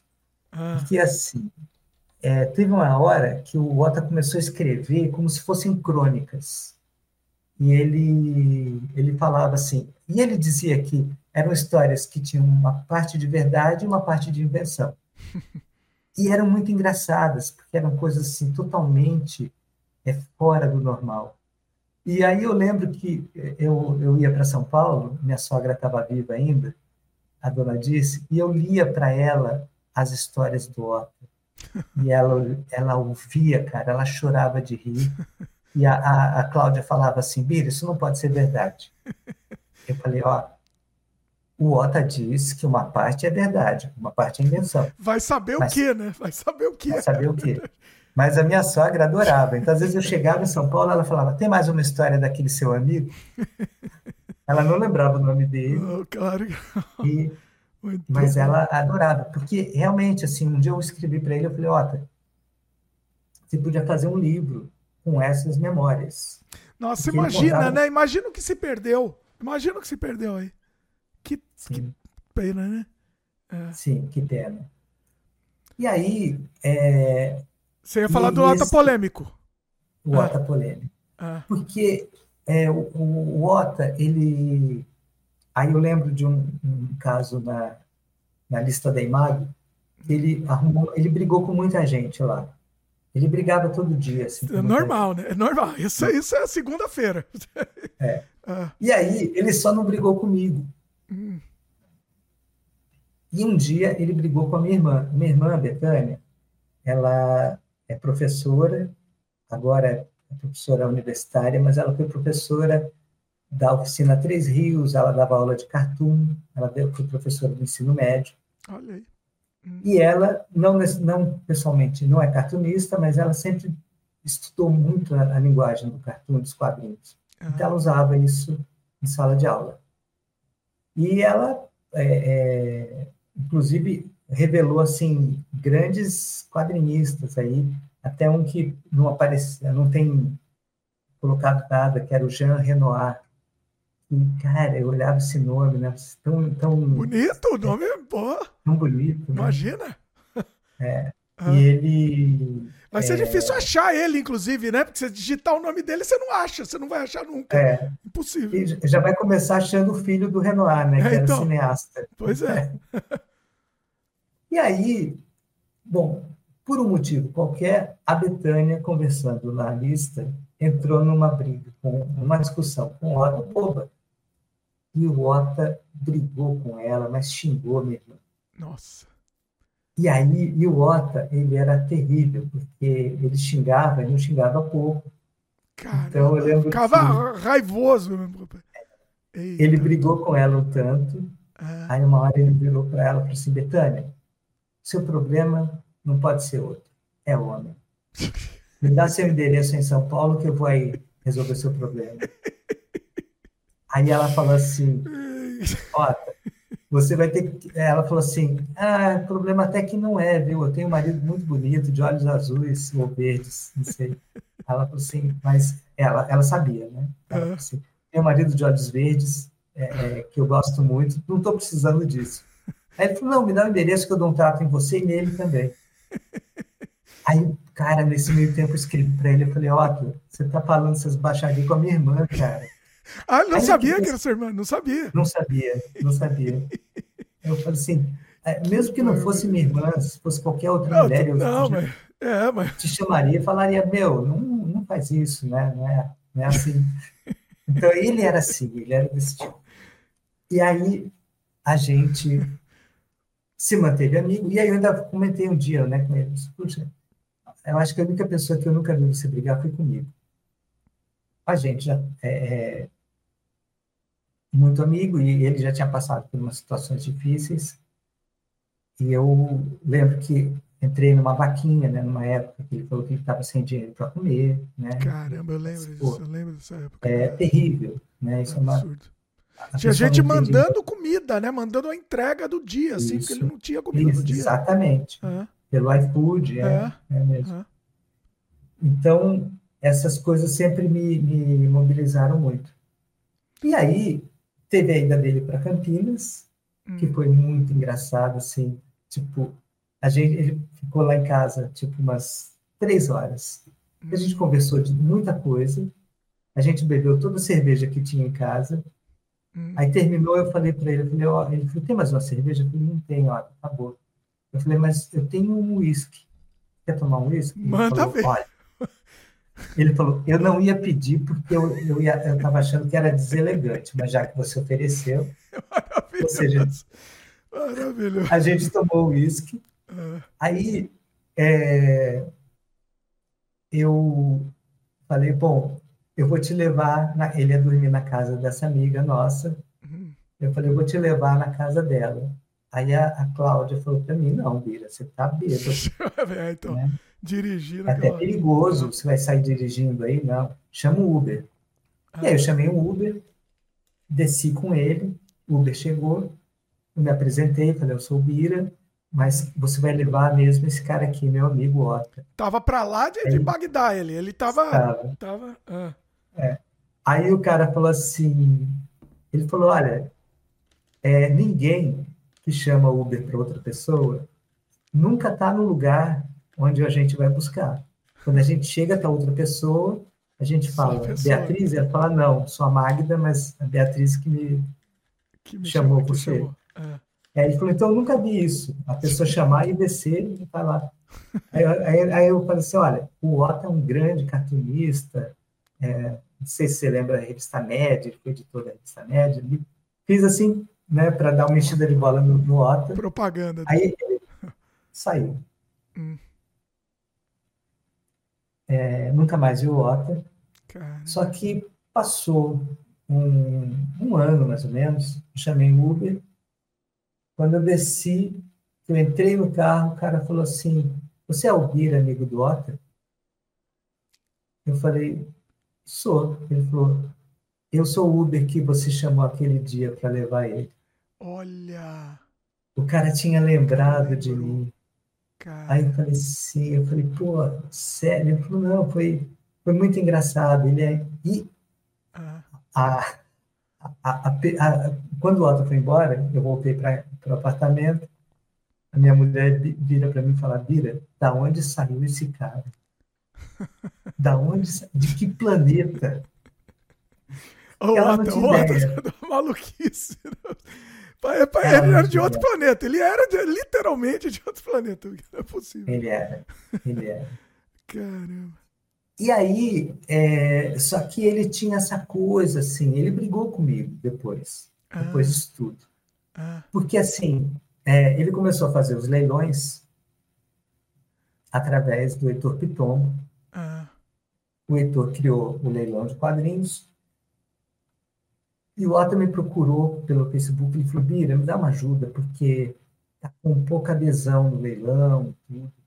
Hum. É, você não pode dar uns lances lá? Aí eu falei assim, poxa, Otto, mas eu só posso dar lance se eu for comprar mesmo. É, você né? vai dar o lance aí, né? O que, que é, então? É. Pô, aí ele falou, não, não, dá um lance lá só para movimentar o negócio. Aí eu ah. fiquei assim, mas aí eu falei, eu pensei, poxa, ele está precisando de dinheiro, Aí eu realmente dei uns lances, mas banquei, né? Mas você queria, você deu lance coisa é. que você. Ah, tá, Sim. Tá. Ah, que realmente tinha coisa muito legal, né? Ele tinha uma coleção. É... Ah, era a coleção Muita dele, coisa... né? Era a coleção é, de quadrinhos é. dele. Ah, é verdade.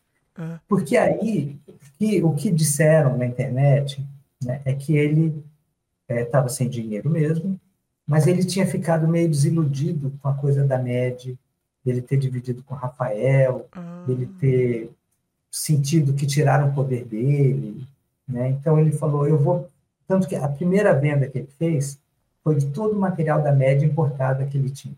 Olha, que ele queria é, ele se livrar tinha... mesmo, esquecer disso aí, tipo. Isso. Nossa. É. Ele tinha muita coisa com autógrafo, ele tinha é, material da época, né, que o pessoal mandava, então a editora da MED pegava um livro lá, um especial de 50 anos, mandava para ele de presente. Né? Então, alguma coisa ele usava numa edição, mas aquilo era um presente dele. Hum. E aí ele, primeira coisa que ele vendeu foi toda a parte da MED. Nossa. Aí, é, é, isso foi meio triste. Depois ele vendeu algumas coisas raras e e aí isso foi movimentando mais a. a Conseguiu manter. É. A grana, é, então pagar as contas e tal. E ele ainda continuava fazendo esses freelancers de, de edição de quadrinhos, né? É, ele estava fazendo então, também uma, uns catarse também, né? Uns, umas campanhas de isso, financiamento. É. Isso. É. E, e aí eu, eu colaborei né, com a, a, a menina bipolar. Isso, isso. Que não, e... não chegou nem foi essa, não? Ou foi uma segunda da Bipolar que não chegou nem a dar tempo de lançar? Não teve uma coisa. Foi a segunda. Foi, a segunda, segunda. né? É. Mas tem os arquivos, pelo que o pessoal da editora TAI falou, tem os arquivos, tem algumas coisas inacabadas. Ah, tá então, é, o, o, primeiro que aconteceu foi que, cara, o Ota ele era louco. Ele já estava com a edição toda pronta, já estava no prazo de mandar para a gráfica, ele chama o pessoal e fala, vou fazer tudo de novo. Ai, eita! Aí o pessoal falou, por quê? Ele falou, porque não está bom. Caramba, olha. Aí eles falaram, meu, a gente olhou os arquivos, você já mandou. estão bons. Ele falou, não, eu vou refazer. Nossa. Então ele tinha essa coisa. É. E, e eu, é, eu lembro que um dia ele falou, isso ele falou também no dia que ele foi lá em casa. Ele falou assim: agora tá fácil de desenhar a, a garota bipolar, porque eu estou usando os bonequinhos prontos, então só mudo a boca, é, é tudo vetor e tal, então eu mexo o bracinho, né? E aí eu falei assim, puxa, porque é uma sacada, né? O pessoal de animação faz isso. Então, por que não fazer em quadrinhos? Ainda mais o estilo dele permitia isso tranquilamente, né? Pois é. tranquilamente. É. Mas então é isso. Eu vi, eu ouvi algumas entrevistas dele para aquele o PH, tu já viu? PH não, eu, É vi, um- eu vi ele no Gentile. PH No vi. Ah, É, no Gentili foi uma, uma entrevista muito boa, eu gostei. sim. Eu achei que é, é, que assim eu não gosto do Gentili e acho que em algumas entrevistas ele, como a, do Sérgio Malandro, não sei se você assistiu. Não. Não. Que ele quer mais fazer graça do que ele falar do que deixar o convidado falar, né? Isso, acontece muito. Só que no Isso caso do. Otto ele deixou. Porque ele gosta, né? vontade. Ele gostava. O, o Gentili, acho que. Não sei se ele desenhou na média ou queria desenhar na média. Uma coisa Desenhou assim. na média. Chegou a desenhar. Desenhou na média. É. Nessa, nessa fase última aí. É. Você acha que foi esperado o lance da, da morte dele? Estava meio que esperado? Você acha que era uma- Olha. anunciado, vamos dizer assim? Eu não, eu não esperava. Foi, foi uma coisa, uma surpresa, assim, bem triste. Depois me falaram que na semana em que, na semana anterior à, à morte dele, ele estava reclamando de que ele suava muito e uma dor, um formigamento na perna. Caramba. E aí, as pessoas que falaram isso, eram pessoas próximas a ele, que conversaram comigo, acharam que pode ser que isso tenha sido um prenúncio de algo que aconteceu depois. É, ele estava sem nenhuma companhia, né? Então, o que quer que seja que aconteceu, ele ficou ali sozinho e ele não teve para quem pedir ajuda. né? Então, isso achei que foi assim mais triste. É, imaginar que podia ser algo que realmente se ele tivesse tido um, um atendimento médico, podia, Podia ter ser sido evitado. evitado, né? É, pois é. Você sabe que E- assim, você sabe que quase, quase rolou a participação do Otto aqui no Sem Freio. Olha. Bateu na trave. Foi assim, ele tava respondendo, tal, a gente tava conversando. E foi pouco Uhum. tempo. E, e assim, só não foi feito antes, um pouquinho antes, por questões técnicas. Ah, tô, tô sem câmera, ele, ele falou, né? Uhum. Tô sem câmera aqui e tal. mas- Aí a gente tentou, tentou dar um jeito, mas não deu tempo. Não deu tempo. Tá. É, Olha só. pois é. E ele, ele era perfeito para o teu programa, né? Sem Porque- freio, né? Sem. Exatamente, pois é. exatamente. E, e, assim, é, é, é o típico da, é a típica pessoa que você dá um tema e ela desenvolve, né? É. Ela tem muito conhecimento, é, muito conteúdo, né? Então, puxa, uma pena mesmo. É uma pena. Pois é. E aí, ele brigou comigo porque Ah, é? Você não, você não contou. Ah, vai lá. Não contei. Então, teve a coisa dos leilões, teve a coisa de ele estar passando privação, então eu ajudava como podia. Eu entrei na vaquinha dele. Aí um dia, só que eu fazia assim, ele colocava as histórias dele, eu entrava lá e eu comentava todo dia. Então eu, eu achava divertido, achava que era uma forma de eu estar me, me relacionando com ele. Só que de fato ele não estava gostando. É, eu não sei por quê, porque eu não falava assim, não era. É, é, eu, não, eu não atacava ele, não, era brincadeira, assim. Então, ele falava uma coisa, eu, Ah. eu puxava um gancho para eu brincar e. Uma zoeira só. E só aí, uma... ah. é, uma zoeira. E aí, um dia, ele. Até porque eu já tinha falado várias vezes, falava, Ota, é, junta essa, esses textos e edita isso, faz um livro, porque é, independente de ficção e realidade, qual o percentual de cada um, é, é, é um material muito rico. É entretenimento, né? Entretenimento. No É. mínimo é entretenimento. Ah. Os teus fãs todos comprariam um livro com a coleção dessas histórias. E aí, então eu fazia isso, é, falava coisas sérias também, Hum. compartilhava coisa dele, né? Então eu tentava ajudar como podia. Só que um dia ele me, me procurou pelo, pelo Messenger do Facebook e falou: Mira, é, eu vou pedir para você parar de escrever aquelas coisas, senão eu vou te bloquear. Eita. Aí eu falei, como? Eu falei, que é, é, eu, eu tô te insultando? Eu, eu te magoei? Ele fala, aí ele ainda, eu devo ter isso no, no Messenger, deve ter salvo. faz um print Ele disso aí, assim, você tem que guardar. É. Aí ele falou assim, eu sou um velho doente. Eita. Ele ainda falou isso. Ele falou, sou um velho doente, tem coisas que eu não aguento mais.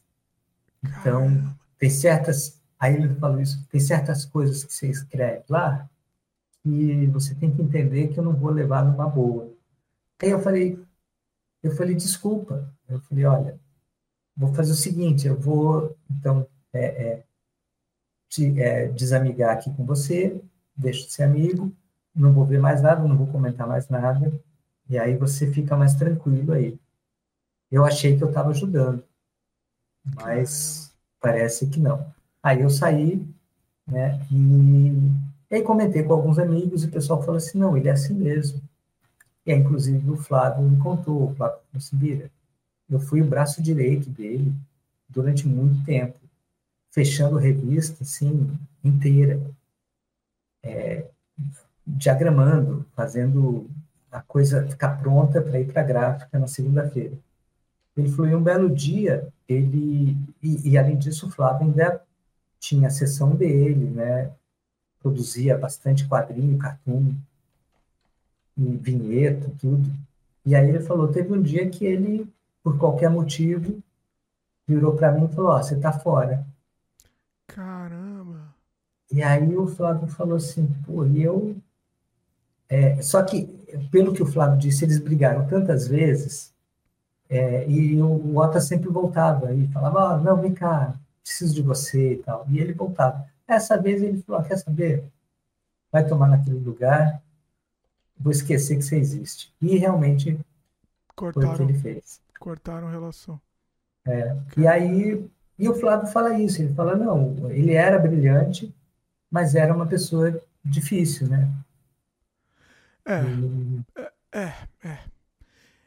É, infelizmente, assim, ele, mex... ele, ele arrumava problema com todo mundo, né? Assim, dá, dá, pra, dá pra ver no histórico. né? Você tá, acompanha, o Facebook tá lá o memorial dele, você vê, né? Você vê o histórico dele. De, de- É.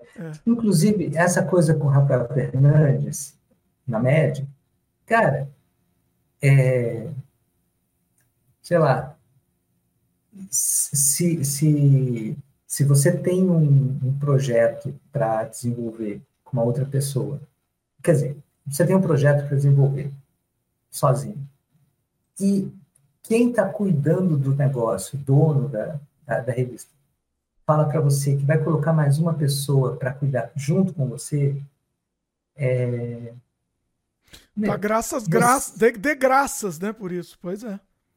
Sim, inclusive porque tem uma coisa. O Rafael, ele trouxe um, um, um sangue novo, porque o Rafael, é, eu acho que ele é um grande editor, grande roteirista. Ele é uma pessoa excelente e, e gente finíssima. É, o, o- e, e o Ota, assim, ele devia ter percebido que, na verdade, o Rafael era ele com 18 anos, ou com 20, né, ou com 21, porque não era uma ameaça. O Benício fez todos os cartazes de cine, cinema pornô, etc. E ele teve uma coisa que foi muito importante na minha vida, uma literatura da minha juventude, que foi Gisele, a espiã nua que abalou Paris. Todas as capas da. da- você tinha aquela coleçãozinha de livros de pocketbooks, entendeu? Ah. E todas as capas eram ilustradas pelo Benício, porque depois são, foram quatro volumes da Gisele, a espiã nua que abarrou Paris. Deixa eu ver se eu né? acho aqui. Depois, é, porque nos retiros espirituais a molecada lia Gisele e ficava um pouco é, Emocionado. Emocionado. emocionado. Aí tinha que pegar, aliviar a emoção. Né? Toca a capa. Então, você lia um capítulo e eu, deu só com a capa, pegava a capa e. Eu, eu, encontrei aqui, mas eu não vou poder mostrar aqui, que senão a live cai. E, pesquisem aí, pessoal, então, porque não vai dar para mostrar. É, é, é, é, né? E depois tinha a filha de Gisele. E quem criou isso foi o cara lá do, do, do, do, do dos Diários Sociedade que trabalhou, meu. Como é que é o nome? Ai, Deus, pai, minha memória tá uma droga.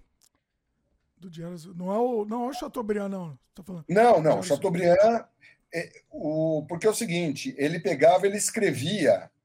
Ele, ele é super manjado, cara. É, agora deu branco, assim. Não foi É. o Nelson, não, né? Não, o. Não, não, não. Ele foi editor, foi um cara importante dentro do jornalismo. Foi um jornalista. Enfim, vai lá. Ah. Não, é fácil, é só. Escreveu Gisele. Escreveu.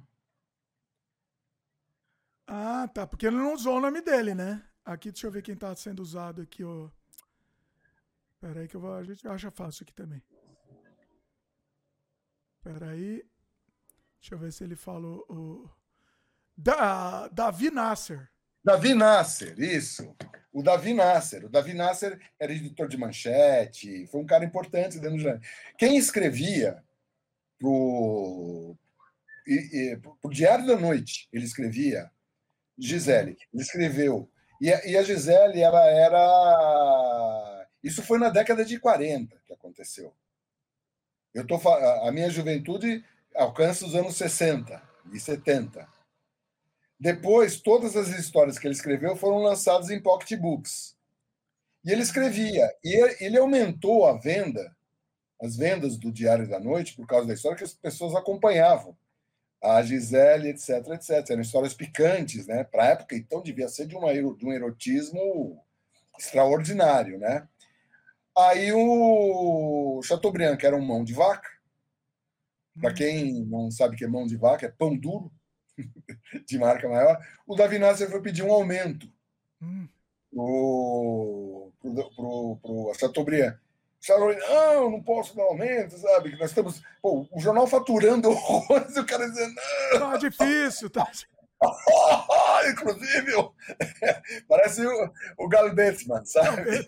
Ai, tá, tá muito difícil pagar, não! Aí o Davi Nasser pegou, ameaçou o Chateaubriand, olha, eu vou matar a Gisele. O- aí a posse do, do, do Chateaubriand falou, quando você quer?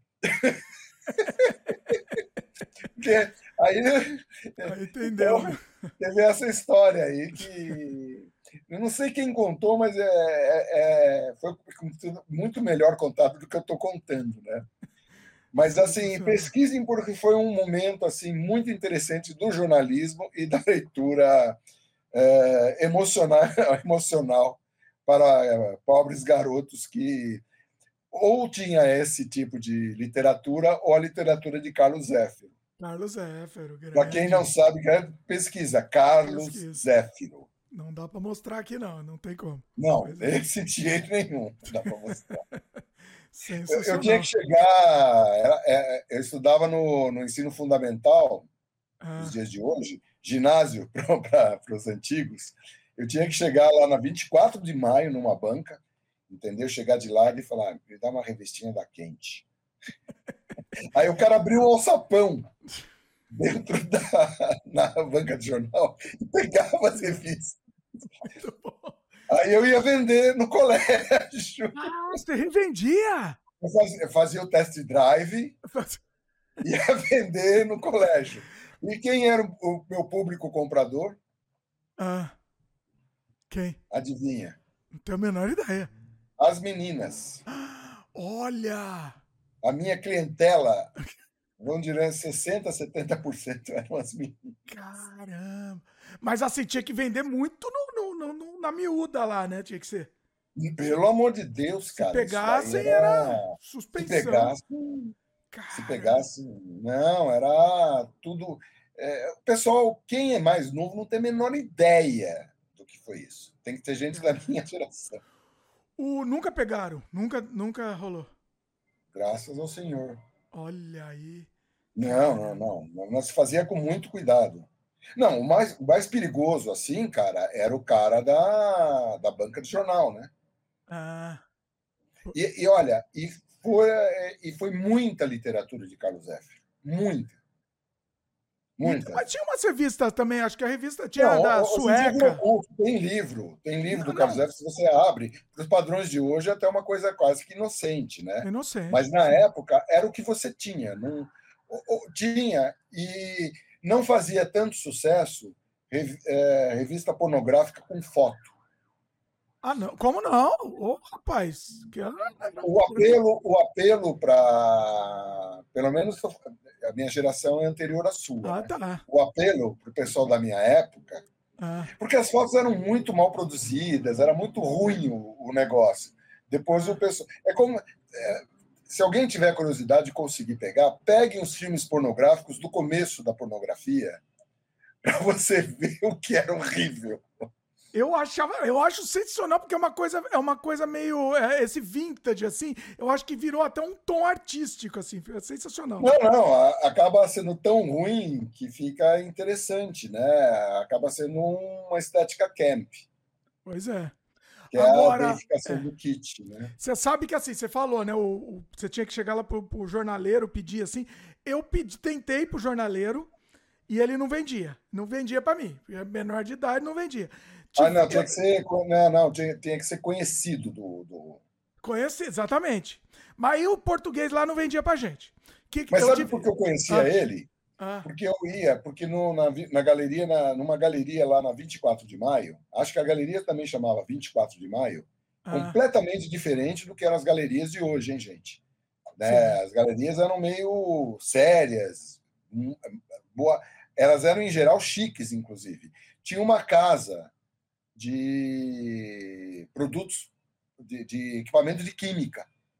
Ah. Eu ia comprar copo de Becker, bico de Bunsen, todas essas coisas, e tubo de entortar, que é um tubo ah. de vidro que para você pegar e fazer vários artefatos para você trabalhar com química. Né? Eu adorava trabalhar com química, né? então eu ia, ia comprar essas coisas assim. E aí acabei fazendo amizade com esse jornaleiro, entendeu? Até que um dia ele abriu para mim. E um novo mundo se descortinou. Olha que genial. Foi, foi a minha grande entrada e saída do crime. olha, minha, olha a minha história. O meu o português lá da banca não vendia para mim. Então eu tive que armar um esquema, eu e os amigos, para é, Desculpa a contravenção, mas era o jeito, pessoal. Não teve jeito. A gente teve que, que surrupiar uma revista lá. Não teve jeito. Porque ele não vendia. Não vendia. Precisava, precisava daquele material. Era o único material de, de fonte de inspiração que a gente precisava daquilo. E não, não vendia, a gente teve que fazer esse esquema aí. Eu, eu tenho vergonha em contar isso, mas é a vida. Tivemos que surrupiar. Foi um, um delito aí, um pequeno delito. É a vida. Bom, tá? vamos tentar voltar. O Marcelo ficou até, até chocado com esse meu delito. Se eu pegar três livros, três, eu tava em dez. Nome de três livros de pensadores que as pessoas leram nos últimos cinco anos, não conseguem. Cinco, a, a minha conta era menor, você lembra, Dimitri? Você lembra? Minha, eu tô falando, era em um ano, eu tô falando cinco anos, três grandes filósofos. Eu não vou, eu vou, eu vou ficar quieto aqui, inclusive, Daniel. Eu vou até sair daqui, porque eu não vou falar. Eu não falo nada, não. Fica... Me coloco na minha insignificância aqui. Não vou falar, não. E essas mesmas pessoas são as histéricas anêmicas, que querem, que reclamam, mas não propõem solução, porque não pensam. Não, eu entendo isso, Daniel. Eu entendo, é, eu entendo, mas assim, é, é assim, não adianta lutar contra. O que a gente tem que tentar é, é, é entendeu? É, é arrumar a solução do jeito que é. Não, quer, não quer mudar. Não queira mudar. Entendeu? Ah, não, Não, você vai ter quero, que eu ler livro de mudar. filósofo. Não, eu tô dizendo, pra solução. Ah, você vai ter que ler o livro, livro do filósofo tal. Não adianta, porque não vai. É, é assim que funciona, entendeu? É por isso que a gente está criando uma, uma classe de pessoas mimadas, rabugentas e burras. Porque elas não querem, não querem, não querem. Não é não querer, Daniel, não é não querer. A- a- a- é, é, é a Para de- involução. Para de, não, não é evolução. Para de Involu- relativizar. Involução, involução. Para de relativizar a preguiça. Isso é só preguiça, mais nada. É, é, é dar desculpa para preguiça, mais nada. Qual é o problema de pegar um livro? Prioridades, são prioridades na vida, Daniel. É prioridade. ninguém, não, ninguém tem o final de semana para ler, para crescer o cérebro? Tem, tem gente que não tem, é a vida. Ah, não, Dimitri, para. Mas tá assistindo É, Netflix, tem, eu né? não tenho, Então, mas eu sei, eu entendo, eu sei o que você tá falando. Dimitri, é só preguiça, mais nada. Eu É entendo, preguiça de eu ler. entendo, eu entendo. É só- eu isso entendo. me deixa puto, porque as pessoas são preguiçosas e Não é só reclamam. preguiça de ler também. É, é, é a, a- a- se você não tem base pra ler, se, não, se a pessoa não tem. Vamos despersonalizar a coisa aqui. Se a pessoa não tem a base pra ler, dá, cita um aí, obrigatório pra pessoa. ler. Schopenhauer. Qual fala o livro aí, um livro. Fala um direto, um livro. Dele. Vai. É, Como melhorar a sua escrita. 32 Ok. estratégias de escrita. Tá bom. Se você não tem base pra ler esse livro, você Hum. não vai conseguir apreciar e, e- e- não só apreciar, mas levar isso pra sua vida, aplicar isso. Você concorda? Tudo bem. se- se- Você concorda? não, não concordo em nada. Não, de forma Mas se você nenhuma. não tem base, você não vai aplicar, meu, querido. Não, você vai abrir o livro, você vai ter dificuldades. Você vai querer entender, você vai começar a mapear suas dificuldades, você vai começar a pegar livros que calibrem sua dificuldade. A questão é que ninguém quer sofrer, ninguém quer pegar o livro e ler 30 vezes a mesma página até conseguir fazer. Então vamos dar outra solução, Daniel, porque não adianta, na teoria é bonito. Eu entendi. Não, não é número teoria, bonito. não é, Dimitri. Não, é, É. relativizar a preguiça. As Não é. Daniel. Não, tá tudo bem. A gente já teve uma discussão. O pessoal gostou de uma discussão que a gente teve aqui. Toda a Luísa que lembra dessa discussão. Que eu. Foi a mesma coisa, só que para um outro lado, né? Eu, eu tinha a minha teoria que você lê qualquer coisa, mesmo que seja em quadrinhos, uma adaptação para quadrinhos, tava ótimo. Eu não quero voltar para essa discussão que já teve. É um outro pro- programa antigo. E você é terminantemente contra isso, né? Tamo aí, tá? é a mesma coisa. É a mesma coisa. Precisamos Dimitri. dar acesso. Temos que dar acesso. Se você tiver que modificar um pouco essa mídia, mastigar um pouco para dar acesso, que, faça, mas Eu discordo completamente. Discordo Pega a evolução, não consegue filosofia, comece com Pequeno Príncipe. Você vai conseguir. Que é um livro para criança de 7 anos. Pequeno Príncipe, aí que tá. Pequeno Príncipe é um mastigar e dar acesso. Não, não é. Ele não é, É, mastigar e dar é acesso. sim. Não, Lógico que é. Porque senão. Lo- Dimitri, calma. É, Você não está Ah. subvertendo a essência do Pequeno Príncipe para dar para as pessoas. Você não está reinterpretando para dar. Você vai ca- colocar um caminho mais leve, não é mastigar. É um caminho adaptado para sua cognição para você poder crescer. Então, mas ele foi escrito para isso, certo? Certo? Ele foi escrito. Sim, ele foi escrito de uma forma escrito- Exatamente. Então, por que, que você não pode pegar um conteúdo desse denso e reescrever ele de forma entretiva também? Porque você vai dar, tirando a chance das pessoas fazerem cognições e pensarem, porque, Dimitri, é a mesma coisa que você pegar, você vai na academia, você vai levantar peso. Você vai pedir pro seu professor levantar peso para você, para você ficar vendo para crescer? O Pequeno Príncipe é isso. O professor Não, levantou o Dimitri, peso. O pequeno O- príncipe é dar o peso certo para uma pessoa fraca, que não, tem, não consegue levantar. O professor levantou o peso, Daniel.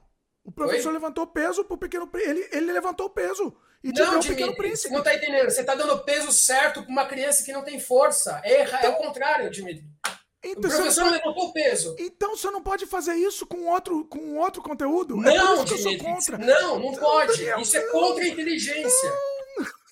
Isso é contra a inteligência. Discordo veementemente, veementemente, discordo aqui. É, pra mim é coisa de vagabundo, não, é coisa de vagabundo. de, jeito nenhum, é discordo, discordo, discordo. Discordo. Eu acho que você pode sim deixar um material muito mais palatável. P- pode. Discordo totalmente. Não- mas a gente não é- vai chegar, não vai chegar em acordo aqui os dois. É não questão de gosto, né? É questão de gosto. Se adaptar tudo conforme o que você quer fazer. Por isso que a geração tá fraca. Não é, não é. Eu acho que você pode dar pílulas, criar Não, pílulas. não sou eu que tô falando isso. Não sou, são os índices educacionais, sou eu que tô falando. Eu acho que você pode criar pílulas e criar gosto. É o que a gente tenta fazer, inclusive aqui no Sem Freio, você quer saber? A gente tenta fazer de uma maneira leve, trazer assuntos leves pra, pra, é, e, e, discutir também coisa pesada aqui com o pessoal. Mas discutir de um jeito palatável, entendeu? É isso que a gente tenta fazer aqui. Você não acha? Você não acha que não, aqui a gente faz isso? Não, um não é isso. A educação um ela, ela, é escalonável, ela não é adaptável. A educação ah, você começa aos poucos. Então, mas é o que a gente está falando. Mas é o que a gente está falando mas eu não estou subvertendo a, a, densidade, a mensagem, adaptando conforme as pessoas precisam entender. Tem que ser ao contrário. As pessoas têm que se adaptar para entender aquilo. É diferente. Aí que você aprende. se todo mundo fizer a sua vontade, mas imagina aí... se. Ah, mas você não dá acesso, Daniel. Você, você, você limita o acesso. É não, não é limitar o acesso, é fazer as pessoas entenderem que isso é importante. A propaganda da facilitação é que todo mundo tem uma solução prática e rápida, porque isso interessa aos meios comerciais. Vender livro não dá dinheiro. O que interessa é fazer videozinho no YouTube, fazer dancinha no TikTok, porque isso viraliza. Você dá pílulazinhas ali, a pessoa vai ficar dentro de um sistema e não vai nunca buscar o que precisa. Ela vai ficar sempre na superfície. Se você Concordo. criar uma cultura de livro, de leitura, de, do, do, método pelo método, pelo método, a rigidez do método, as pessoas vão transformar a cabeça. Não é à toa que 94% das pessoas hoje na Terra vivem na Matrix e que só 6% tem a iluminação. Tá, eu concordo com você.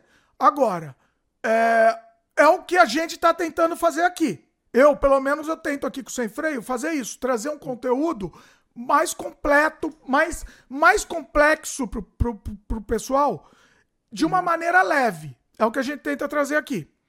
Uhum. Não dá certo. Por quê? Se tivesse aqui fazendo dancinha, daria certo. Entendeu? Uhum. Aí, você concorda? Você concorda? Então eu tento aqui certo, um meio. Né? Eu tento um meio termo. O meu meio não, termo eu... não dá certo também. Não dá certo. Se eu tivesse fazendo dancinha, daria. Uhum. Entendeu? Mas por que, Dimitri? Que quando você fala de educação em real transformação, você tem uma coisa chamada método. Você tem a rigidez do método. Não adianta subverter um método para que você tenha os mesmos resultados. O método não cabe adaptação. Ele não vai funcionar. Você vai pegar frações disso e não vai ficar, vai ficar sempre na superfície. Quando as pessoas têm, elas têm que quebrar emocionalmente, elas têm que quebrar intelectualmente, elas têm que sofrer para conseguir transformar alguma coisa. A gente perdeu o medo de sofrer. Por quê? A gente está substituindo leitura por Netflix que acham, é a coisa mais, assim, o que está acabando, começou depois do celular acabar a comunidade é Netflix. Eu falo que, que, Netflix é igual batata Pringles. Aquilo lá não tem gosto de nada, mas enquanto você não vê o fim, você não comer tudo, você não está satisfeito. Quando você não zerar uma série, não importa se ela é boa ou não, você não vai estar satisfeito, porque tem um sistema dopaminérgico é, que é a gamificação. É, gamificação. É, você pega, por exemplo, é, exato. Sim. É, você pega um livro que você está tá tão viciado no sistema dopaminérgico de facilidades de games, de tudo, quando você pega o conhecimento que vai te transformar, você, você já substitui a sua fonte de prazer. Então você vai, ah, não, é difícil, eu não consigo, não é para mim. Você começa o conhecimento, a também, o conhecimento também te libera dopamina. Se você se você tiver treinado para isso. Eu também, eu é, acho. Mas essa é a minha questão, é essa pode minha então. Só que qual é a diferença? O, quando você tem o conhecimento e você tem dopamina, você tem produção e transformação, você tem crescimento. Ninguém cresce vendo Netflix. Ninguém na fase Terra cresce. Você se acomoda. Você pe... Eu concordo, só que se você pegar esse conteúdo denso e. É que a gente não vai, não vai terminar. Vamos mudar de assunto. Porque... Mas, na minha opinião, você pega esse conteúdo denso e deixa ele ficar mais leve. Ó, meu pai tá participando aqui, fez um comentário que eu concordo com ele aqui, ó. Ó. É... Tem gente que esfor... se esforça, mas não consegue entender alguns livros.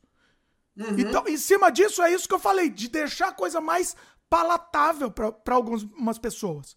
Entendeu? Eu acho que é um caminho sim, Daniel. É um caminho sim. Eu, eu entendo, a gente tá, tá uma, tem essa divergência, mas é um caminho. As, a pessoa começa a adquirir gosto por aquilo. Tudo bem, as pessoas não começam a entender algumas coisas, porque ela tem um nível de cognição que não foi preparado na base. Ela tem que identificar isso e se preparar na base. Quais as ferramentas? Por que, que as pessoas falam, ah, para que, que eu preciso de raiz quadrada na vida? Cara, provavelmente você não vai usar para nada, mas ela te ensinou a ter raciocínio lógico. E o raciocínio lógico te ajuda a observar mais se você for um escritor. Se você for um escritor, você vai ter uma capacidade de observação mais linear para você produzir. Sim. Só que as pessoas ficam fragilizadas. Ah, não gosto de matemática, não gosto de geografia, não gosto de história, não gosto, não gosto, não gosto. A gente perdeu a capacidade de sofrer. É só o sofrimento que leva ao conhecimento, transformação. Todo mundo tem medo de sofrer. Ai, não gosto de matemática. Porra, é isso. Sério que isso está te derrubando? Sério que você é tão, tão ruinzinho de cabeça que é um, é, polinômio está te derrubando? Você não consegue passar por isso? Eu não, eu, eu, ó, eu, eu não consigo e não quero. Aliás, eu não sei se eu consigo. Talvez eu consiga, mas eu não quero, por exemplo. Matemática. Polinômio, nem sei o que é isso. Isso eu conheço, nem, nem sei o que é isso. Manda um beijo pra ele aí, que eu não sei. E eu não quero. Não, não me interessa. Tá Entendeu? É, é questão é de assim, foco. É questão de foco. Matemática não me interessa. Entendeu? E, e, e tá tudo bem. Tá tudo bem, entendeu? Não me tá interessa. Eu me interesso em outras coisas. História, por exemplo, me interessa. Eu vou, eu vou atrás, porque eu quero aprender história. Agora, matemática não me interessa. São, entendeu? É, não, é... é você não entendeu, Dimitri, que essas duas coisas são a mesma coisa, não, não fluxo de pensamento só. Não, Daniel, de jeito nenhum. De, de jeito nenhum. Não, não é. Pega a história, história do pensamento abstrato da matemática, você vai ver o quanto ela está conectada com a história, a história linear. Pega os pensamentos, por exemplo, os, é, se você pegar a trigonometria que surgiu no delta do Nilo, o cálculo da vazão do Nilo, você vai entender a influência daquilo nas vazantes. No cálculo de Tudo vazante, tudo, tudo bem, e, e, veja bem, eu não sou contra. Quem, quem, quem gosta disso, pelo amor de Deus, precisamos de gente que gosta disso. Óbvio, entendeu? Uhum. Mas assim, eu tô dizendo, eu tô levando pro pessoal, eu tô falando do meu exemplo pra gente uhum. botar no mais amplo. Então tem gente que não gosta, sei lá, entendeu? É, é, programação. Entendeu? Sei lá, eu, eu, entendeu? Pro amplo, é, é o amplo da coisa, entendeu? É, uhum. é, é, é, o seu gosto. Você tem que entender a sua aptidão, o seu gosto pessoal, o que te satisfaz. Tudo bem, mas a vida não é feita só de coisas que a gente gosta de fazer. Às vezes a gente tem que encarar coisas que a gente não gosta. A maior parte da vida é encarar coisas que não gosta. E passar por matemática ou desafios como esses é você ter a dureza, você ter a resiliência, a força de fazer aquilo que você precisa fazer para que o seu objetivo seja feito. Senão você vai ficar limitado sempre ao prazer, é escravo do prazer de fazer só o que gosta. Eu tive que passar isso até o colégio. Eu tive que uhum. aprender um monte de coisa inútil, completamente inútil, no colégio, até o colégio. No momento que uhum. eu terminei o colégio lá, queimei a última prova de matemática que eu fiz, queimei, fiz um ritual. Eu tenho foto disso. Inclusive com o nosso amigo Hendrix. Eu e o Hendrix queimando a prova. E, e, fiz esse ritual. Falei, nunca mais na minha vida eu vou precisar fazer isso. Porque eu tô sendo obrigado a aprender uma coisa estúpida que não me serve para nada. E, e de fato, Daniel, de fato não me serviu. Foi inútil para mim aprender aquela coisa. Foi inu... para mim foi inútil. Entendeu? Tá foi bom. inútil. E eu Ótimo, Dimitri. Agora, quem gosta, e eu acho prazer. Você está do seu prazer de jeito nenhum, mas de, de jeito, eu aprendo um monte de coisa que eu não quero. Só que eu aprendo coisas que eu acho que vão, vão ter necessidade para mim. Eu, eu optei por mate... então, matemática é... não tem necessidade para mim. Então, isso é o pensamento pragmático. Você só desenvolve sua cabeça se você tem um resultado em relação àquilo. É o pragmatismo. Você, ah, você não tem. Sim, sim, você não gosta ser. do conhecimento pelo conhecimento, entendeu? É, é Gosto. É tem um monte de coisa que não tem, que não tem na prática, não, não, não, me, não me ajuda. Uhum. Um conhecimento inútil, vamos dizer assim, entre aspas, né? Que chama... é inútil, abstrato. Tá, abstrato, que seja. Eu, que eu adoro. Agora, uhum. No momento que a matemática eu, eu odeio, eu não quero. Não, e para mim não vai me fazer diferença nenhuma, eu não vou atrás. Entendeu? Eu tô falando do meu caso, eu tô falando do meu caso porque eu acho que esse debate é interessante para o pessoal se projetar também. Eu tô, eu tô falando eu, matemática. Eu não, entendo. É, a matemática é integrada no campo da ciência. Como é que você fala uma fração da natureza que você não gosta? A matemática é natureza. Como é que você vai falar, puta, esse setor da natureza não gosta? Eu não, eu não consigo entender isso. Eu não consigo entender alguém que goste ou não goste de, de ciências ou do conhecimento e que não, entenda, não entenda que todo conhecimento é integrado entre si, ele não é fracionado. Você tem que ter um nível de abstração para entender que tudo é conectado. A linguagem que a gente fala, a língua, a língua portuguesa, é uma sintaxe, é uma programação. Tá. É então você é entende sobre todos os assuntos, especialista sobre todos os assuntos. Não, não, não, não entendo sobre todos os assuntos. Lógico que não, mas eu entendo que tudo está integrado e eu gosto de tudo. Eu entendo que tudo está integrado. Eu não entendo de tudo. Não é possível, não. Daniel. Não é possível que você não tenha preferências. Não é possível. Não, não tenho. Gosta... Ter preferências não quer, não quer dizer que eu não deixe de gostar de outras coisas. Não, é? não tem nada a ver uma coisa com outra, gente. Ah, tudo bem, tá, entende? Deixa eu ver o que o pessoal tá falando aqui, vai, que senão fica só no monólogo nosso aqui. A Luísa falou: Dimitri, ao invés de, de tornar menos denso Kafka, Shakespeare, por exemplo, a educação não poderia preparar as pessoas para que, mais velhas, consigam, sem muitas dificuldades, é calma, calma. Deixa eu terminar. Sem muitas dificuldades, ler esses grandes autores. Vai. Esse é o meu ponto, é exatamente isso. Exatamente isso. Por quê? Porque se você tem a liberdade de fazer só o que você quer, você não vai encarar, você não vai ter a dureza intelectual para fazer o que tem que ser feito, para encarar esses grandes pensadores. Concordo. Você não vai ter, não adianta. Se você faz o que você quer só, você tá ferrado na sua vida, você vai virar uma pessoa mimada. Eu concordo, Daniel. Só que eu acho que você precisa adquirir gosto por, por esse conteúdo. Você tem que adquirir gosto. No momento que uma escola um, um, colégio manda você ler um livro e não explica por que, que você tem que ler aquele livro, e não explica por que, que ele é legal, e mesmo porque talvez você não esteja nem preparado psicologicamente para ler aquele livro, um colégio te obriga a isso, você só vai pegar raiva. Tá? Isso, isso, isso eu não tenho dado. Isso nunca aconteceu comigo, nunca. Comigo aconteceu. Comigo aconteceu. Eu nunca. sempre li porque eu quis. Quando o colégio me obrigava a ler alguma coisa, eu pegava raiva. Não, quando o colégio me obrigava a, a ler alguma coisa, eu falava, por que, que ele tá lendo? Eu queria entender os motivos. Explicava. Quais os justificativos? Por que você tem que é. ler? Tem que ler e ponto. Lê e pronto, não, fica quieto. Cala a boca e lê. É, isso, desculpa, eu, eu, eu, isso, isso, nunca aconteceu comigo. Eu estudei em colégio público, hein, em colégio municipal, e nunca aconteceu comigo. Pelo contrário, a gente tinha sala de leitura, a gente tinha incentivado a ler. Incentivado, assim, qual é o livro? A gente tinha discussões sobre literatura num colégio público.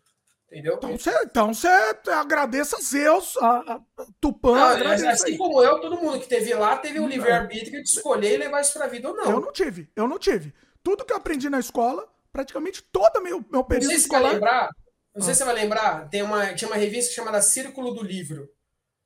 Eu lembro desse nome. Acho que eu lembro. Não, era o Círculo do Livro. O que, que você fazia? Você, era assinatura de livros. Era um catálogo de livros, né? Você, ah, quero esses, depois de um mês chegar na sua casa meus pais falavam: escolha três livros, pega lá três livros. Eu escolhia três livros, só que eu lia assim, sistematicamente, três livros sempre. Cada um mês eu lia três livros, durante anos. Então, durante anos. Sim, foi criado. Eu, eu adquiri o hábito. Você escolheu o livro. olha a diferença. Não, não é que eu escolhi. Pra mim acontecia é, isso também. Eu lia também, tá, Daniel? Eu sempre li, tá? Eu, tô, eu tô, tô, tô falando que eu sempre li. Só que eu só lia o que eu escolhia. Então, sei lá, é, é, eu fazia isso também. Minha mãe ia lá na levava, pode escolher à vontade, escolhe o que você quiser aí. A única exigência, só tem uma exigência. Você vai ter que. Você lê até o fim. Vai ler até o fim. Pode ser o livro que você quiser. Não, é onde eu quero chegar com isso? Onde eu quero chegar com isso? De um lado, eu tinha o prazer de ler, e do outro lado, eu tinha o desafio de ler. E eu levei os dois para minha vida. Então, mas quando um professor te impõe uma coisa sem explicar o porquê, você só tem raiva, você só pega a raiva daquilo. Ele não te explicou o porquê.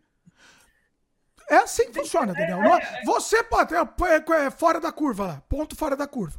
É assim que funciona com, com a humanidade. Existem Não. pontos fora da curva, mas é assim que funciona. Entendeu? eu uhum. sempre gostei de ler, mas eu, eu, eu, eu escolhi o que eu queria ler. Tá? Uhum. Eu tive problema já com uma professora que ela estava ensinando lá uma coisa que para mim não fazia sentido nenhum. Eu, no meio lá, comecei a ler um livro lá, fui chamado para a diretoria, porque é um livro que eu escolhi porque eu não queria aprender aquela aula que para mim era uma coisa inútil, estúpida. Eu fui chamado uhum. lá na diretoria, foi, virou um caos na escola por causa disso. Porque eu simplesmente. Eu, eu, eu não estou falando que o sistema. Não estou falando que os sistemas educacionais são infalíveis. Não, tem vários pontos, várias brechas e tudo mais. Mas o meu ponto é, é o quanto somos acostumados né, a passar por desafios ou não, sabe? Às vezes inquestionáveis ou não. E a vida nos impõe, às vezes, desafios que são inquestionáveis, a gente não sabe por que não tem controle. A gente perdeu essa dureza de passar por isso, dar essa resposta para esses desafios que a gente não controla. Isso está tornando a humanidade fraca, a humanidade viciada em dopamina, humanidade viciada, escrava dos seus próprios prazeres. Que no qualquer obstáculo, não, não quero, não posso. Cara, isso vai te transformar uma pessoa dura, vai te transformar uma pessoa casca grossa. É só passando por esse tipo de injustiça que você cresce. Não eu, tem outro jeito. Eu entendo, eu entendo, eu entendo. Só que isso é, para mim, isso é uma utopia. Entendeu? É uma utopia. Eu tô pensando não, é, não, não, é questão de utopia, não. É questão de. Não é, não é utopia. É questão de você estar tá aderente a pertencer a esse mundo ou não. Ele é opcional.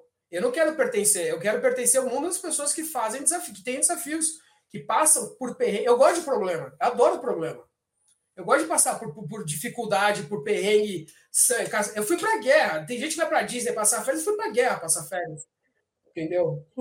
Ó, pra quem quiser ver, tem o, o, o, o, Daniel aqui no Sem Freio contando que ele foi lá pra Ucrânia durante a guerra. Assista, que é um, que é um clássico, um episódio espetacular. Um dos melhores é, sem freio. é, o que eu quero dizer, Dimitri, que isso é uma opção, isso é um estilo de vida. E eu optei por, por, por em, eh, viver um estilo de vida árido, duro, porque isso me satisfaz, porque isso me transforma uma pessoa melhor. Eu não vi. As pessoas falam, ah, viver dentro do, da zona de conforto. Eu não sei o que é zona de conforto há bilhões de anos, cara. Eu não sei. Eu não sei o que é fazer transformar, é, viver dentro da caixinha. Mas isso é por opção. Eu acordava às quatro da manhã para correr durante três anos, sem folga. Sem Parou com folga. isso, Daniel? Parou com esse negócio? Parei por causa do Covid, né? Tô com fibrose pulmonar, né? Ah, é verdade. Eita, nós. Eu tive que parar, entendeu? O Daniel postava todo dia, ele acordando às quatro da manhã, ele postava. Era uma coisa. Eu postava foto do relógio, mas é um estilo de vida, isso me transforma. Eu não sou escravo do, do meus, das minhas emoções, do, sou- do que eu gosto.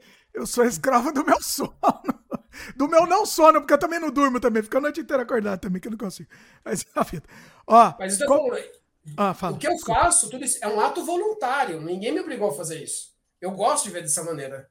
Tudo bem, tudo bem. Eu, eu- eu- tudo bem, cara. Eu acho que. Eu, eu acho que sim, mas eu acho que não dá pra impor isso, entendeu? Eu acho que isso dá. Isso tem que ser Não, não é adquirido. impor, não é- eu não é acho impor. que. Daniel, eu acho que isso tem que ser adquirido. Não dá pra ser.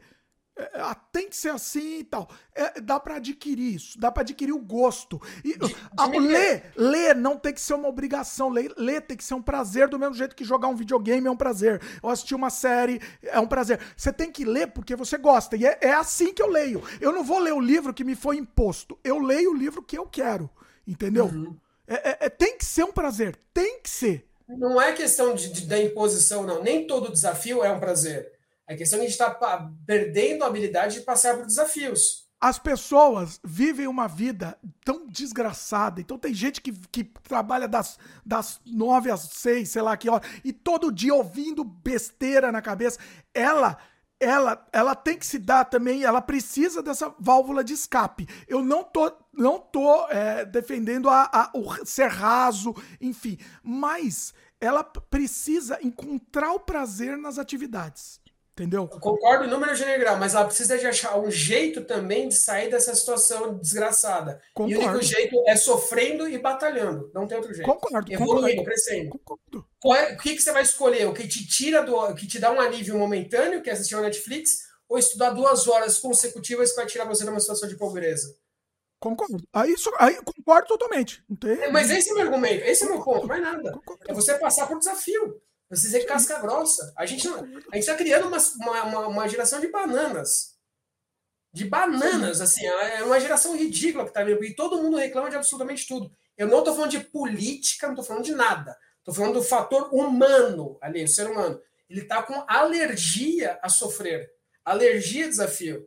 Tudo tem que ser mastigado, tem que ser é, tudo muito simples, muito raso. A gente perdeu a capacidade de perder, sabe? Ninguém mais perde, todo mundo ganha numa competição. É feio perder. É só quando você perde que você vai ter motivação para você ganhar alguma coisa. É só quando você se ferra é que você vai crescer.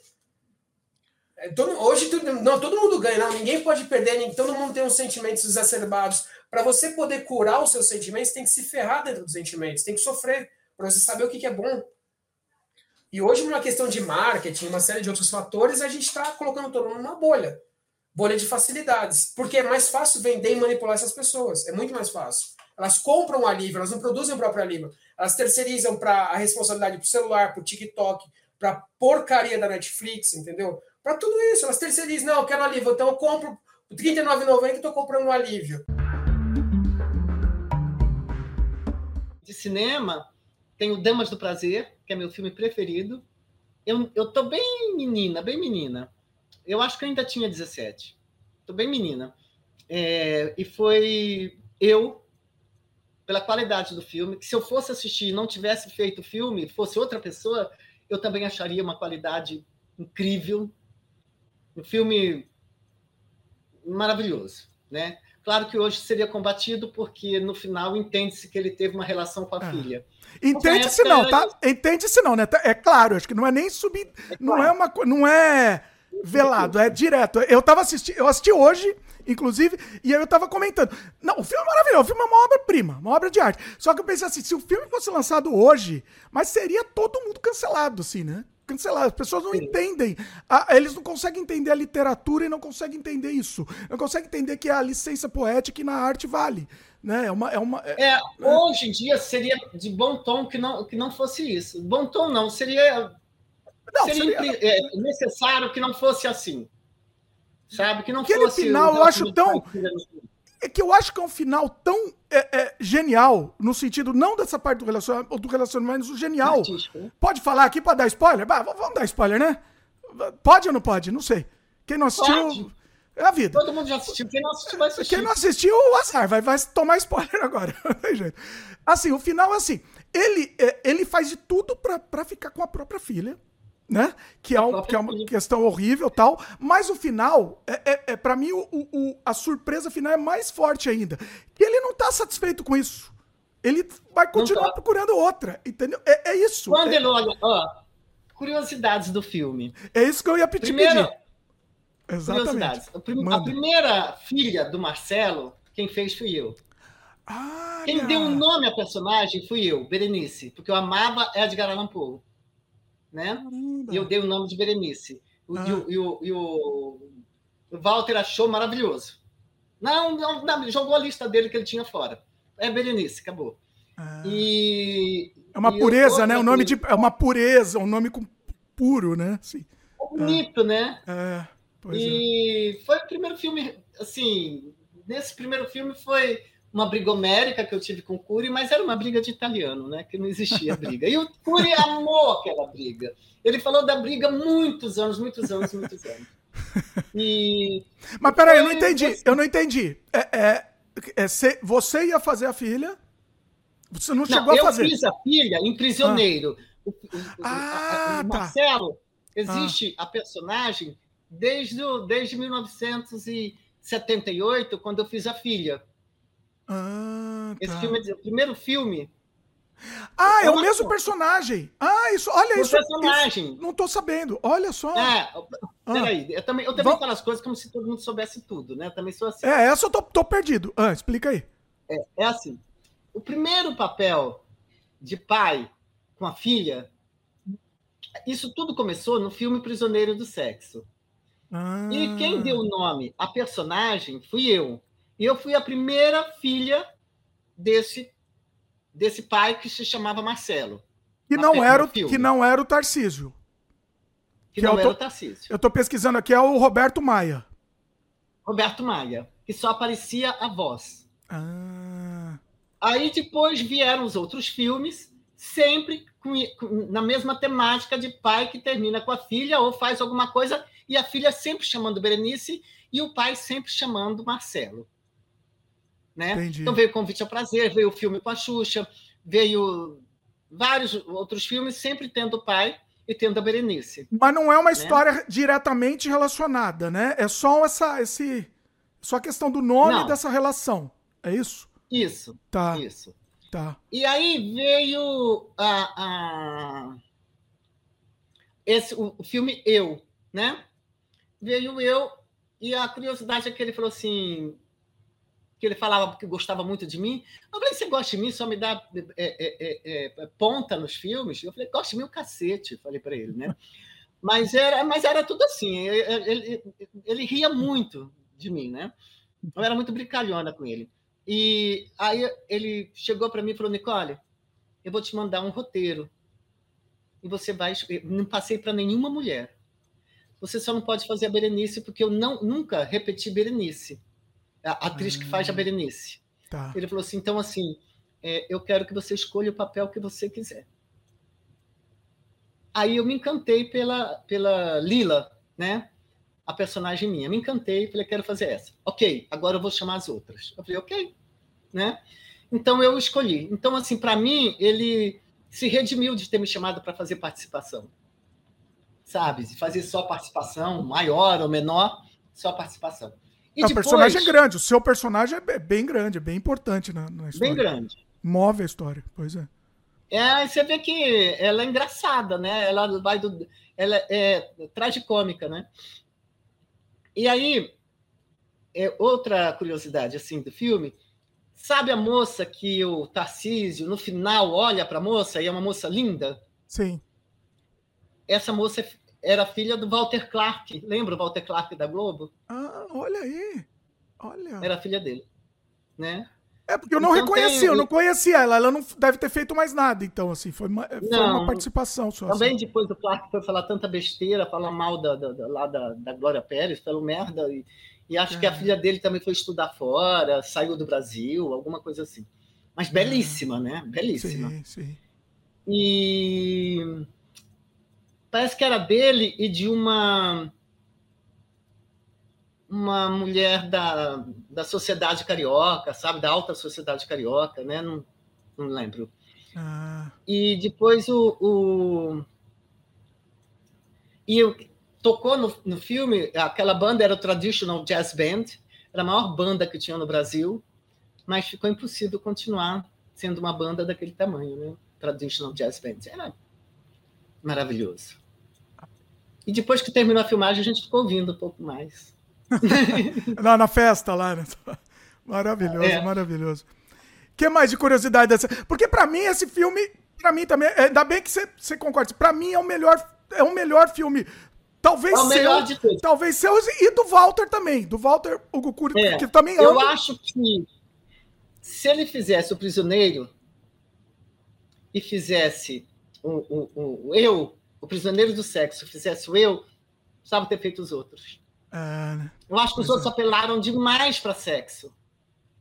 Eu, eu- eu vi- é, ele fez com o Galante. O Galante só queria mulher pelada. Só queria mulher pelada. O Galante foi um cara que explorou as atrizes, pagava mal para quase todo mundo, menos para os homens Ah, né? olha. E, e, e, e, e- e queria sempre mulher pelada, mulher pelada, mulher pelada. E se, se sentia um puritano. Tinha imagem de Jesus e não sei o quê, e fazia o nome do pai, sabe? E eu me dava bem com ele. Mas nos últimos anos ele foi muito estranho comigo e eu falei para ele se enterrar com aqueles filmes. O pior exemplo na África do neocolonialismo, do imperialismo, é o Congo belga. Que até hoje a gente se pergunta quando é que o mundo vai reconhecer as atrocidades, quando é que a Bélgica vai pedir perdão. Porque o Congo belga, a princípio, virou uma propriedade particular do rei Leopoldo II. Esta propriedade particular ele vendeu na Europa a ideia de que ele iria fazer uma missão, presta atenção, uma missão civilizadora para levar ajuda humanitária, médica, hospitalar, para levar educação, missionários, para transformar o Congo num país civilizado. O que, que ele vai fazer? Ele vai, ele vai mandar é, bandidos, mercenários, homens da fortuna, soldados para ocupar o território e para obrigar os povos do Congo a fornecerem marfim, látex, pedras preciosas, ébano, que é uma madeira muito cara, né, e riquezas locais em troca das vidas. Porque, assim, a violência que os belgas impuseram ao Congo tem contas que vão de 20 a 30 milhões de mortos. Nossa. Em qualquer lugar que você bote no Google aí imagens do Congo belga, você tem as mutilações. Eu tô vendo, eu ia mostrar aqui, mas eu falei, não, não dá nem pra mostrar. Não dá, pessoal. Não dá.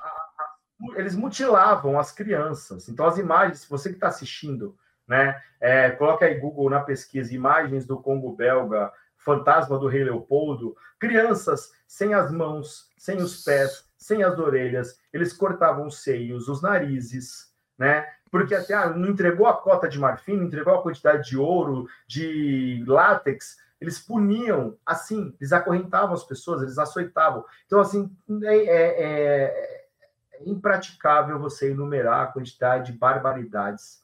É, para os níveis, vocês entenderem, quando essas denúncias chegaram à Europa, os ingleses, os ingleses, consideraram isso uma barbaridade. E a gente está falando da Inglaterra. Né? O que a Inglaterra fez com o mundo é algo assim que também não é fácil. Né? Os massacres que foram feitos contra os Zulus, né, na África do Sul, os massacres que eles fizeram na Índia, a guerra do ópio, os ingleses fizeram uma guerra para traficar droga, velho. Eles consideraram a- a- o que o rei, o que o Leopoldo fez uma barbaridade. E aí o Congresso da, da Bélgica tira a propriedade pessoal do Leopoldo, vira uma realmente ali uma, colônia da Bélgica, mas não que a vida dos congoleses tenha melhorado. Até hoje, o Congo é um país conflagrado na, na África. Eles têm duas províncias lá que estão em guerra civil. E é, a exploração do cobalto, gente, faz vítimas no Congo até hoje. Né? Milhares de crianças passam fome, mas isso é o que? É uma consequência da maneira como os europeus trataram os congoleses. É assustadora a crueldade. Gente, se, se a conta for de 20 milhões, já é um dos maiores genocídios da história da humanidade perpetrada perpetuado por é, europeus. E os belgas? Ah, Nossa. a Bélgica é um país rico onde a vida é boa. Cara, a vida é boa porque a vida, a vida boa deles tem um preço. É, o preço foram 20 milhões de almas congolesas. A Bélgica é bonzinha, todo mundo bonzinho lá, todo mundo legal. É, nossa. Tem uma foto, é, essa foto é clássica, né? Eu vou mostrar aqui, que é, é, é assim, é um negócio horrível. É, é, são duas meninas brancas com um, um, moleque, um molequinho é, negro numa gaiola. É assim, é um negócio, é, é, é, um negócio de embrulhar o estômago essa foto. Né? Tem uma coisa que se tornou uma prática comum é, na Europa, que eram os zoológicos humanos. Desde que os, os africanos, os australianos, os, os americanos, né, da, da floresta amazônica, os povos ali da Índia, da, da Indochina, eles eram selvagens, então eles poderiam ser expostos em zoológicos junto com animais. Então você vai ter zoológicos na Bélgica, na Holanda, na Inglaterra, na França, exposições em que eles pegavam, sequestravam famílias inteiras desses lugares ao redor do mundo e, e colocavam em exposição dentro do zoológico. Então as pessoas podiam ver essas famílias lá jogar amendoins, né? Tem, tem cenas das pessoas dentro das celas, tá ali a jaula da zebra, da, do elefante, da girafa, uma família sequestrada de algum lugar da África e as pessoas jogando amendoim para elas. Nossa. Tem a cena clássica na Índia, né, na, acho que na Índia no Vietnã, de uma inglesa, uma francesa jogando amendoim para as crianças, como se estivesse jogando milho aos pombos. Né? São assim, por quê? Porque nós somos brancos, né? nós somos superiores, eles são selvagens. Tem um menino que foi levado para o zoológico do Bronx, né, nos Estados Unidos, que teve os dentes cerrados em formato de é, presas. E ele foi vendido como se fosse um garoto selvagem da África. Nossa. Isso chocou a sociedade americana, ele acabou sendo libertado, né, depois foi levado para ser criado por padres, acabou não resistindo. Mas a crueldade dos, do, dos europeus é tão grande que até alguns anos atrás tinha um museu na Espanha que expunha o corpo de um homem negro como uma peça de museu de taxidermia. Nossa. E aí o pessoal fez isso até conseguir enterrar esse corpo na terra original desse homem que foi exposto como uma peça de, de caça, um troféu de caça, um ser humano. Né? Aí você entende porque será que né, os jornais na Espanha colocam lá descendente de, de escravizados joga no Atlético de Madrid né? Ou porque eles fazem o que fazem com o Vini Júnior e com todos os outros jogadores que não são espanhóis, em cada uma das partidas em que os jogadores estrangeiros se destacam. É de onde vem o racismo espanhol, de onde vem o racismo português. Né? Vem do século XIX, onde eles se achavam superiores a todo o resto do mundo. Né? Pergunta para o Gurso se ele quiser responder, porque às vezes ele pode não querer falar sobre esse assunto como aconteceu o afastamento dele, seu, né, no caso do Gursos, com o Ivan Cardoso. Eles estavam sempre juntos. Vamos é, lá. Então, eu, eu, vou juntar as duas perguntas. E, e, por exemplo, respondendo primeiro o, o cult trecheiro ali, né?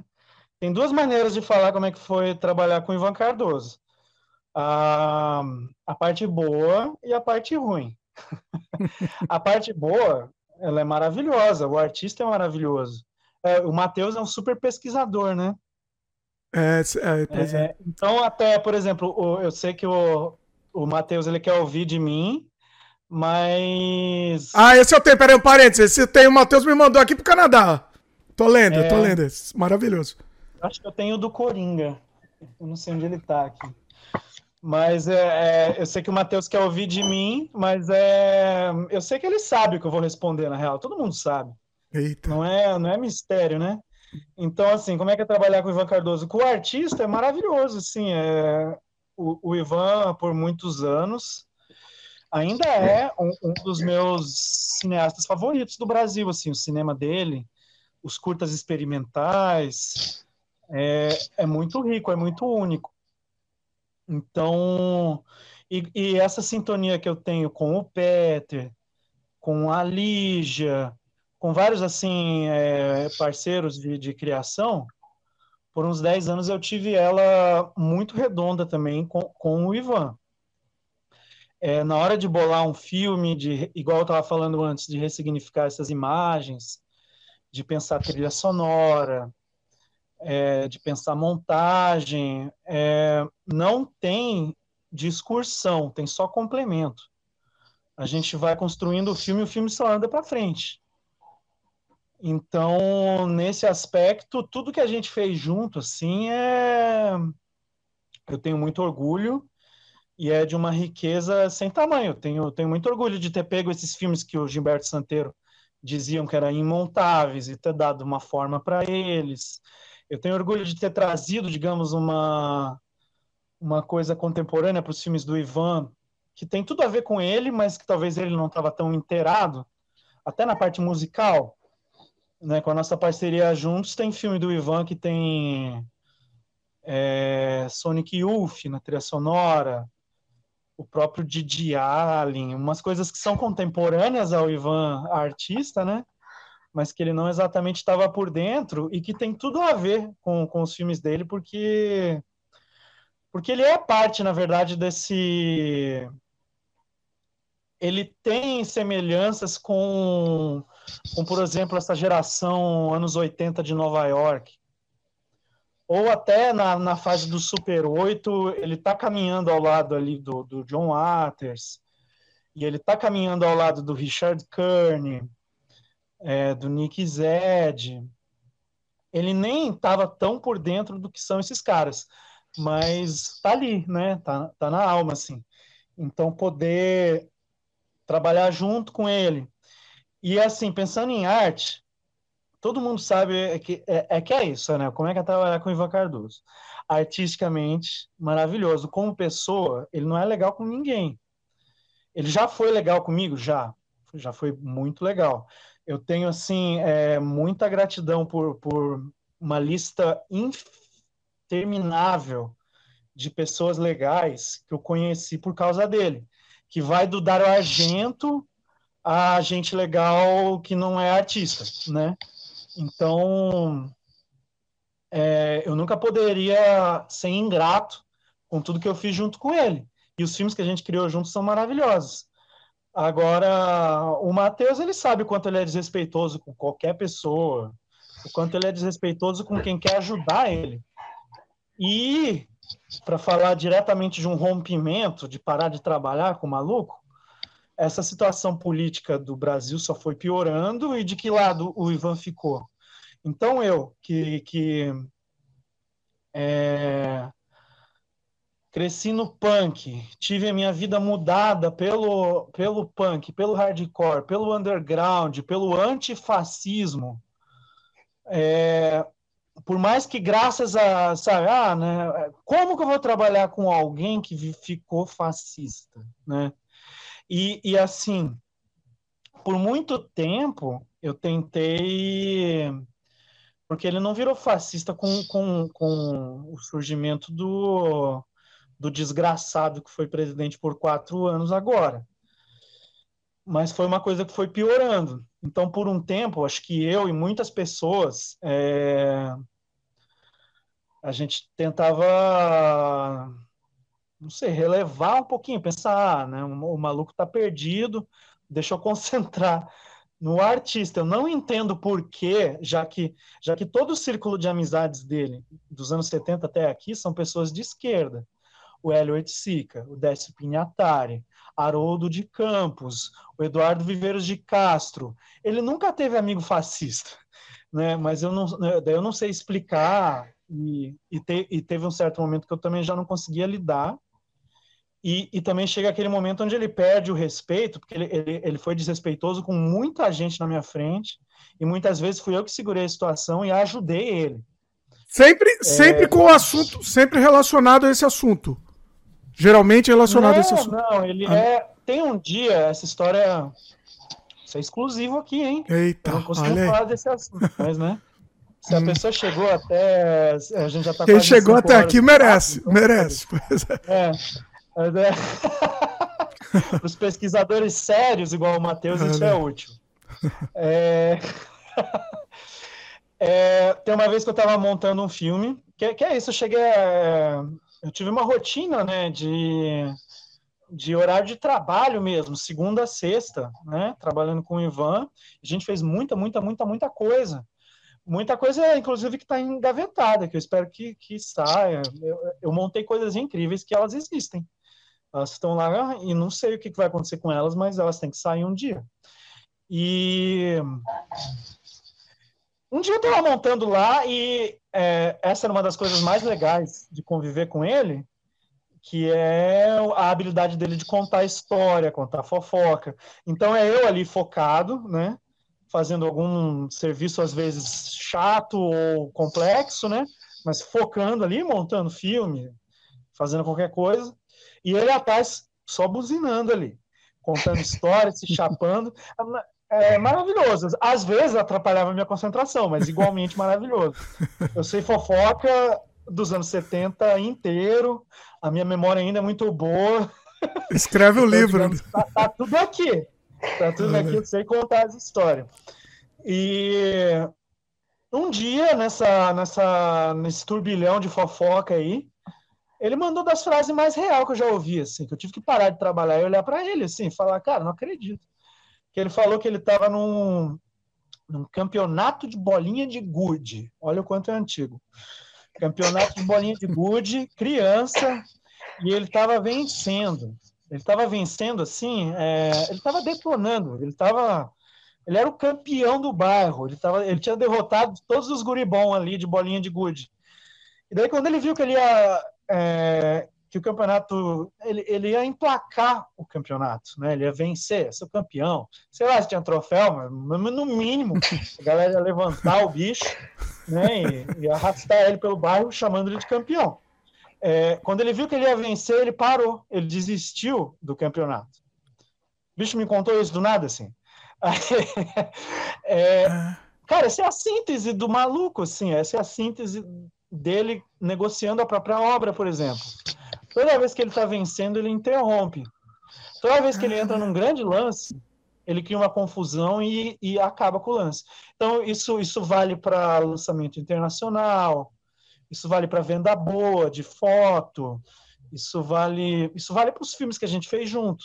A gente finalizou o Bacanal do Diabo, né, que é uma espécie de Mulheres Amazonas da Lua, versão Ivan e Gursos. Então, uma coletânea alinear, um monte de filme de épocas, formatos diferentes, alguns narrativos, outros não, alguns de quatro minutos, outros de 30 segundos. E o filme começou a gerar festival, ele estava indo muito bem. Quando eu vi o que estava acontecendo, o filme foi para Roterdã. É, Roterdã é um caminho que te abre assim o mundo inteiro.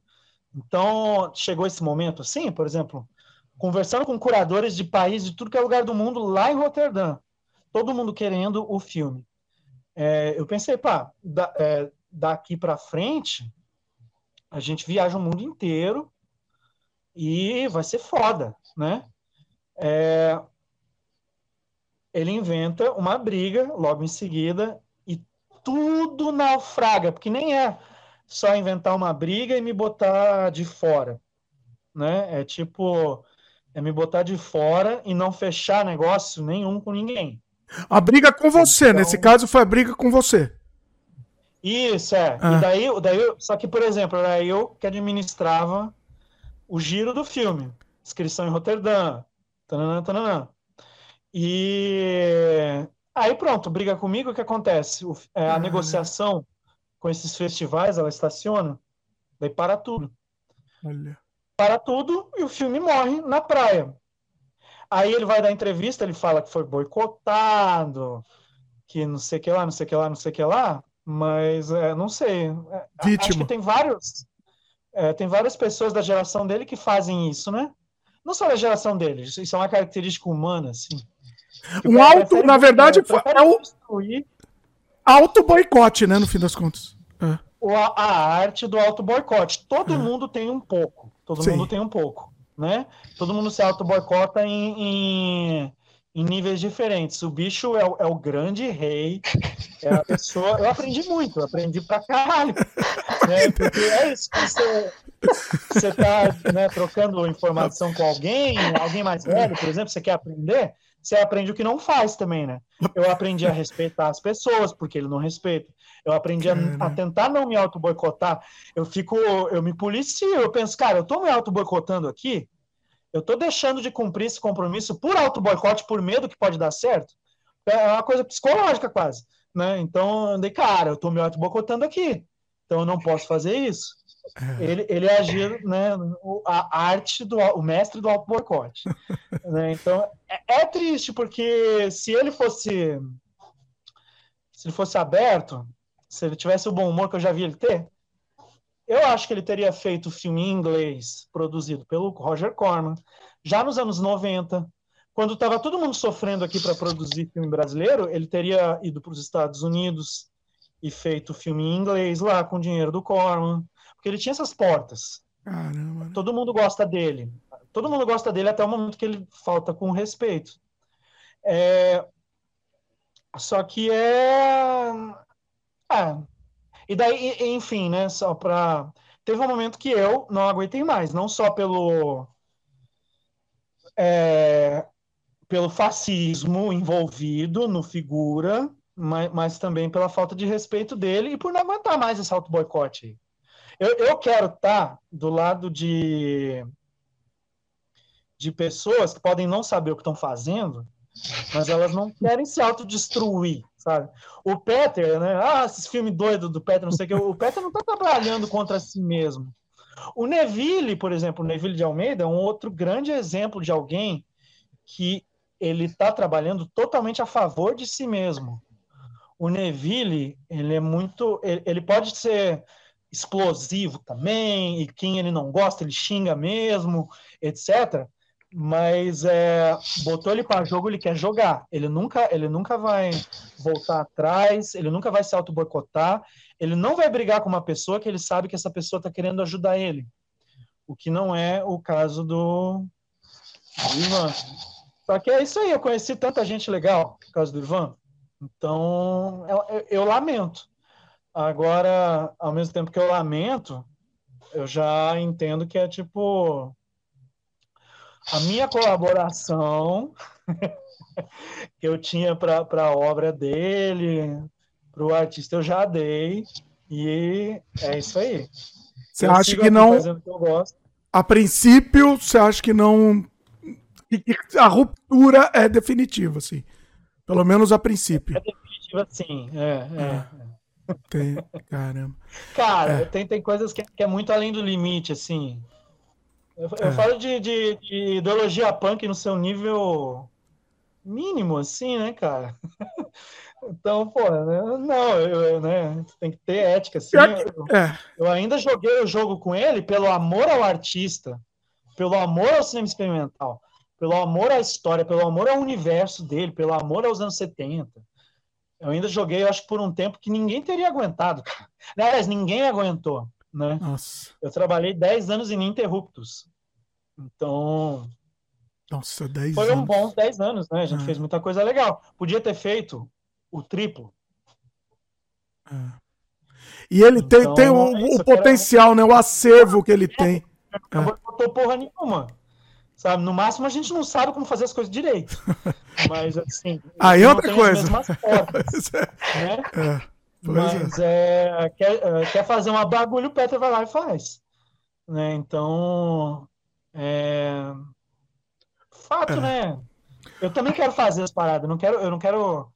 E, e eu quero ser amigo das pessoas, eu quero tratar as pessoas com respeito. Eu amo o cinema brasileiro, eu amo o cinema brasileiro contemporâneo. Eu não acho que a arte morreu, sabe? Todas essas frases que ele ficava batendo numa tecla por por tá, sei lá o que, que ele quer com elas. O, o Neville acho que falou uma, uma- Aqui tô eu jogando o Neville na fofoca, mas acho que ele confia.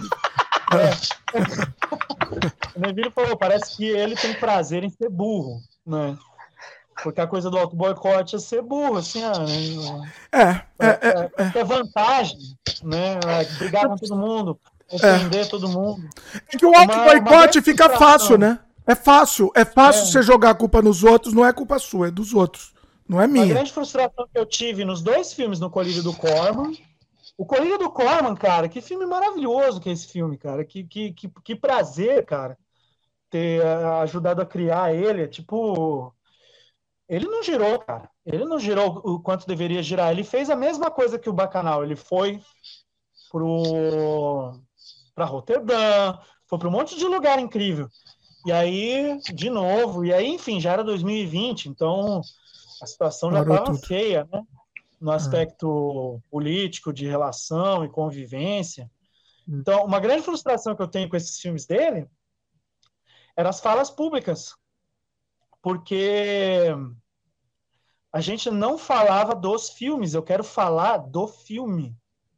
Eu quero falar do processo criativo, eu quero falar como que eu montei, eu quero falar da onde veio aquele material, quantos anos tem aquele material, eu quero falar da música, do que, que ele aprovou, do que, que ele não aprovou.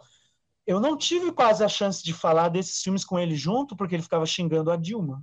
Nossa. Sabe, então, e assim, não interessa, assim, tipo, como foi o processo de montagem do Bacanal do Diabo? Alguém na plateia perguntando em inglês. Aí o bicho xinga a Dilma, a pessoa não sabe nem quem é. Um holandês lá. Tá assim, pro holandês. então- Nossa. Na Rússia. né? É, não, Nossa. O Lula, é, que- que- aquela- cara, ninguém sabe o que é o Lula na Rússia, cara. É, os caras sabem o que, que é cinema experimental, cara. É, então, tu não, é, tanto que, por exemplo, lá na, lá na Rússia, eu consegui ter um papo sério com ele, eu consegui dizer isso para ele. Eu consegui dizer isso pra ele. Eu já tinha desistido dele, na verdade. Já pensava, cara, vou voltar para o Brasil, eu nunca mais vou trabalhar. É, mas eu, eu ainda consegui ter um papo com ele e falar assim, cara, tu tem que entender um bagulho. A gente tá aqui na Rússia para falar de arte, cara. Ninguém quer saber, ninguém quer saber, cara. Eles não querem falar da situação política na Rússia eles não querem falar, saber da situação política no Brasil. Eles querem saber quem é o Torquato Neto, eles querem saber como é que é trabalhar com o Paul Nash. Por favor, cara. Por favor, cara. Se concentra em arte, cara. Se concentra. Quando, quando, eu, quando eu falei isso, o bicho ele, não- ele não falou uma palavra. Ele só ficou quieto me ouvindo. Eu fui falar com ele, era tipo seis e meia da manhã, assim. Bati lá no, no quarto dele, assim, e fui lá e falei essas coisas. Aí o bicho não falou uma palavra e me mandou embora. Aí eu pensei, ah, cara, que merda. Mas é, eu acho que ele me ouviu e teve, se eu não me engano, isso já era, infelizmente, isso já era no, no último terço da viagem. Então, acho que tinha mais três debates, tinha mais três sessões de filmes dele. Duas em Moscou e uma em São Petersburgo. É, também fizeram sessões dos meus filmes, foi muito legal. E por isso que o Pazucos tem legenda em russo. É, nessas três sessões, ele se concentrou só em, em arte. E aí eu vi um Ivan que eu não via há muitos anos em ação, que era o Ivan amigo dos artistas, o malu- maluco que só pensa em arte. Né? Então, o maluco que só tem amigo de esquerda. Né? Então, e daí, e daí é, foram três debates assim é, maravilhosos, que era, que era muito inspirador. Daí até os aforismos dele, as frases polêmicas sobre hum, arte e tal, elas faziam sentido ali. Porque fazia, porque daí sim, aí faz parte do, do jogo assim. né? Mas enfim, mas o bicho ele não consegue fazer isso. Né? Então eu não sei o que, que o Mário falou, tal, mas é, mas os debates, por exemplo, do documentário do Mário são muito difíceis quando o Ivan vai. Eles não fluem porque ele fica xingando as pessoas. É, foi, foi mais ou menos o que ele falou mesmo. Ele falou assim, que o foco do, do documentário dele era era não, não era ele não queria tocar na questão política nada e era muito difícil porque ele não conseguia fugir do, de voltar para isso e, e, patinar nisso e voltar. Inclusive, assim, o Facebook dele, ele tá no meu Facebook também. Eu entro, parece assim, parece a minha tia véia falando tudo em caixa alta. E é sempre isso, mas É. e o PT, mas e sei lá o quê. E é isso, é só isso o Facebook dele. É um negócio inacreditável. O Matheus Frank deve ter ele no Facebook, o Matheus sabe bem. Nossa. né, também. É, no, no filme do Mario, foi, é, isso foi, uma, foi uma, uma questão ética que a gente discutiu pra caralho. Que é. E aí, né? Porque tem, tem dois tipos de pessoa aqui: tem o, tem o treteiro, a confusão, o apolítico, fascista, de direita, e tem esse artista maravilhoso que a gente ama. Então é uma decisão assim, quase passação de pano, digamos, é uma versão. é, como é que eles dizem? Versão faixa branca, é isso? É, chapa branca. É, quando tu pega uma pessoa e tu só, só fala a parte boa. Mas a gente conversou isso em, em- de, ah, claramente, assim, cara. Tem uma história aqui, tem um testemunho histórico, tem um artista. A gente quer fazer um filme que não passe de, de duas horas. A gente quer fazer um filme que tenha 90, 100 minutos. Então, o nosso esforço aqui vai ser, sim, concentrar no testemunho histórico e no artista. O treteiro, alguém que faça uma série depois, alguém que, que pegue todo mundo que ele brigou, todas as, as confusões e se dedique só a isso. Mas a gente decidiu pegar só o nosso Ivan ideal, que é o cara que é amigo do Eduardo Viveiros de Castro, que é o cara que faz um filme tipo que faz esse filme de super-herói, super vilão, que é o Escorpião Escarlate. Esse cara tem um domínio de, de cinema pop, cinema experimental que não tem igual no Brasil. E com os meios para se aproveitar disso, né? Ele tem o acesso intelectual, ele tem assim os grandes intelectuais do tempo dele, às vezes ajudando em roteiro, né? E, e ao mesmo tempo ele tem acesso a, a, a modelo que era a abertura do Fantástico na época, ao maior ator de novela do momento. E ao mesmo tempo ele pega os grandes atores da chanchada e mistura todo esse povo junto. Faz um filme super dinâmico, super divertido e super intelectual, é tudo misturado, é uma loucura. Né? Então a gente resolveu fazer um filme para as pessoas amarem o figura. Infelizmente, né, o que acontece? A gente viu isso acontecer muito, né, com o filme do Mário circulando, que é alguém de 17 anos, né, chegou no bagulho agora, né, daí viu, viu o filme, daí, pensa, caralho, né, eu conheci o maluco e tal, daí conhece ele, puta que pariu, né, é xingado, é agredido, vê o Facebook lá, vê o bicho sendo misógino com a Dilma. Nossa. É, vê todo tipo de absurdo, assim, né? Ele pensa, puta que mas o que aconteceu? Né? Tipo, É, é- é um dia ruim. Esse dia ruim tá pra estar há muito tempo já, esse dia é ruim. isso aí, não, foi só um dia ruim, ele tava ruim da cabeça nesse dia. Eu não. Aí tu vai, né? Vai entendendo que, que o buraco é, mais assustador. embaixo, assim. É É, uma pena, é uma pena. Ele boicota as próprias exibições, ele boicota pesquisa sobre ele, É. ele agride todo mundo que tenta ajudar. É muito triste. Eu, E assim- eu tentei Hum. ajudar além da conta. Fui até onde eu consegui. Foi, foi- eu fui bem longe. Aguentou muito, né? Aguentou muito. Pois é. Ah, eu, eu só queria ajudar. E daí, daí ele fala em público que eu roubava pôster, inventa umas É. mentiras para se autodestruir. Ah, Então, e ninguém acredita, que todo mundo conhece o figura. Sabe Talvez quem é. alguém muito perdido vai acreditar, mas ele fala isso pro Bresciano, o Bresciano olha pra cara dele assim, ah, é? Rouba pôster, né? Tá bom, então. Sabe, é tipo... E ainda bem, né? Enfim, mas é... É, mas a acusação até séria, né? Até, Eu não quero auto boicotar. é. Não, pior que assim, acusação séria. Ele não pode nem falar, ele não pode falar uma coisa dessa. Tudo bem, ninguém acredita, beleza, mas não, não pode, né? Não, não, não pode. Ao contrário dele, eu não sou da guerra, então eu não. Eu não quero perder tempo da minha vida é, brigando com, com ninguém, cara. É. Eu quero, eu quero, eu quero trabalhar nas coisas que eu acredito, eu quero ajudar quem eu gosto. Então, eu finjo que não tô, não tô vendo também. Se ele tá falando é, em público que eu, que eu roubo pôster, essas coisas, porque eu não, eu não vou. Eu quero. Eu não vou criar confusão. Eu não vou.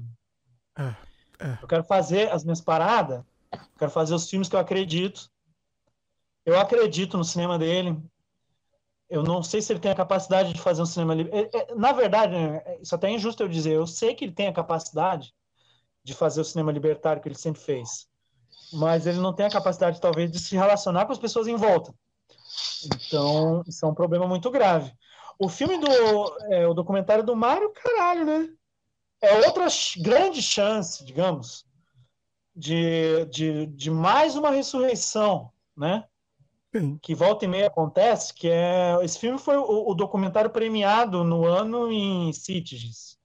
Sim. filme brasileiro. É. O, o Mário falou que deu muito mais, tá dando muito mais retorno do que o do, do Neville que ele fez. Muito mais, porque o, o perso a persona do Ivan é mais, é mais interessante até pro estrangeiro, né? O Neville é muito brasileiro. O, o, é, os temas, né? Os temas que o, é os temas que o, que o Ivan usa, né? É mais, é mais É o- internacional. O, o Mário, ele deve ter confirmado isso. O Neville, o Neville, a proposta que tu faz, o Neville fala, bora, vamos, é Sim. isso aí, é, tô, tô junto, vamos lá. Cresce, cresce o filme. Não é... Ele não contou, é- não.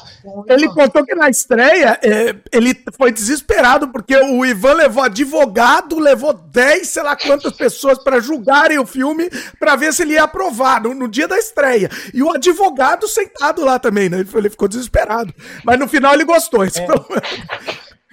Eu, obviamente, eu conheço o advogado dele. O advogado dele é um cara legal. O advogado dele me defendia o tempo inteiro, assim. Falava, cara, não sei o que você tá implicando com esse rapaz. Olha. Eu acho que ele tá te ajudando bastante. Você tem certeza que quer criar confusão aqui? Caramba. O advogado falava isso, sabe? O advogado ficava assim, cara, mas não é possível. Nossa. Bicho guerreiro também, né? Porque toda treta que o Ivan arranja, o Ivan bota esse cara lá e o cara vai lá assim. Pra aguentar. né? Ele é legal, ele é um, ele é um advogado de artista. Olha aí. Ele defende, sei lá, ele é advogado do Luiz Melodia. Ele é um cara também que tá pra ajudar, assim, né? Hum. Então ele olhava pro amigo, porque é alguém antigo também. Olhava pro amigo e pensava, cara, por que que o meu amigo tá boicotando nessa. tudo, tá brigando com todo mundo que quer ajudar ele, né? É, é muito louco. É, e, e esse lance do, do- do- da política lá foi lavagem cerebral. Assim, é inacreditável que ele tenha sofrido essa lavagem cerebral, ele com o histórico de vida que ele tem, né? Chegar ao ponto de, de sofrer. Então você vê que você vê que a coisa é mais séria do que, do que, do que a gente imagina. É, eu não consigo explicar, na verdade, porque isso É. não é exatamente novo também. Por Uhum. exemplo, tem um documento especial, aquele programa que acho que era da Manchete, Maravilhoso. aquele programa genial, que era Sim. apresentado pelo Roberto Maia, Sim. uma espécie de acredite se quiser, sensacionalista. Nel- brasileiro, Nelson né? Roineff, né? Ele dirigia, se eu não me engano. Nelson É. Roine, ele mesmo. Roineff, é. Já trabalhei por Nelson Roine também. Olha aí. É, existe um documento, te- existem dois documentos especiais dirigidos pelo Ivan. É, tem um que é um pouquinho mais fraco, porque o Ivan não teve controle na montagem, Ah, mas o material bruto é muito interessante, que é um, um documento especial sobre o, o livro do Barthes. Cara, Roland Barthes, o autor da Câmara Escura, eu estou esquecendo o nome desse livro. Alguma coisa amoroso, discurso amoroso, acho que é. Um ah, livro super intelectual, assim, sobre as relações amorosas. Aí contrataram o Ivan para fazer um, um documento especial sobre esse livro. Aí o bicho entrevistou, entrevistou o Tim Maia, entrevistou o Nelson Gonçalves, entrevistou o Bené Nunes, entrevistou uns intelectuais, assim, tipo Décio Pinhatari, e a galera lá, né, debulhando lá o amor. A entrevista com o Tim Maia tem no YouTube, é maravilhosa. ABC do Amor.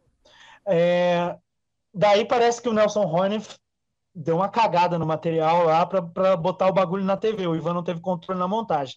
Aí tem um outro documento especial que é sobre o Torquato Neto. Eu acho que é o primeiro documentário sobre o Torquato Neto, assim, que agora tem vários. Mas esse é o primeiro documentário de início, meio e fim sobre a trajetória do Torquato, que era amigo íntimo do Ivan, né, fez Nosferatu no Brasil, se suicidou muito jovem, primeiro amigo que o Ivan vê morrer, né, acho que o Ivan tinha 19 quando o cara se matou.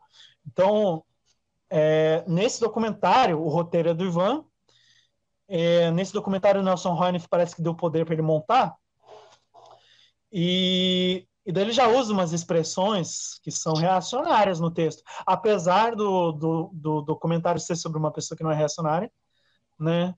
É, tá lá a, a, expressão que ele adora usar no Facebook, que é, como é, que é? esquerdofrênico. Não sei quem inventou essa expressão. Mas existe essa expressão narrada pelo Roberto Maia, coitado, lendo o texto lá, né? É. Ou seja, já estava é. com o pezinho lá, então. Ele, ele só não, não se posicionava claramente, então. Mas já estava com o pé. É isso? Ah, é, acho, que, acho que era um pouco mais. É, mais aceitável, né? Que, enfim, a, é isso. O Brasil mergulhou num fascismo real, né? Caramba. Então. E daí, nesse ponto, você pensar. Porque, ok, ah, ele é primo do Fernando Henrique Cardoso. Aí tu entende, tá, ele vai ficar do lado desse tipo de personagem, né? Fernando Henrique, José Serra, sei lá. Mas aí tu ainda tem uma esperança, que é uma esperança boba, na verdade, uma esperança naif, que eu tenho como pessoa inocente, é, de que se o Brasil dá uma virada, né, pro fascismo total, o cara vai dar uma uma recuada e vai pegar um lado mais coerente, né? Nem que fosse por puro oportunismo, sabe? Assim, porque ele também é alguém que queria se aproveitar de situações, digamos. Ele poderia não, né? Pô, vou ficar do lado aqui, mas não, né? Ele preferiu é... descer no esgoto, o lado da história. Cara. E aí, aí é o momento que eu pulo para fora do barco totalmente. Eu sei que não tem esperança. E, e, e na verdade, é, acima disso, acima desse aspecto, tem um aspecto de, de relacionamento que não está vindo bem mesmo. É, já fui muito amigo dele e acho que quando chega nesse ponto aí a gente já não é mais amigo, assim. Já, já não tem respeito mesmo.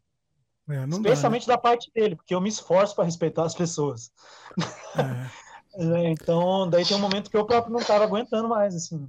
É, aí quebra, né? Aí não, não dá. Aí quebra o quebra o respeito, acabou. Aí não, não, não tem mais nem como insistir, né? Complicado. É. é. Boa noite, Trunk. É verdade que o Mazarop adotou, entre aspas, ele escreveu, entre aspas, o Tarcísio Meira na juventude e ambos viviam juntos. Se comenta que o Mazarop teve vários relacionamentos homoafetivos com esses galãs da boca. Olha a fofoca aí. Vai lá. Não, bem, o Mazarop, bem, eu acho meio indelicado, assim, porque, por exemplo, eu gosto muito do Mazarop, tipo, gosto bastante, conheço sim. bem. Assim, sinceramente. Mas, assim, eu acho indelicado falar da vida pessoal, assim, mas assim, é, é. o seguinte, o Amácio Mazarop, a pessoa física, né, ele era homossexual, tal, sim. isso é fato. Sim. E ele teve com algumas pessoas, eu sei mesmo, mas outras não sei, e outras são rumores, então, não sei. O, Tarcísio Meira fez um filme com ele, o Casinha Pequenino, Luiz Gustavo também, o mesmo filme e tal, mas só fez um também, ele não fez muitos longas. Quem fez mais longas teve mais teve um envolvimento maior, né? Mas aí também é muito indelicado porque eu conheço os herdeiros da pessoa, então foi caso de anos, mas uma pessoa bem legal também. O Gaúcho gosta muito desse cara. Não, não a pessoa que teve o caso. É, que teve um caso anos e anos. e Galã? Era galã? Era galã. É, galã. É só você vendo os filmes que você vai, vai, vai descobrir, não é muito Ah, é difícil, é alguém, né? é alguém. Muitos anos, é, trabalhou depois, Muitos trabalhou filmes. na PAN e era uma pessoa muito querida do ele, enfim, foi diretor de produção, foi, foi, teve vários cargos na PAN e na PAN Filmes, né? E era uma pessoa muito querida do Masa, uma pessoa muito séria, sabe? Não pode Masa falar, eu não, assim, não, não, não, pode falar, eu não, eu não sei, eu não, eu não diria, tá, só para só para assim, é, eu não, não diria que isso é também, é. Mas... Eu não diria que isso, sei lá, é contra alguma. Vai contra ele de alguma forma, entendeu? Depõe contra. Cara, sabe o que é? É que assim, o Mazarop é uma pessoa de uma outra época, entendeu? Ele não é homossexual Sim. em 2023. Ele, ele, morreu em 1981, né, cara? Ele era homossexual numa outra sociedade. Hoje ele seria assumido, sim. Eu acredito que sim. É, né? Sei lá. Bom, não sei. É, Não sei, é um papo longo, Acho mas. sim, eu acho que hoje sim. É, talvez sim, mas assim, cara, quem via os filmes sabia que o Mazarop era gay. É uma coisa que todo mundo meio que sabe, né, cara? Nunca foi uma coisa muito escondida, assim. Nunca O foi um público, você acha que o público, grande na época, não sabia? Todo mundo. Ah, sim, Não, meu padrão. Todo acha? mundo me fala essa história aí, todo mundo. Sério? No, no documentário do Celso Sabadin, ele aborda isso, né? No, no Mazarop, no- é um Ah. documentário bem legal, viu? Um trabalho vi. bem legal do Celso Sabadin. Sabadin Ah. fez um mestrado bem legal sobre o Mazarop, também na EMB, não sei como não publicaram, talvez aí. coisa mais completa sobre o Mazarop. Cara, Ó, vou convidar, o, vou convidar o Celso, ele tá no meu Facebook, Celso vou convidar chama, ele. chama, É, vale a pena, um cara Gosto dele, bem bacana. Mas assim, eu convivi mais com o Pio Zamuner, que dirigiu os últimos filmes do Maza, do que com o, do que o Sabadinho. O Sabadinho sabe, outro- acho que conviveu mais com outras pessoas. E o Gaúcho é a pessoa viva que mais trabalhou com o Maza, enfim tal. E o Gaúcho é muito, ele não gosta muito quando tocam nesse assunto da homossexualidade do Maza, porque as pessoas têm muito coisa jocosa, né? Brinca, zoa. E, cara, cada um é cada um, né, cara? E eu, eu posso te dizer assim, cara, ele era homossexual, mas não era pedó, não era, tipo, era na dele. Era uma pessoa muito. Ele tinha poucos amigos, ele não era um cara assim que fazia grandes festas. Era um cara que ajudava muitas pessoas, tá ligado? Tipo, ele morou perto do Ronivon e o Ronivon teve um problema de saúde fudido na época e tal. Ele ia visitar o Ronivon, eles ficaram amigos, assim, mas amigos nada de, de, de, tipo, ter relacionamento amoroso. Tipo, ele era uma pessoa muito séria no, no que se propunha, sabe, cara? Ele, ele ganhou muito dinheiro, tal, né? Enfim, ele morreu antes da mãe dele, isso também as pessoas aí roubaram a grana da mãe, a dona.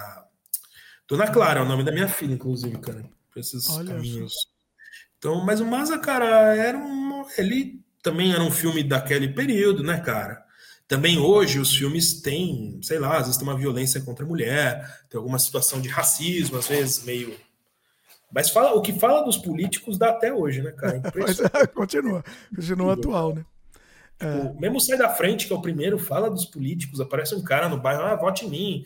E tem um filme do Maza, cara, que é o Chico Fumando. Cara, o Maza, o eu conheço bem, assim, cara, posso falar, porque assim, eu vi os 32 longas e várias vezes, tipo assim, não, não sou assim uma pessoa que, que, que nem o Maduro, sei lá, se fala de Maduro, eu não sei muito, Mazarop. Realmente, não é que eu sou bom, é porque eu convivi Você com o. Gaúcho, então eu sei bem. Então, tipo, por exemplo, por exemplo no, no, no- no- é, nesse filme, tipo, ele salva uma criança e aí ele é usado pelos políticos. E os políticos são do partido oportunista, tá ligado? Ah, entre pro nosso partido, partido oportunista. E aí tem o doutor Temoeiro, tem não sei o quê, os caras vão explorando ele, porque ele salva uma criança e tal. Então, cara, os políticos, a avaliação do Mazarop dos políticos é igual, é a mesma coisa, cara. Parece que o Brasil é a mesma coisa. Nesse sentido, eu acho muito parecido, cara. E várias críticas sociais também à burguesia, né, cara? O modo de comer, tipo, tem um que ele casa o filho com a menina e uma pessoa com grana, aí ele vai comer na praia, vai comer milho na praia, ele usa meia na praia, todo mundo, que coisa feia, tá ligado? Isso é muito bom. Então, assim, o Ma- o Maza tinha umas coisas bem legais, assim. Eu acho que ele tem uma crítica social por trás. Essa coisa dos políticos. Tem uns dois ou três longas dele que mostram bem isso, cara. O Jeca Tatu, Tristeza do Jeca. O último também, da Égua Milagrosa, tem bastante, tem coisa de eleição e tal. E eu, desde menino, gostava do Mazarop. Eu sempre gostei do Mazarop, cara. Foi foda. Quando eu conheci o Inácio, eu falei, pô, Inácio, você montou o filme do Mazarop. Aí, porra, acho que a galera não gostava dessa história. Eu falei, e daí que eu montei Mazarop? Eu falei, não, porque eu gosto. Quando eu conheci ele, tipo, Ele já ficou com o meu, e daí? E daí? e daí, tipo, tipo assim, porque o Mazarop era um cara muito mal visto, ligado? muito mal visto ainda hoje. É, é, né? Eu acho que o cara Preconceito. super assim, super assim. Por ser popular, né? Eu acho que é, É, essa questão. fazer aquele filme, né, cara? O filme que se pagava, né, cara? O filme que, que tinha suas limitações, assim, vamos dizer, dramáticas, né, cara? Não podia Sim. muito mudar isso. É o filho do cara que quer casar com a filha de não sei quem.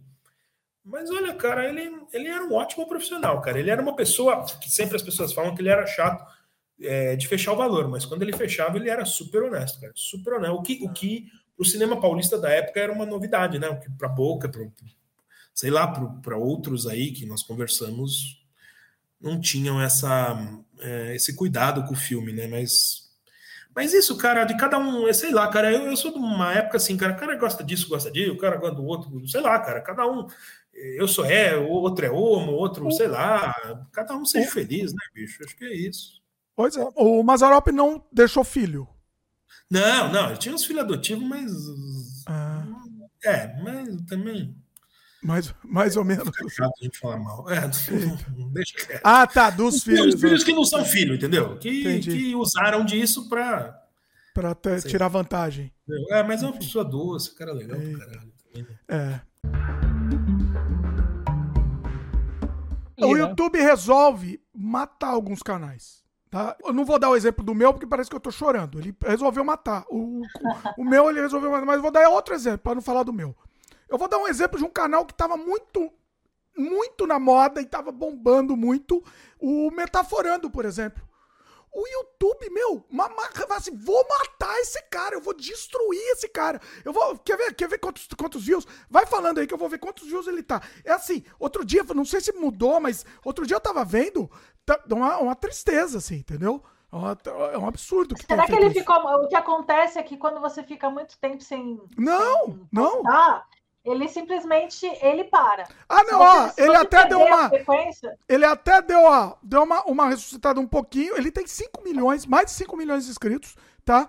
Ó, ele postou, ó, a maioria dos vídeos dele. Não, é, é, tá morto sim. Tá, tá, tá- o YouTube que tá- tem um ou outro aqui que deu, tá, tá com view. Mas o normal dele, ó, 10 mil, 16 mil. Ó, eu vou mostrar na tela até pro pessoal ver. Olha isso. Tem um que tá 160, mas ó, 27, 16, 11, é, 9, entendeu?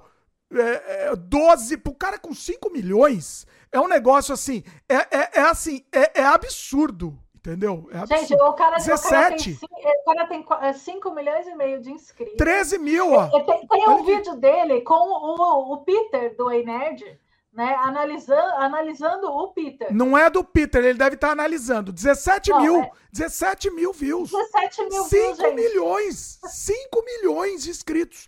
17 mil views. O YouTube falou, vou matar esse cara. Entendeu?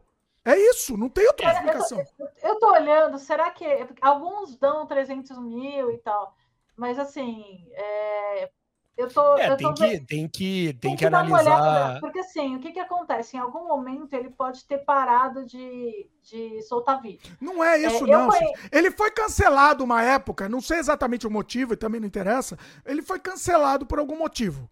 Entendeu? Cancelado publi- eh, pela na opinião pública, não pelo YouTube. E aí, não sei se depois disso, eu não sei. Não sei. Entendeu? Mas resolveram matar o cara. Assim. Tipo, eu não sei nem como ele continua. Entendeu? Tem, tem um vídeo aqui de, do- de, do- de um ano atrás que tem 2 milhões de visualizações, é, mas é- foi uma exceção, porque a exceção. maioria é, é- a maioria é pouco, de 32 mil, 30 mil. Então, entendeu? É, então, por exemplo, eh, você pega o, o, o Nerd, tava olhando aqui, ele tem 13,3 milhões e os vídeos dão, né, tipo 20 mil, 30 mil, aí alguns passam de 100 mil e tudo mais, sim, também. Nossa. E assim, aí o que, que ele faz? É, basicamente, lógico, também é, tem a conta do, do RPM lá que a gente estava comentando, mas, por exemplo, o canal lá, o Nerd de Negócios, paga muito mais do que o Ei Nerd, então por isso que ele vai lá, faz três vídeos em um e no outro faz cinco por semana ali e tudo mais. É porque paga bem mais lá e ele ganha mais, é tipo, ele ganha até mais dinheiro no Nerd pela questão do número de views, enfim, mas proporcionalmente ele trabalha menos no outro e ganha mais, fora os se botar infoproduto, porque lá tem a ver, tem muito mais sinergia, vender curso e tal, ele ganha muito mais. Mas a, a questão é que, primeiro, te- eu vou falar de mim, teve muitos canais que é, eu não vou, entro, não é cultural eu parar de ver um canal, eu entrar lá e me desinscrever, né? É. Então, verdade. em canais Eu- eu mais antigos, é, o canal tem cinco anos. Às vezes eu, sei lá, às vezes não é mais no meu momento de vida interessante ver aquele vídeo. Às vezes encheu o saco, sei lá, tipo, a, a forma dele falar, puta, de novo, não quero mais agora. E depois eu acabo voltando, enfim. Às vezes eu quero ver outras pessoas falando também, enfim.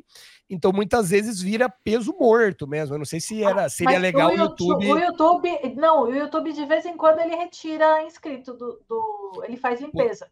De vez Eu em acho quando. que ele poderia fazer uma se uma limpeza. E eu não acho certo três isso. meses. Não, Tira. mas aí que tá. Aí que tá. Aí seria mais, desculpa o termo, vou usar um termo chulo aqui, mas seria mais escroto.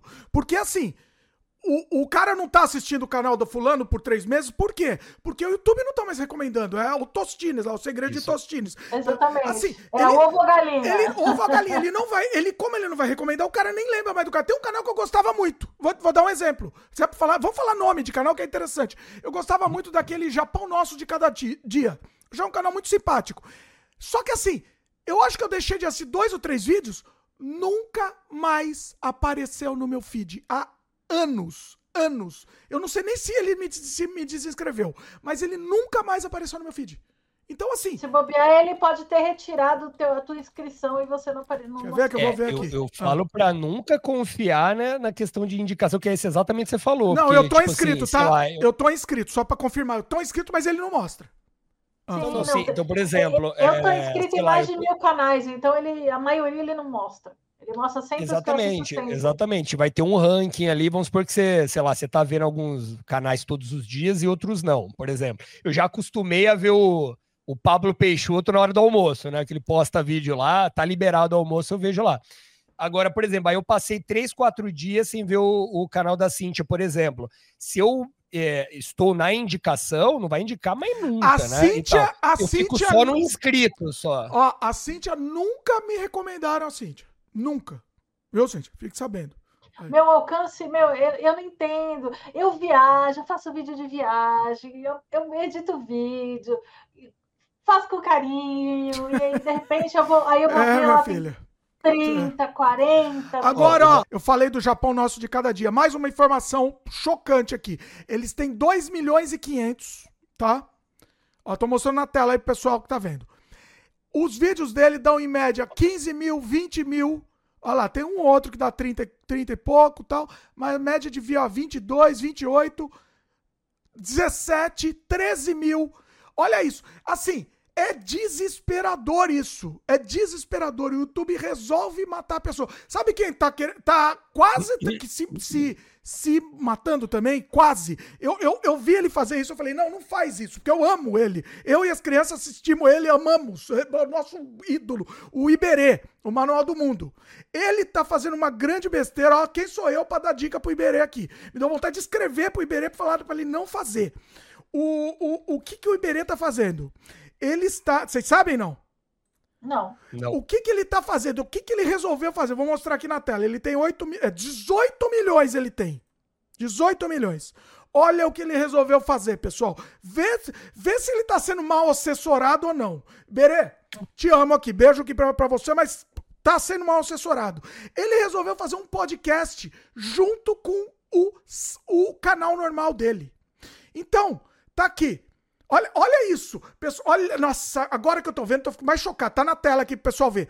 Ele, 18 milhões de inscritos. O normal dos vídeos dele, ó, 250 mil, é, 600 mil, 600 mil, tá vendo? E aí ele resolveu fazer um podcast de bate-papo, canibalizando a audiência do canal dele. Olha aqui quanto tá o podcast dele. 8 mil, 30 mil, 28 mil. É, uns que eram o primeiro aqui deu 68, ainda foi, porque era o primeiro. Acho que o pessoal entrou e saiu. Mas ó aqui, ó, o último podcast dele tá com 8 mil. O cara tem 18 milhões, pessoal. Não faz isso, Iberê. Cria. Ó, eu vou dar, eu vou dar dica, passar por cima do Rodrigo aqui, vou dar uma dica pro Iberê. Cria outro canal, Iberê. Não faz isso, você vai matar seu canal. Você vai matar seu canal. Não faz isso. Vai lá, Rodrigo. Fala aí também. O que, que você acha? Ah, Então, é isso aí com certeza que você falou, né? Era mais fácil ah, criar um outro canal e avisar a audiência dele e, e uma Sim. parte que gosta, porque ah, eu gosto de mar digital, eu gosto de geek, né? Não precisa ter no mesmo canal, né? Então joga Sim. pro outro. O Peter fez isso, né? Pô, é nerd de negócio. Pra quê? Pra pegar o nerd e jogar lá pro negócio. Então, ele não começou do zero especificamente, mas atraiu outras pessoas que não, é, Que é, não seguem. eram- E, o- Não são geeks. não, exatamente. Não, e o que eu gosto muito do YouTube, espero que não acabe nunca, é a questão do tipo assim, você vai envelhecendo, que não é o nosso caso, né, obviamente, Não. mas você vai envelhecendo. Jamais. e os interesses vão mudando. E você pode gostar de outra coisa e criar um outro canal, né? Então, quando ele criou lá, que eu acho legal, é, é que eu, eu ainda não, não tenho, né, ainda tô brincando, é, tô, tô sugerindo lá pra, pra minha parceira, mas tipo assim, ele criou o canal Mala Feita com a esposa dele, botou a esposa dele, que é um outro tipo de público que vai atrair Ai, mulher. eu adoro a mala feita. Adoro. Então, tipo assim, porra, é, é- é um momento de vida dele que ele tá viajando, ele fala: vou monetizar isso, vou criar um canal. E aí é. Então, tipo assim, é o que eu quero dizer. é, e ele tá tentando numa dificuldade muito grande é ir passando aos poucos o. Mas tá rolando ou não? O canal pro filho dele. Não, é, o filho dele faz uma vez por, sei lá, Não, qual cada você tá falando? dias. Qual? Mala feita. Não, não, o que, que ele tá fazendo? Eu, o futuro, ele já falou várias vezes. Tipo, ele vai virar participante, tipo, ele vai ser o, o, é, o convidado especial do Ei Nerd e ele vai passando pro filho dele, até porque ninguém vai querer, até queira, mas, tipo, ver um cara de 60, 70 anos falando de Homem-Aranha. Então, ele tá tentando passar o, o Ele canal. não quer mais falar de Homem-Aranha, né? A verdade é essa, é que tipo o Jovem Nerd. O Jovem Nerd, É. eles estão. Você percebe claramente que eles estão de saco cheio. Jovem Nerd, beijo pra vocês. É, eles estão de saco cheio. né? Eles estão de saco cheio, mas eles são obrigados a falar de Homem-Aranha. Eles são Dimitri, obrigados. Mas a- o canal do, do Nerdcast, lá, o canal do, do Jovem Nerd, não é mais deles. Sim, pior É, ainda, da- eles da são, Magalu, né? eles É são, Magalu, eles viraram eles funcionários, funcionários. eles viraram funcionários, mais ou menos, né? São meio sócios, meio funcionários, mas acaba sendo funcionários porque eles têm que, é, eles são o produto, né? Eles estão É tentando Omelete diversi- lá, né? eles tentam diversificar, né? Co- Colocaram um monte de outro podcast, podcast, outros podcasts no feed, mas de qualquer jeito as pessoas assistem por Ó, eles. Eu, eu, eu gosto do modelo de negócios do Flow, que é basicamente ali que Ah, você adoro comentou, porque aí é Flow, e aí ah, quero falar de games. Aí tem o Flow Games, que é outros apresentadores, outro é, Não depende deles, só, né? cenário, outra Adoro pauta. Na teoria é para ter uma. O cara do Flow foi lá palestrar, ele falou, né? Pegaram as palavras dele, que tem uma liberdade, porque ele falou assim: que se colocasse o game dentro do Flow, ia ser meio que ele, e como o filho é dele, o Flow, ele, ele teria que. Né, ele, ele se sentiria, puta, eu vou ter que me envolver porque o filho é meu. Quando ele separa o filho é dele também, mas ele fica mais como consultor e dá a liberdade, como se fosse realmente um outro, É, um outro ele, quadro, ele né? pegou, criou a casa, o estúdio lá, que eles estão agora com três casas enormes, onde ele cede espaço para outros podcasts. Né? Então ele criou a sala, criou o cenário para todo mundo e ele ganha uma porcentagem em cima dos, dos podcasts que faz todos Isso é uma maneira de sucesso. diversificar, muito legal. Uma coisa que eu fui aprendendo ao longo dos anos, assim, o achismo te leva ao fracasso. É, Saca? sem dúvida. Ah, eu acho que, eu acho que, eu acho que, eu acho que, eu acho que. Mano, pra mim é um japonês, o nome dele é Acho que. E Acho que. Vou te ser bem sincero, tá ligado? É, é igual que me ama. A mina vira pra fazer pra você, ah, fala, diz que me ama, que me ama. Mano, acabou seu namoro aí, velho. Acabou seu relacionamento aí. O Acho que também é a mesma coisa, tá ligado? Sua vida acabou. Você vai ficar num achismo, num loop, num if que não tem fim e vai embora. Quando você abrir o olho, você tá com 113 quilos nas costas, saca? Tomando remédio para pressão, né? E pensando assim, puta, eu vou morrer, eu vou morrer. Ah, foda-se se você vai morrer. Foda-se se você tá gordo, foda-se quantas vezes você levanta de madrugada com refluxo para vomitar o banheiro inteiro, cara. Cara, Tá ligado? A real é, o que, que você vai fazer da sua vida? Eu quero transformar a minha num livro colorido, velho, e, e dar risada se no meio do caminho cair uma porra de um pote de nanquim numa página e vai ficar tudo preto. Vai, ficou tudo preto. E o que, que eu vou fazer no meio dessa tempestade? Eu não sei, irmão. Eu, eu quando, quando a gente tá falando de faculdade e tal, porra, no terceiro ano da faculdade, foi um ano em que eu queria enfiar um teclado na cabeça desse ser humano aí. Eu Vamos não- entrar nessa história? Vamos entrar nessa história aí? Vamos, essa história vamos. é boa. É- é- Essa história é legal, cara. Trabalho de TCC do, do Enfio, sobre o Enfio, multimídia sobre o Enfio. Já começou por aí, né? Porque, tipo, qual vai ser o tema? Eu falei, ah, vamos falar do Enfio. Não, Enfio, Enfio é um cartunista fudido. É um cartunista fudido, caralho. Exatamente. Puta de um gênio, irmão. Maravilhoso. Puta do gênio, ele, irmão dele, puta gênio. Vamos falar com quem? Vamos falar com outro gênio. Com outro gênio. Olha, olha isso, até arrepia, pessoal. Até Até arrepia só de falar. Quando, quando eu sentei de frente com o irmão desse gênio, ele, ele com sotaque mineiro falando: olha, vocês podem tentar falar com ele, mas eu não sei se vai ser fácil, não. Mas vamos tentar, vou dar o telefone, vou ligar para ele primeiro, vamos conversar com ele para ver se ele tem. A hora que eu- a gente, cara, não, não sei nem se era no centro, se era Vila Madalena ali. A hora que eu sentei de frente para esse cara. Eu falei, Jesus amado, olha que cara minha. Maravilhoso. Falar com o irmão dele já foi uma coisa fora do normal, porque a gente foi no estúdio do cara, Você, meu. você não tá falando o nome antes, tá fazendo suspense, é isso? Não, não, eu não sei nem se pode falar o nome, não, mas a gente fala no Óbvio, final. como não, pô? Pelo amor Mas de Deus. Vamos falar no final, vamos falar no Pelo final. Quando a gente Ah. foi na casa, na casa do irmão dele, Ah. acho que era Perdizes ali.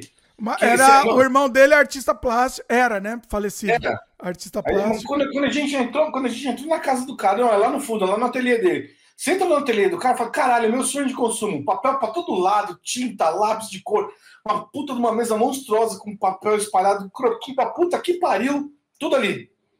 Eu falei, caralho, meu, será que ele não deixa eu morar aqui? Né? Eu pensei, eu falei, onde eu tô, né, velho? Legal, vambora.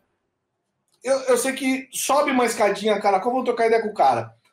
Aí eu sei que a pergunta final é: será que eu consigo falar com o seu irmão? Olha, vou ver com o Ziraldo. Entregou, entregou. Esse era o Zélio, Tá tá? a, primeira, a primeira entrevista foi com o Zélio. Cara, eu fui com. Pensando numa árvore de Natal piscando, ah, puta, eu tava piscando muito mais rápido do que ela. A gente, ia, ver- mão a mesmo. gente ia, ia entrevistar, não é só ver, entrevistar Deus, Deus na Terra aqui. Eu, Não, e, e- e aí- cara, é muito louco assim. Eu falei, porra, tá falando com o Zélio, mano. Ele tá falando que vai trocar ideia com o irmão dele pra falar do Enfio. Ele falou a assim, gente não convidou, a gente não convidou o, o Ziraldo, por quê? Porque a gente ficou com medo. Aí a gente falou, ah, não, Zé. Ah, Zélio. Aí o Zé, o Zélio falou, "Ah, convida ele que com Ele certeza ele não, ele falou assim, cara, a, a- a melhor, ele falou assim, cara, a melhor pessoa pra falar do Enfio é o Ziraldo. Que coisa, É o né? Ziraldo. É o Ziraldo, troca uma ideia com ele, porque é é a melhor pessoa pra falar do Enfio. Eu falei, será que a gente consegue? Ele falou, ó, deixa eu falar com ele. Vou falar qual é a situação tal, o que vocês estão fazendo, porque é uma baita de uma homenagem que vocês estão fazendo mesmo, de verdade. Foi ele que falou, né? Foi o Zélio Foi ele que falou, ele falou, ele falou, me liga depois para confirmar a data. Olha. E acho que foi mais ou menos isso, mas foi ele que falou, ele falou que ele que deu a, a pala de que a gente tinha que falar com o irmão dele. Daí eu falei assim, puta, mas quem que vai fazer entrevista? Ah, você faz, você fala pra caralho, você que se vira pra fazer entrevista. Eu falei, cara, mas por que eu? Porque eu, porque eu, eu falei, enfim, tinha que ser. Você que fez, hein? Foi você mesmo. Você que Tinha tocou. que ser, e, e- e é muito Eu louco, achei cara. era mais. Você era o mais cara de pau na época lá, e acho que. Eu não sei porque todo mundo fala que eu sou cara de pau, velho. Eu, eu me considero uma pessoa articulada. Olha aí. Então, mas eu acho que é, eu acho que você é, realmente você, você tirou de letra aí. Você foi muito bem, assim. Foi muito bem. Não, cara. Você que conduziu. De verdade, assim, quando, eu- quando eu sentei de frente com o Zélio, eu falei, mano, quando na minha vida eu pensar em estar tá, de frente com um cara desse. E, e a humildade, tá ligado? O cara sabe quem ele é. Eu sei quem ele é, cara. E a humildade foi fora do normal. Não, dos dois, né? Você falou do Zélio. não. O, o Zélio não é eu- tão. Eu, eu ia chegar lá. Ah. Lá. Quando a gente chega no Ziraldo, uma humildade sem tamanho, Inacreditável. sem Inacreditável. tamanho. E, e- e, tipo, você olha e você fala assim, mano, tem, tem um monte de cara por aí que se acha fodástico do universo, mas não chega aos pés do, do cara. E, e não tô nem falando da obra dele, tô falando de pessoa, velho. Pessoa. Não, vocês Eu- não eu- eu têm ideia. é, Exatamente, deixa eu afirmar isso. Você não tem ideia da humildade, humildade dele. assim. Não, eu, eu É um quero, eu quero, eu, eu, eu pedi, tanto que eu pedi o material dessa entrevista, porque assim, é um bruto que eu quero ter, cara, porque é, é, é parte da minha história. Como pessoa, como aluno, é, é, de repente, eu- hoje, eu pegar um vídeo que eu tava com 26 anos na época, né? A gente tá falando de quase 25 anos atrás.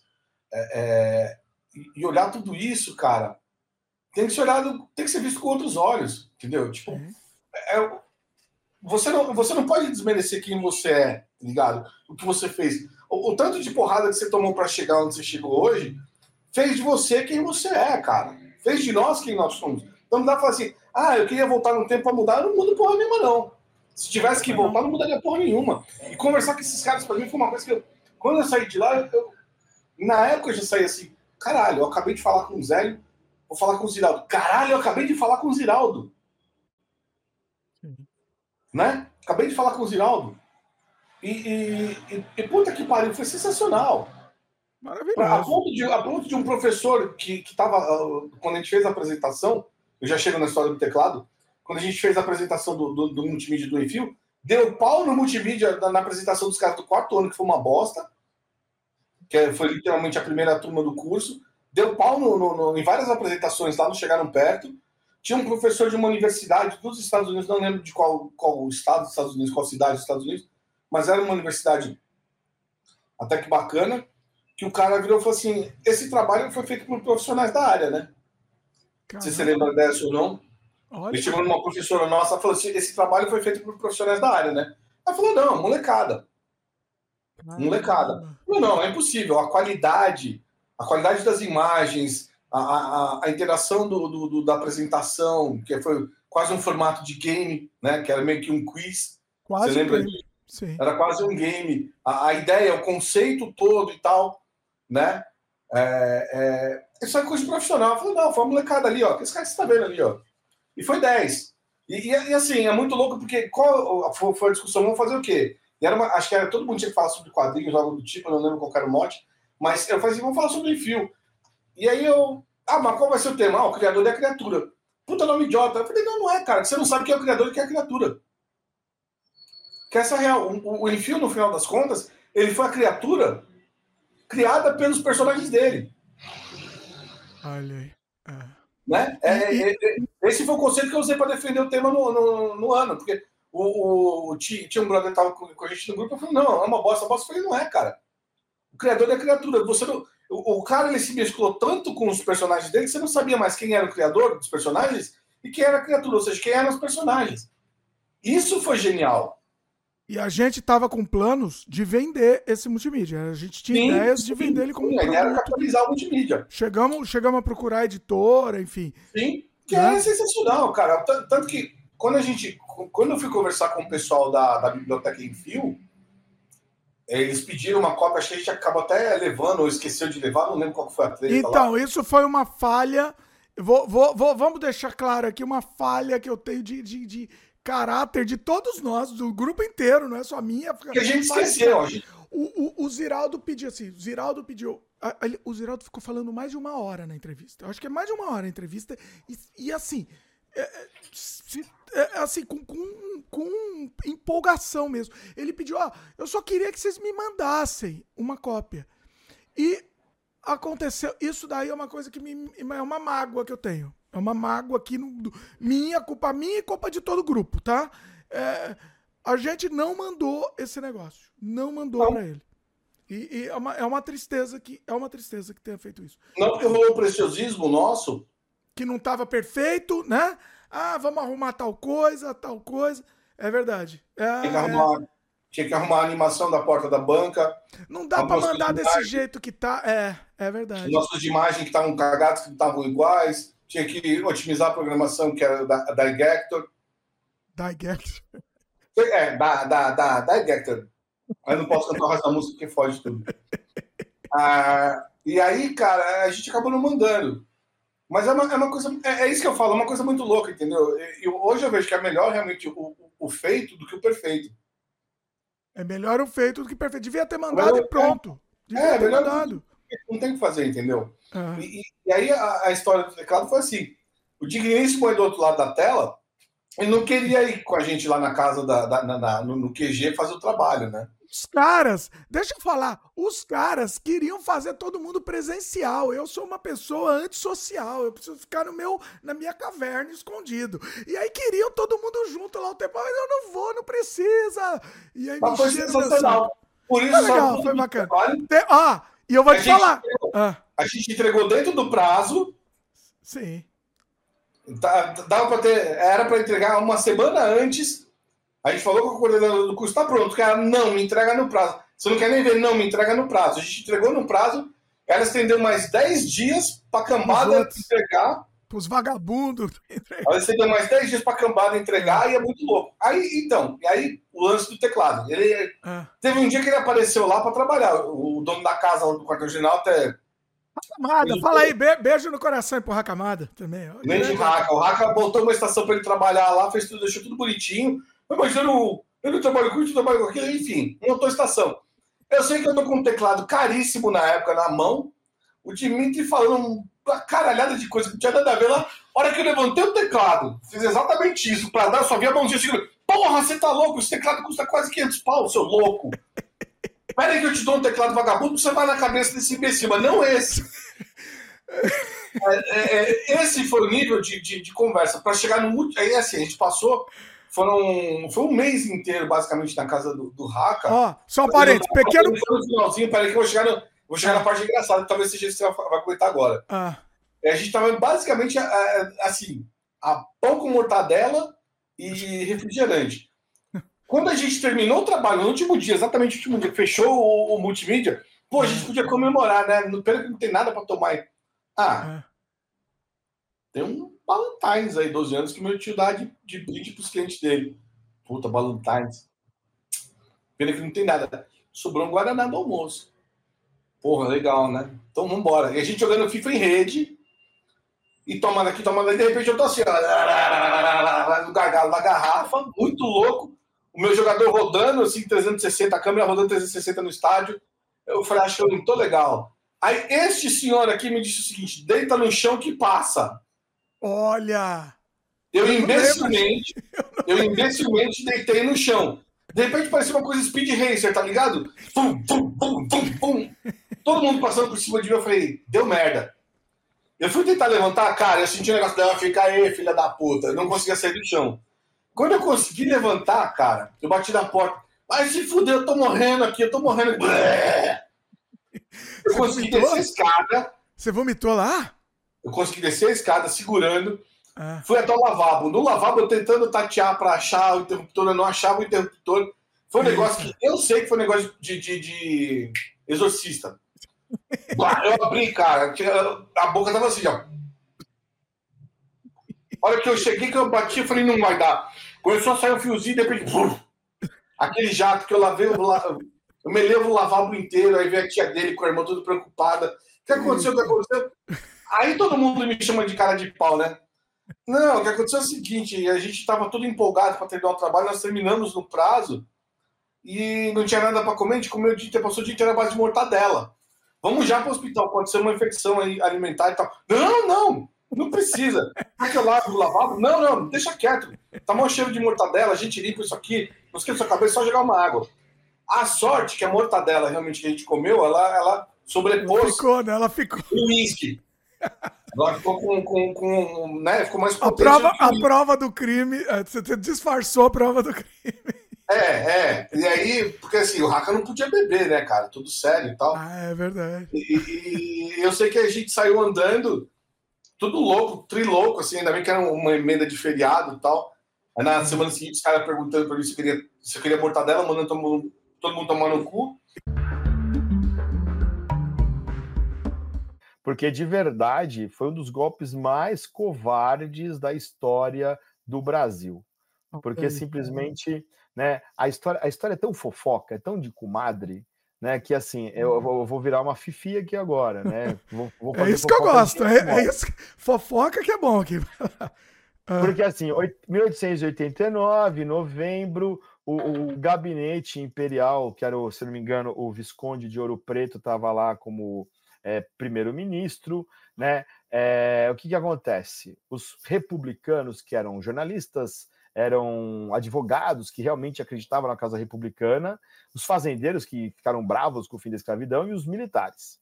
Só que os republicanos eles tinham aquele ideal de participação popular que depois desaparece. O que, que eles vão fazer? Vamos dar o golpe, vamos dar o golpe, vamos dar o golpe, beleza. Quem vai dar o golpe? Ah, o Marechal Deodoro da Fonseca, líder do exército, né? Que era amigo pessoal de Dom Pedro II. Então, assim, quando os caras vão incentivar ali um dia antes o Deodoro, eles falam: não, a gente tem que derrubar o Império, papapá, papapá, e o Deodoro, na cabeça dele, ah, a gente vai derrubar o gabinete do Visconde, né? Vamos derrubar o cara, porque tá dando, dando tudo errado. Tá, então, o que ele faz? Os caras, o Deodoro estava quase morrendo em casa, estava com uma uma tosse lá, né, velho acabado. E o que, que ele faz? Monta no cavalinho dele, vai até o passo do governo e derruba o governo. Derruba quem? O gabinete. Né? As pessoas que viram isso acontecendo dizem que, inclusive, quando ele chega no, no prédio lá do, do, gabinete ministerial, ele saúda o imperador Ave Pedro, né? Saúda o imperador na frente de todo mundo e fala assim: ó, acabou, você caiu, já era. Só que ele não, ele, não, ele não proclama a república. Ele fala assim: agora está feita a república. Não, agora derrubei o Visconde acabou. E ele volta para casa dele. E aí os caras que estão ali desesperados, Benjamin Constant, mais dois, três, meu, e aí? Ele não proclamou a república. Cadê isso? Né? O que, que a gente faz? Ah, vamos meter uma fake news. Dom Pedro II foi avisado do que aconteceu e estava se articulando para nomear um sucessor. né, que iria assumir ali o cargo, seria até um gabinete de, de emergência. No larga Só o que, osso, assim, né? No larga também, também. Vamos falar. Porque Ah. tinha, tinha telefone para o palácio lá em Petrópolis. Aí tinha telefone, ligaram, ó, deu ruim aqui, então eu vou descer para a gente resolver. Nesse meio tempo, ele mandou nomear um cara que seria ali uma transição de governo. Só que os caras estavam inconformados que o Deodoro não fez a República. Ah, vamos contar uma mentira para ele. Havia no Rio Grande do Sul um desafeto político de Do- Deodoro da Fonseca, um cara que pegou uma mina que ele gostava. Olha, olha, olha a desgraça. Uma dor de corno. E aí chegaram pro Deodoro e falaram assim: olha, estão nomeando o gaúcho para ser primeiro-ministro. E aí ele lembrou, né, do, do chifre, assim, aquela coisa que plantaram na cabeça dele. Como assim? Esse cara vai ser primeiro-ministro? Não, não vai. Então, Deodoro, você tem que ir lá e proclamar a república. Ele foi lá e proclamou a república. Olha isso. Porque Ele senão proclamou- teria um primeiro-ministro e continuaria o Dom Pedro, é isso? Essa é a ideia. Continuaria Dom Pedro até o ano seguinte, ia fazer festa do jubileu. Depois vê, né? ia- É, e aí vai ver o indo, que acontece. É, Mas foi assim, a República foi proclamada por causa de uma dor de corno. De um, de um cara que não se conformava que o maluco ia assumir o, o governo, né? E era o cara que tinha pegado a menina que ele gostava, a menina que ele gostava. Então, assim, olha, olha, que, olha que bonita a proclamação da República. Né? Tudo é vergonha, né? É sempre vergonha, assim. Outro dia eu vi comentário ah, do- do- do- dos outros podcasts que alguém comentou, ah, síndrome de vira-lata. Isso é vira... Se isso não é vira-lata, o que é? Entendeu? Desculpa, pessoal, desculpa. Ah, porque é, vamos falar mal do Brasil. Gente, isso é história. É história. história. Não sei se vocês perceberam, eu falei várias coisas bacanas do Dom Pedro, mas, cara, terminou desse jeito. Ele ainda queria vir para o Rio de Janeiro para tentar negociar, ameaçaram matar ele, queriam matar a Nossa. família real toda. Houve, uma, houve um período ali de dois dias de negociação, então tá bom, vai acabar, ele vai entrar no navio e vai para a França. Não deram tempo de Ah. ninguém fazer nada. Por isso que o povo não reagiu. O povo não reagiu, o povo não sabia o que estava acontecendo. Os caras invadiram o Paço Imperial em Petrópolis, saquearam a casa. Hoje tem um monte, aqui no Brasil tem um monte de antiquário que vende coisas da época do Império saqueadas do Palácio Imperial. O único Nossa. grupo que se manifestou ali naquele momento para tentar fazer alguma coisa era uma guarda pessoal da, da, da Isabel, que era formada por capoeiristas negros, né, que, que, que resolveram se tornar é, seguranças pessoais dela. Eu posso estar muito errado nessa informação, mas é isso mesmo. E assim, eles queriam defender. Ela não, vou embora. Vocês estão, não, não fiquem aqui porque vai dar ruim. Pô, Entraram isso é legal, isso dá, isso dá uma ficção muito legal, essa história. Isso daí é muito bom. Os capoeiristas. entraram no vapor Caramba. e foram para a França. A família real todinha. Tinha, tinha membros da família real que estavam ali, é, como fala, chefiando missões internacionais. Tinham vários membros da família real que eram almirantes da marinha, que eram sei lá o que do governo. A República assumiu, demitiu todo mundo, expulsou sumariamente a galera. Derrubaram a estrutura do governo. E o povo? Tem um, um jornalista carioca que ele publica logo depois do, do golpe que o povo assistiu bestializado à proclamação da República. A galera no Rio de Janeiro achou que era parada militar, feriado, comemoração, alguma coisa, sei lá, militar. Ninguém fazia a menor ideia do que estava acontecendo no, no, no Paço Imperial lá no Rio de Janeiro, ninguém fazia ideia do por que os tiros de canhão, por que as salvas de tiro, por que marchando na rua, os caras felizes com cavalinhos. O Brasil estava sendo transformado. Quanto tempo demorou todo esse processo aí? Pô, foi rápido. É, foi rápido. É, assim, é, proclamou a República, governo provisório, já empossaram Deodoro da Fonseca como é, o provisório mesmo, ó, você vai ficar aqui até a gente fazer a transição, e começaram a derrubar por decreto várias instituições imperiais. É aí que, por exemplo, o Estado laico no Brasil é criado. Cria-se o Estado laico, é, é, separa-se a igreja, a igreja não vai mais administrar cartório, porque a igreja católica, ela tinha o negócio do beneplácito, né? Eles recebiam pagamentos do governo, mas eles faziam registro de morte, nascimento e casamento. Mas como o casamento civil não trata de religião, espero que as pessoas que ouçam isso percebam o que está acontecendo no Congresso do Brasil hoje. Casamento civil é documento para saber quem herda, não é religioso. A primeira coisa que os republicanos que assumiram o poder no Brasil fizeram foi afastar a religião do poder político. Ainda que isso nunca tenha acontecido de fato, de verdade, é, o Estado laico foi criado porque o casamento civil precisava ser institu- in- instituído Então você vai ter cartórios agora que vão registrar casamento, morte e nascimento. Deixou, saiu da mão da igreja. É outra coisa que acontece também, que, é, que eu acho fabuloso, porque vai aumentar ainda a questão do, da, do racismo no Brasil, é a grande naturalização. Havia um projeto para clarear, branquear a população brasileira. E aí todo, todo estrangeiro que morava no Brasil há 10 anos ganhou nacionalidade brasileira ali instantânea. Você é brasileiro agora. Porque não tinham brancos no Brasil na cabeça desses caras. Então a gente precisa clarear a nossa população e trazer mais imigrantes. Encher o Brasil de imigrantes ao ponto de que os brancos superem os negros em números. E conforme o tempo vai passando e a miscigenação acontece, você vai clarear a população.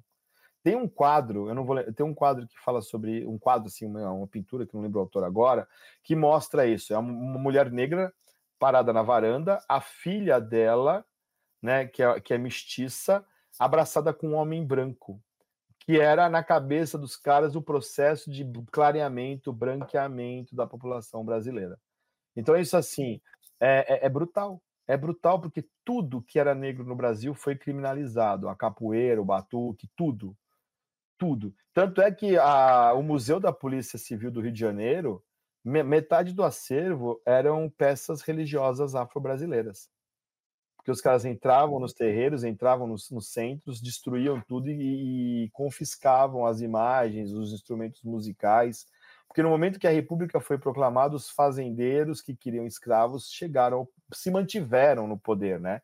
Eles apenas trocaram quem estava do outro lado, que passa a ser a figura do presidente da República, que ninguém sabia o que era isso no Brasil. Né? Dom Pedro II, apesar dos pesares, com a saúde debilitada, com dormindo no meio das reuniões porque ele tinha diabetes. Eita, sério? Olha ele tinha, isso. Ele tinha diabetes, ah. tinha um tipo de diabetes que causa sonolência, porque os dentes dele apodreceram no processo de consumo de açúcar, né? Então, assim, ele tinha prótese dentária, ele já não enxergava direito, porque a visão dele, né, lógico. A saúde dele não era boa, porque assim, não fazia exercício, comia muito mal, trabalhava 14 horas despachando, pipipi, papapó. Então, no fim da vida, as pessoas retratavam ele como um velho cansado. E, e tem uma coisa que é bárbara da, da época do Império, que havia uma liberdade absoluta de imprensa no Brasil. As pessoas hum. criticavam de, das formas mais sensacionais e criativas o governo. E não havia punição. Dom Pedro II às vezes respondia com pseudônimos. Né? Ele se dava o trabalho de responder com pseudônimo. Mas ele nunca censurou a imprensa no Brasil. Havia total liberdade de crítica. Né? Inclusive, o Partido Republicano fazia críticas mordazes assim, e ele não censurava. A partir do momento que a República é instituída, os meios de comunicação passam a ser vigiados. Né? Eita, beleza. Por quê? Ah. Né? Quem está chegando ao poder? A República, a República, a primeira República Brasileira, que hoje a gente chama de República Velha. Quem faz parte dessa República? Militares, religiosos, os republicanos mesmo, os românticos que queriam uma participação popular, que queriam melhoria na qualidade de vida, eles foram sendo afastados do governo ano a ano até que ninguém sobrou. Não haviam republicanos na República, haviam fazendeiros da aristocracia e militares do poder. Tem diretor que vai trabalhar melhor com pouco orçamento ou com as limitações de orçamento, de, de não conseguir fazer técnica, e tem, por exemplo, eu não consigo imaginar o Kubrick sem dinheiro. Pode crer, não dá, não dá. Eu acho que nem faria filme, entendeu? Não. Chaplin sem poder filmar, sei lá, sem sem, sem take a mesma porra do plano. O Kubrick fazia isso também, né?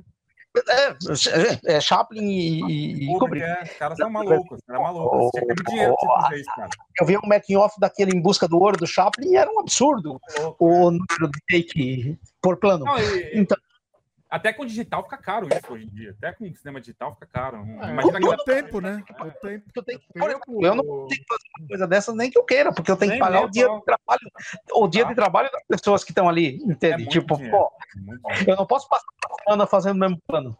Não dá. Uhum. é foda, velho. É, outro dia, outro, é, e, e, e, e, a gente tem que, tem que ter a ciência disso, né? É. Chegar e ter metade do filme pronto, que foi o caso de alguns filmes do Kubrick, metade do filme pronto e dizer, eu vou refazer tudo. Sim. é muito poder, dinheiro, muito poder, é, não sei. É, né?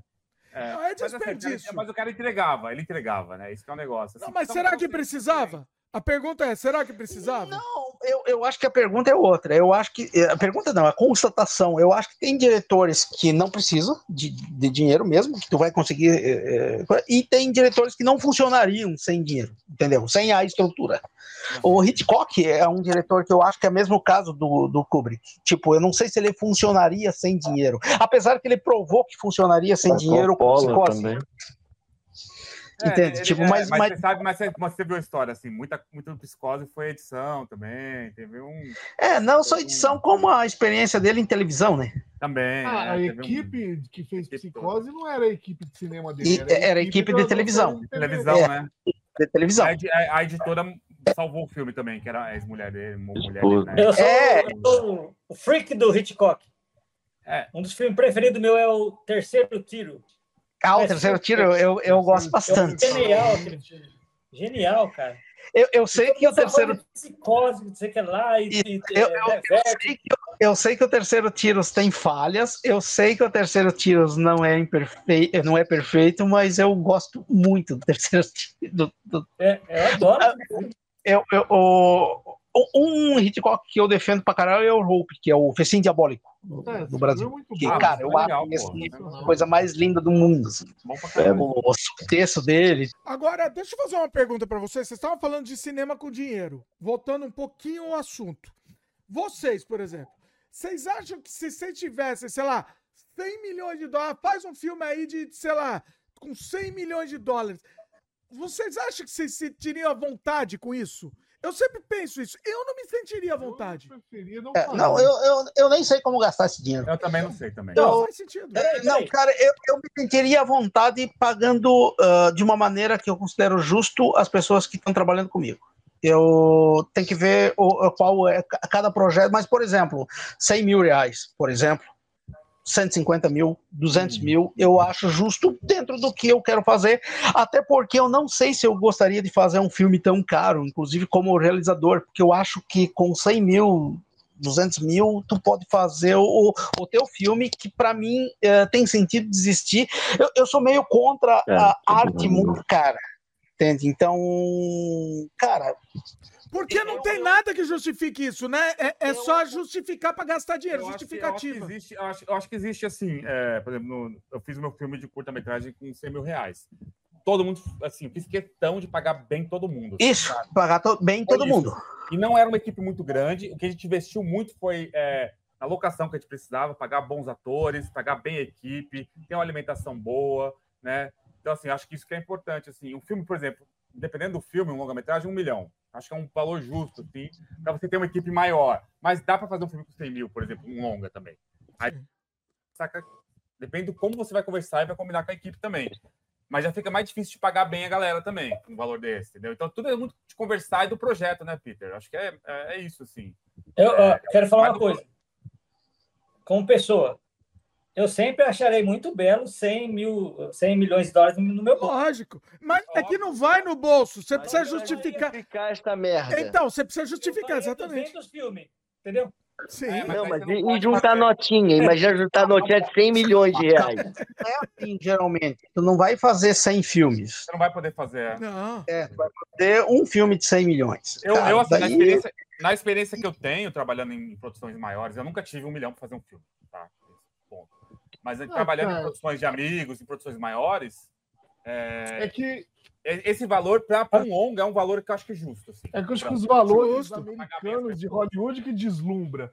Eu fui ontem assistir o Godzilla japonês e parece que os caras fizeram. Estavam divulgando que é 15, meu diretor disse que não, que é metade de 7 milhões e meio.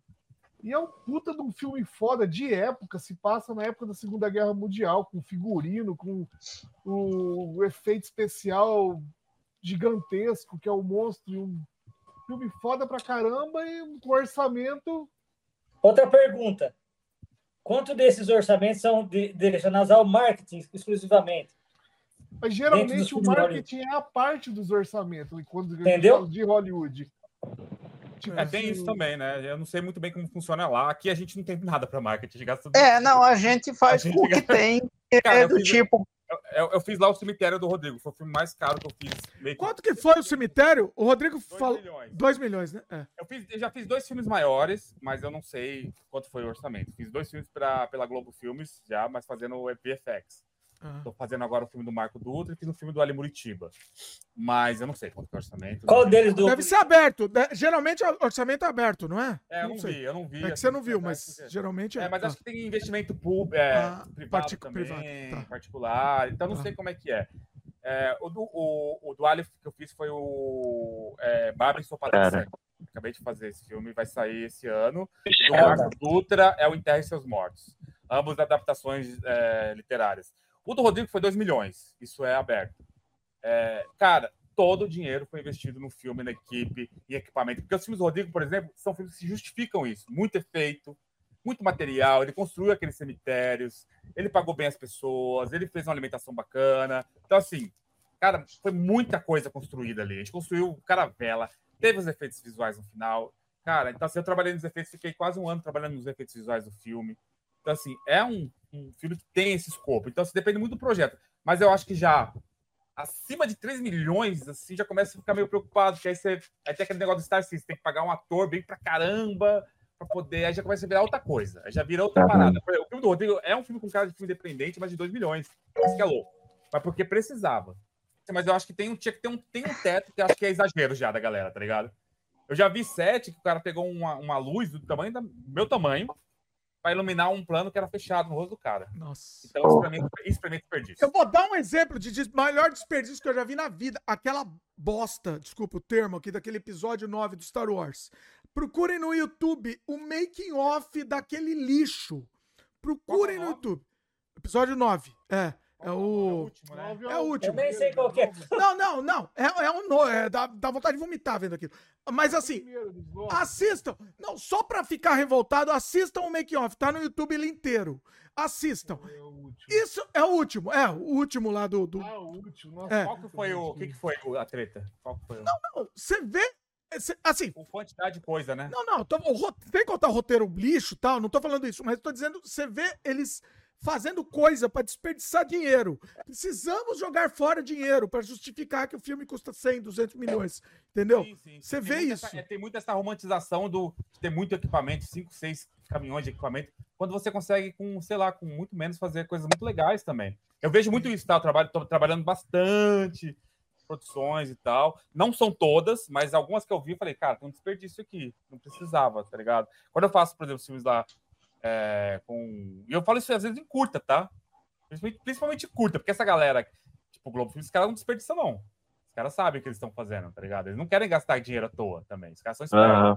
Mas você pega. uma fórmula ali, né? Tem, os caras manjam, os caras manjam. Os caras não, os cara não são assim. Agora, quem tá muito deslumbrado, às vezes quer pegar um montão de equipamento e tal, não usa nada, cara. Você vê um monte de tripé, um monte de coisa. Cara... Um curta-metragem, velho, que às vezes é super simples. A minha, a minha intenção sempre foi tentar entender quais eram as pautas de cada um desses movimentos e tentar colaborar com o meu trabalho. E, claramente, com respeito à história de cada um deles e sem querer é, eu é, é, definir qualquer coisa, qualquer questão. Eu ali estava como alguém que, tava, que ia, é, digamos, colaborar. Então, eu não ia pautar ninguém, eu ia ser pautado. Então, é, é, com o tempo, eu, eu vi assim que eu fiz algumas charges que algumas pessoas não gostaram do movimento negro, por exemplo. E aí um exemplo dessas charges é uma que eu fiz o Bolsonaro asfixiando o Brasil com o pé no, na época da pandemia, né? então ele está com o pé no pescoço do mapa do Brasil, que tem uma carinha é humanizado, né? E que é a mesma cena do George Floyd nos Estados Unidos. E aí eu fiz essa charge, eu achei que, primeiro, ela não era desrespeitosa com o movimento negro, nem nos Estados Unidos, nem daqui que ela mostrava uma... muito pelo muito pelo contrário, né? Bom, a, a nossa opinião tudo bem, mas a gente, tá, a gente não tá não tá não tem voz de fala, mas na minha opinião, é, É. muito pelo contrário também. É uma- É uma, é um- uma crítica e é uma coisa contundente. Né? É. O que aconteceu é que essa charge pegou mal. E ela foi compartilhada por uma deputada. Cara, agora eu não lembro o nome dela. Ela era do PCdoB, lá do Pará. É, Vanessa Graziotin. Vanessa Graziotin compartilhou. E aí. Falando é, mal, ela criticando. Não, ela gostou. Ah, tá. Ela apoiou. Ela, Achou mo- que aquela charge... ela mostrou gostando. Ó, ah, achei aqui, eu vou até mostrar aqui. Ah. Uhum. Pode mostrar? Não sei se é problema que você Uhum. teve aqui. Tá. Não, pode. E Tá aí, na tela, então. quando eu é, comecei a receber, porque eu publiquei no Twitter, e aí algumas amigas escreveram para mim e falaram, Bira, é, apaga essa charge porque tá pegando mal, ela, é, o pessoal não tá gostando. Ah. E aí eu falei, ué, por que, que não tá gostando? Quem não tá gostando? E aí ela falou assim, o pessoal do movimento negro. E aí eu entrei na página da Vanessa, olhei e vi que várias pessoas eram do movimento negro, falando que era uma charge de mau gosto, que estava é, usando uma luta que era o Black Lives Matter dos Estados Unidos, onde já se viu é, comparar o Brasil com o, movimento negro dos Estados Unidos. E aí eu falei, olha, é, assim, a minha informação é que cerca de 50 a 55% da população brasileira é composta de negros e pardos, pelo censo do IBGE. E a gente pode falar que o Brasil está sendo é, é, sendo asfixiado por uma política que é, no meu, no meu ponto de vista, genocida, que era a política de um militar no, na- no Ministério da Saúde, um militar que falava que não sabia o que era SUS, e um governo que não comprou vacina na hora que todo mundo estava comprando. E um, um governo que dizia que a saída era tomar ivermectina ou tomar aquela, aquele outro remédio que é para febre amarela, né, que o pessoal usa quando está lá no Pará, ou em regiões onde tem febre amarela, é, que aquilo ia. Era o cloroquina, não era? a, pessoa, a Cloroquina cloroquina, é. exatamente. Hum. E aí eu falei assim, então é disso que eu estou falando. E aí falaram, não, mas o Brasil não é um país negro. Eu falei, olha, quando as pessoas me falam, O Brasil não é um país negro. é, eu falei assim, quando as pessoas me falam que o negro é minoria, eu digo que não, porque o IBGE diz que 55% da população brasileira é formada de negros e pardos. Então, eu não posso dizer que a população brasileira é branca. É branca também. É asiática também. Então, tem. Agora, 55% é negro e pardo. Mas eu não vou entrar nessa discussão. Então, nisso, eu entro na, na resposta à pergunta que, que foi feita. É, eu percebi que é, não era meu papel brigar, não era meu papel dizer que eu Discutir. tinha direito de colocar aquela charge. Então, eu apaguei de todas as minhas redes, pedi para a Vanessa apagar também no Twitter dela. Eita, a gente mostrou Ela aqui, não Bira. apagou. A gente mostrou aqui, desculpa Tá. Sim, Ah. ela não apagou. Ah, E aí, é, mas assim, falaram coisas bem absurdas para mim. hum. E, e o que eu pensava só era assim, cara, eu tô desde 1980 apoiando o movimento negro, ouvindo o que o movimento negro tinha para me dizer, porque eu estava aprendendo ali com eles e oferecendo meu trabalho gratuito. É, não para ser condecorado depois, não, né? nunca tive essa intenção. Só que ali tinham pessoas que estavam me xingando, falando que é, é, com certeza eu não deixaria uma filha minha namorar com preto. Que isso? Coisas assim. Qualquer coisa assim. É, até é- isso. é- nossa. É. E aí, e eu olhava e eu via que as pessoas tinham lá, sabe, 19 anos, 15 anos, ou seja, é, quando elas nasceram, eu já estava apoiando o movimento negro. Então, e não é que assim, eu queria algo em troca, não, eu estava oferecendo o meu trabalho. é, como alguém que faz charge. E não que não existam chargistas negros, existem muitos, como existem muitos chargistas é, é, mulheres, cartunistas mulheres, como tem muitos cartunistas e quadrinistas LGBTQI até mais. Sim. Agora, o fato é que naquela época, é, vamos falar, gente, estou falando de 79, 80. Então, esse pessoal não estava nativa. É muita gente que eu conheço que está na militância e hoje é, é, artistas indígenas, por exemplo, tem 20, 30 anos. Eu estou com 60, né? Então, tem aqui um, um, uma coisa que é o que, que acontecia naquela época. Né? Então, é, naquela época, eu lembro que quem apoiava mais os movimentos indígenas era o movimento de igreja. Então, tinha o CIMI, que era um movimento indigenista ligado às missões da Igreja Católica e que defendiam líderes indígenas, evitavam que líderes indígenas fossem mortos, pediam apoio do Estado, exigiam apoio da justiça, da polícia. Então, é, isso a gente tem que, não dá para fechar os olhos para isso, né? Então, a gente sabe que a população nativa, os povos originários aqui desse país, que não era um país para eles, né? É, vários deles falam, e, o, o, aqui para citar um, Ailton Krenak, ele fala que quando ele foi compreender o que era nação indígena, ele foi entender que o povo dele tinha sido dizimado, ele era o último dos Krenak. Nossa.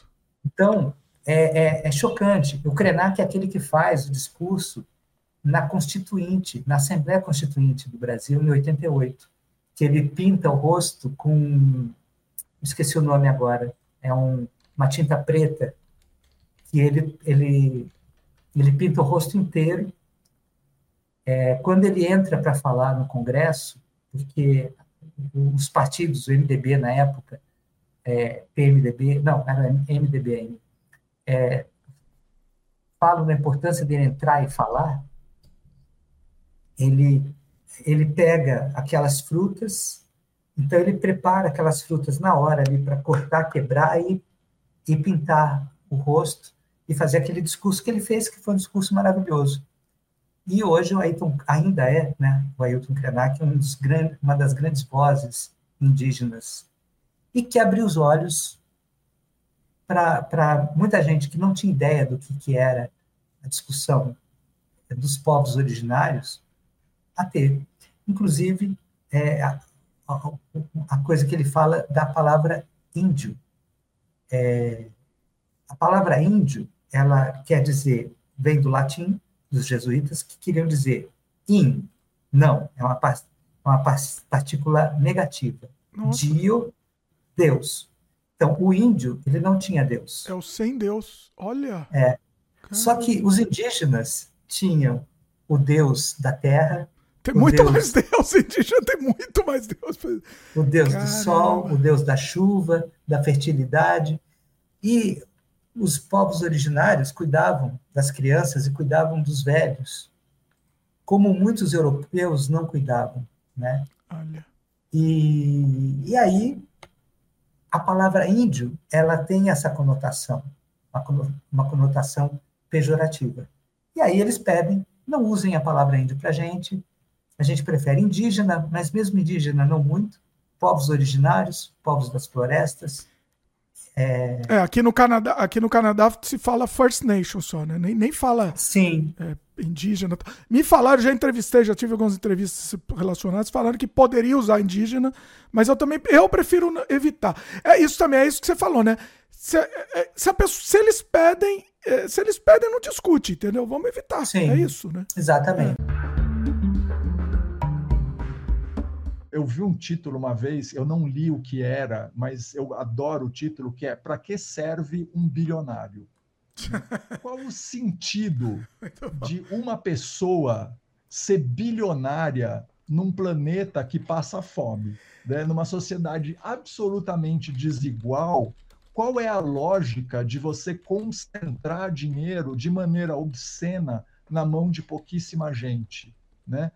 Não faz o menor sentido, não tem, não tem razão nem pessoal, porque o cara nunca vai conseguir gastar esse dinheiro. É. Ele, ele, e aí você fica numa loucura.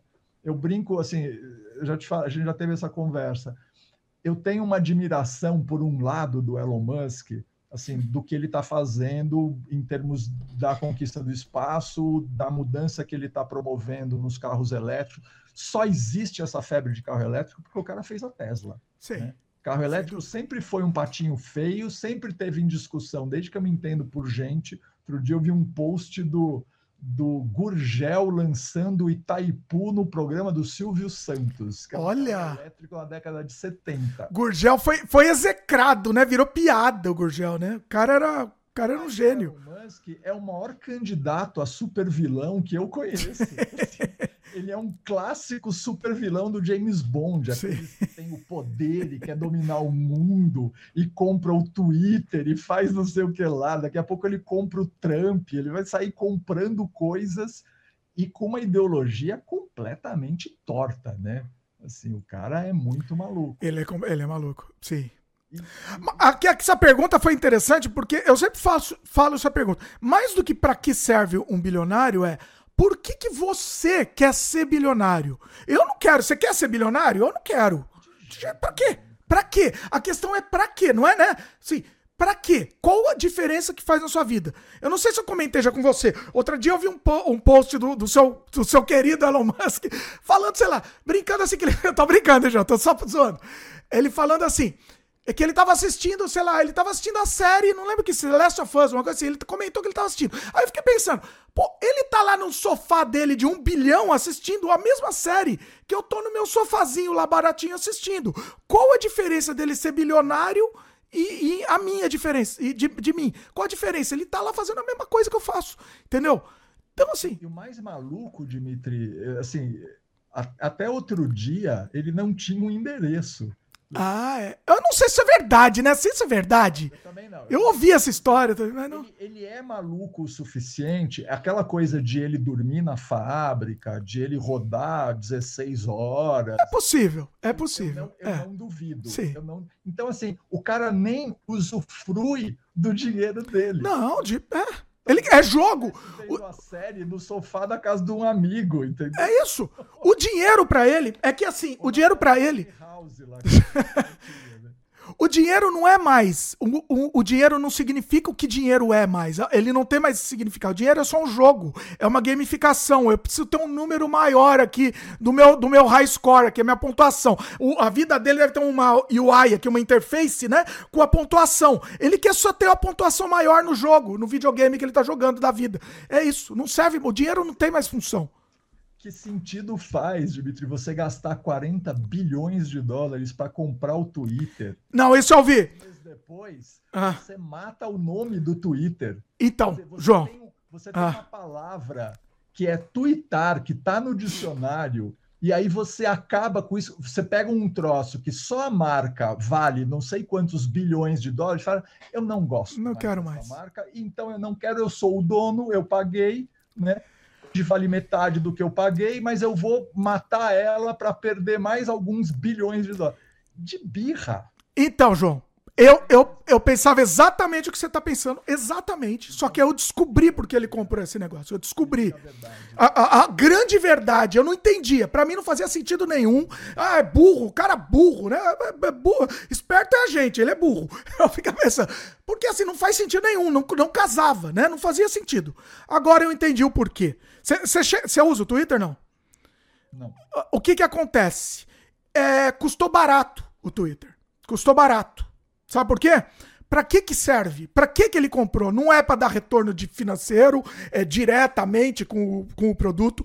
Ele simplesmente comprou um, um, um outdoor universal que todo mundo vai ver o post dele.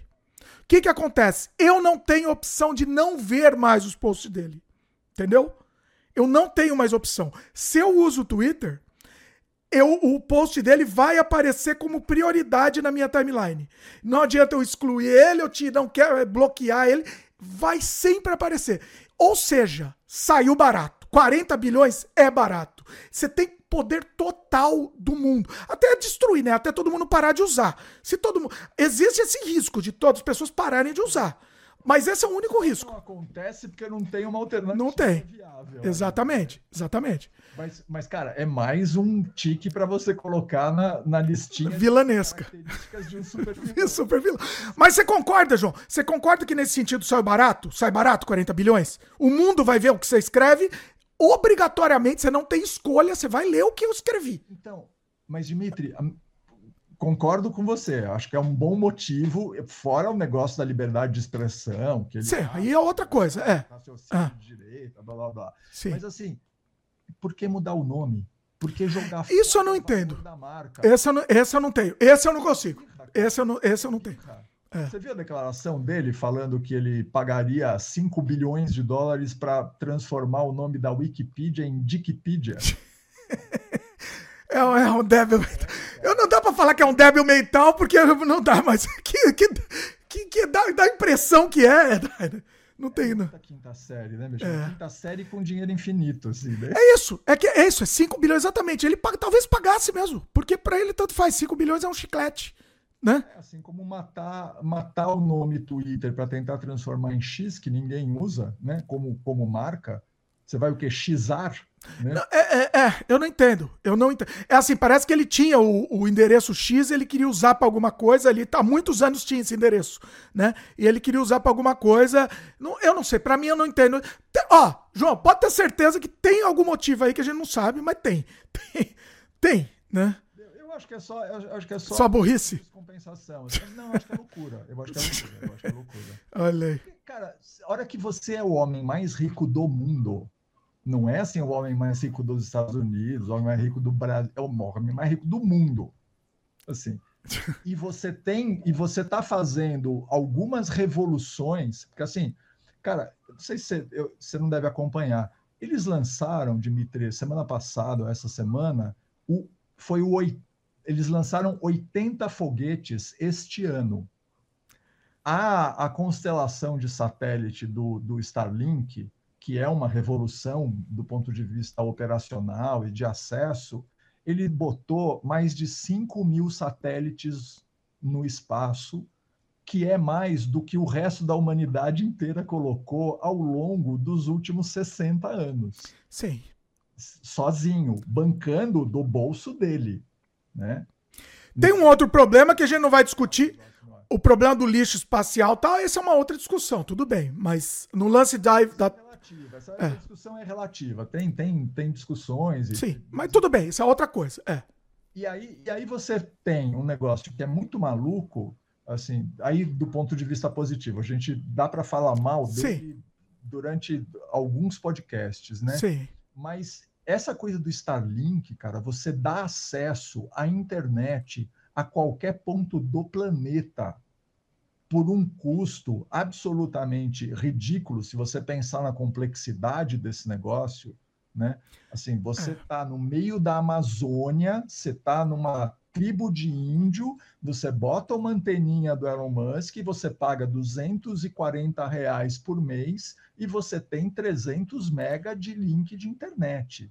Você passa a ter acesso ao mundo e o mundo passa a ter acesso a você. Mais uma, mais uma, mais um check do super vilão também, né, João? Temos um checkzinho de Se super você quiser fazer uma maldade, É né? teu, o Uma mundo é teu. Maldade, O mundo, o mundo tá na mão dele, vai, tá na mão dele cada vez mais, acabou, não tem que discutir. Eu, eu brincava, eu brincava com isso quando o grande vilão da humanidade era o, o da Microsoft, o Bill Gates. Bill Gates.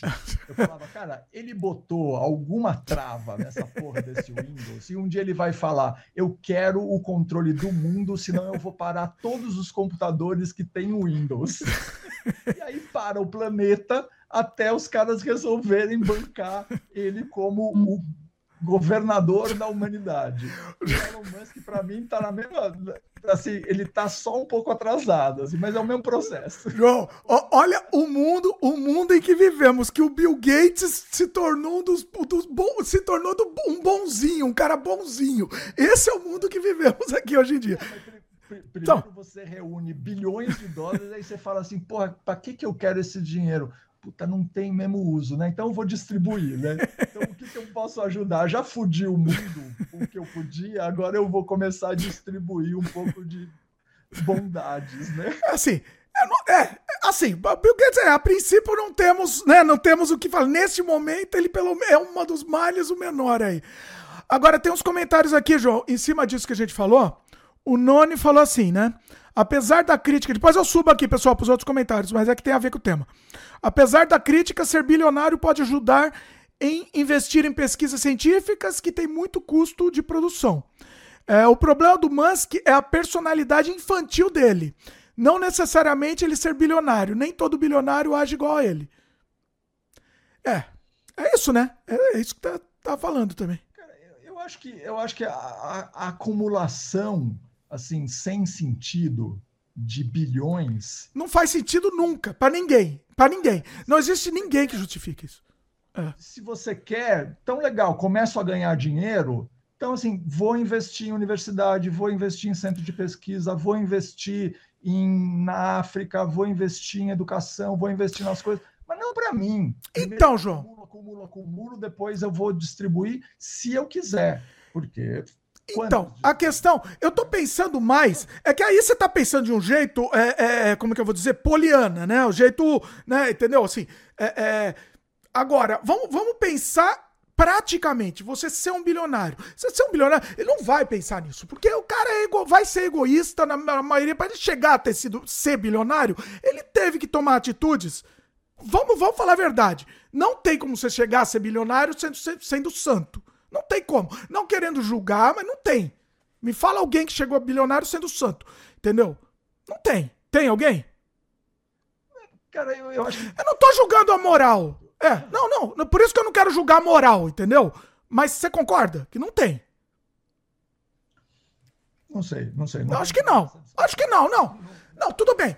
Se alguém souber, me comenta. É, eu não conheço também. A vida particular dos bilionários. Não, pra você ser bilionário, você teve. Mesmo que você jogou conforme a dan dançou conforme a dança, fez tudo certinho, você teve que tomar algumas medidas, entendeu? Você, no mínimo, você explorou o- funcionário, tá? No mínimo, tá? Tá, Enfim, enfim, não, não vamos discutir isso. O que eu tô dizendo é, se você chegou a bilionário, você não vai, não vai ter essa atitude aí altruísta de ajudar, aju- parar com, até acabar, acabar com a fome do mundo, né? Já falaram pro, pro Elon Musk, tweetaram alguém lá, olha, Elon Musk, você com X bilhões, era pouco, eu não lembro quanto, acaba com a fome do mundo. Aí o Elon Musk responde assim, né? No- do jeito populista dele, né? Que também é, é- é- é perfeito populista.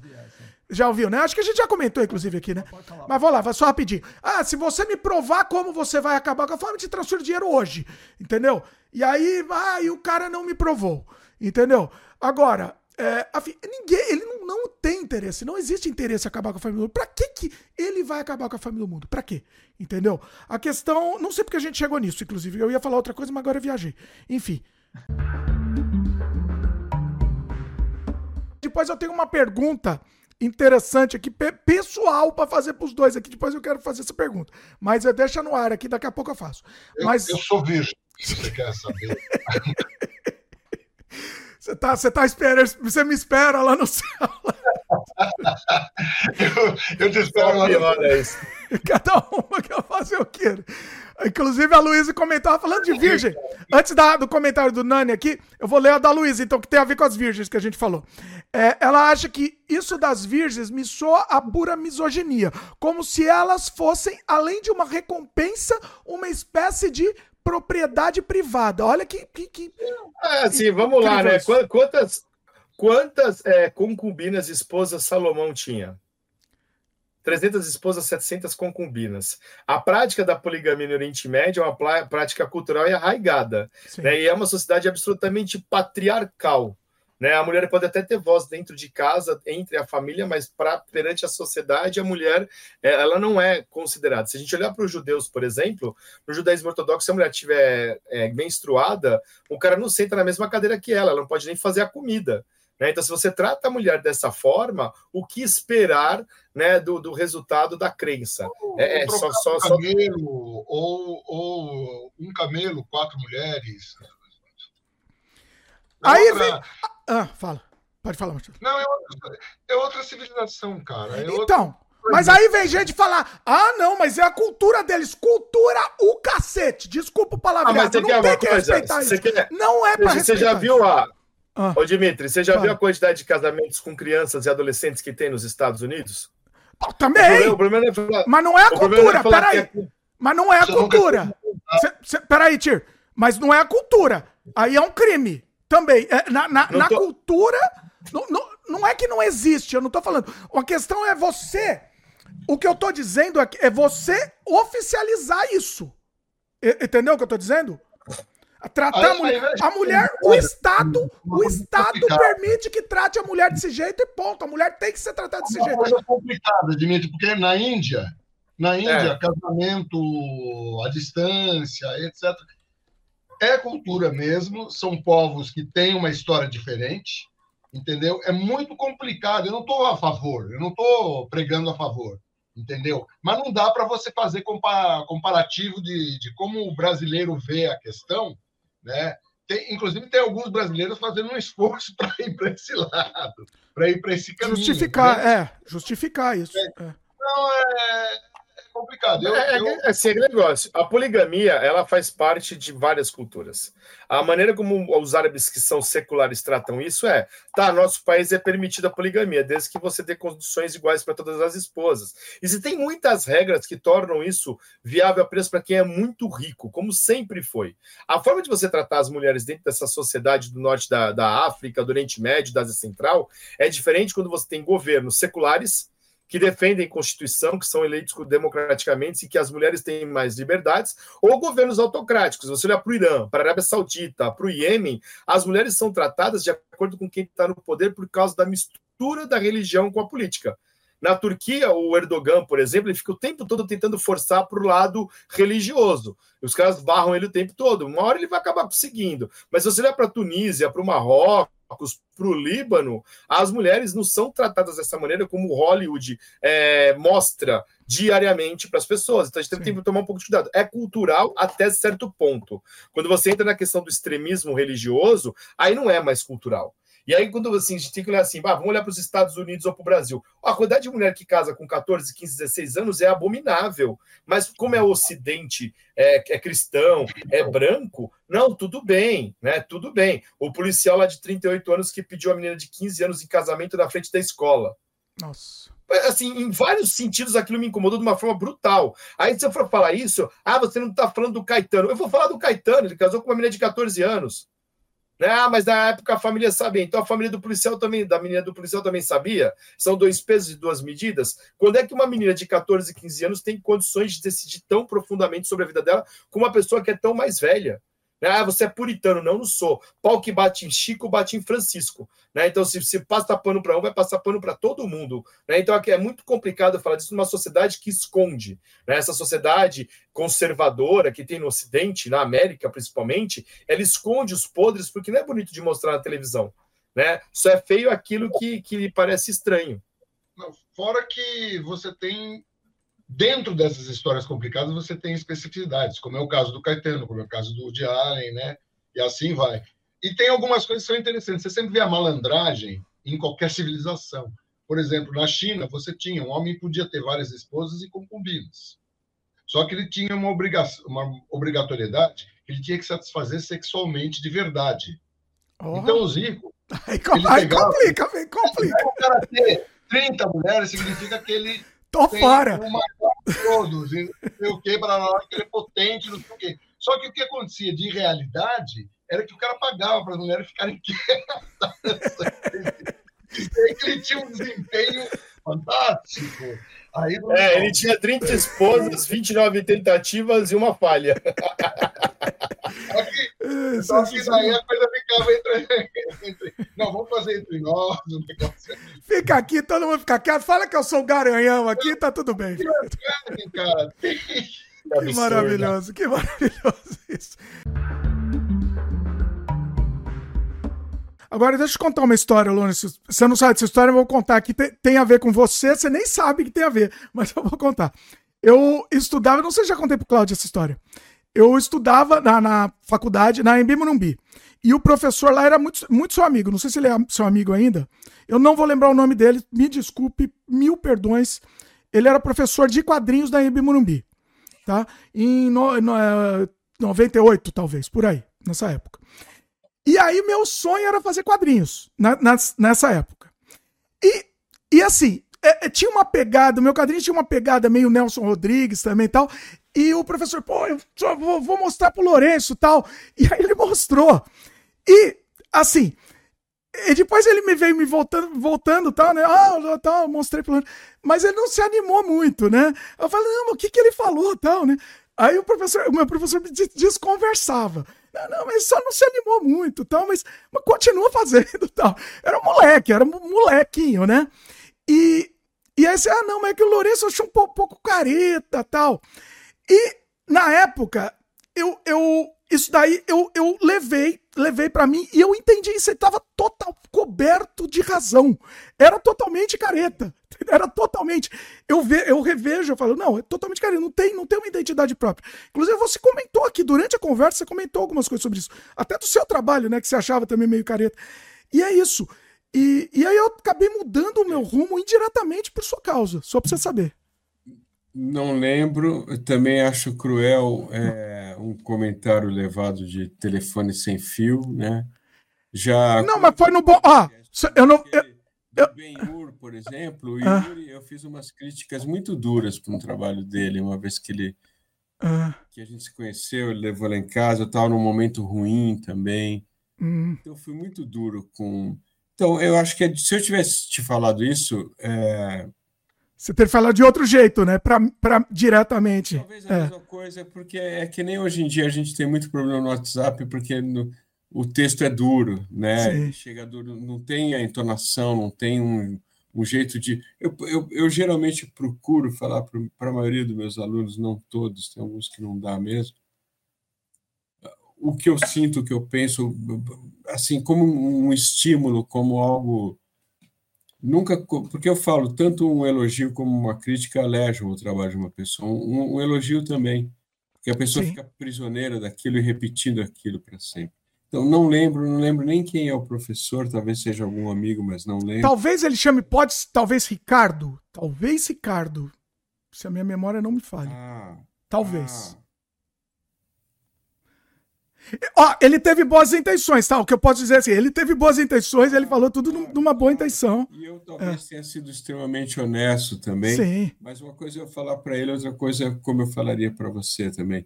Talvez fosse, talvez estejamos sendo ainda agora. Isso é é isso, é uma coisa que o tempo às vezes mostra. Não sei porque eu falei, realmente não lembro da história, não lembro porquê. Mas fez bem, tá? Esse comentário.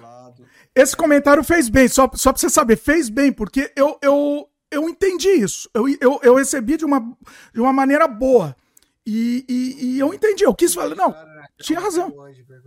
Como é que é? Tem uma aluna que eu gosto muito. É que Dimitri chora na cama. Chora até hoje, deita, deita em posição fetal na cama.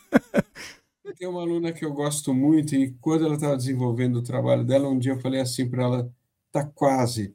E, e, e para ela doeu, mas, mas não era nesse sentido, era. Incentivar, né? Incentivar. Estava quase real. E, e, e, claro que ultrapassou todas as expectativas depois daquilo, né? mas não foi uma provocação. Eu não gosto desse sentido, eu não gosto de provocar.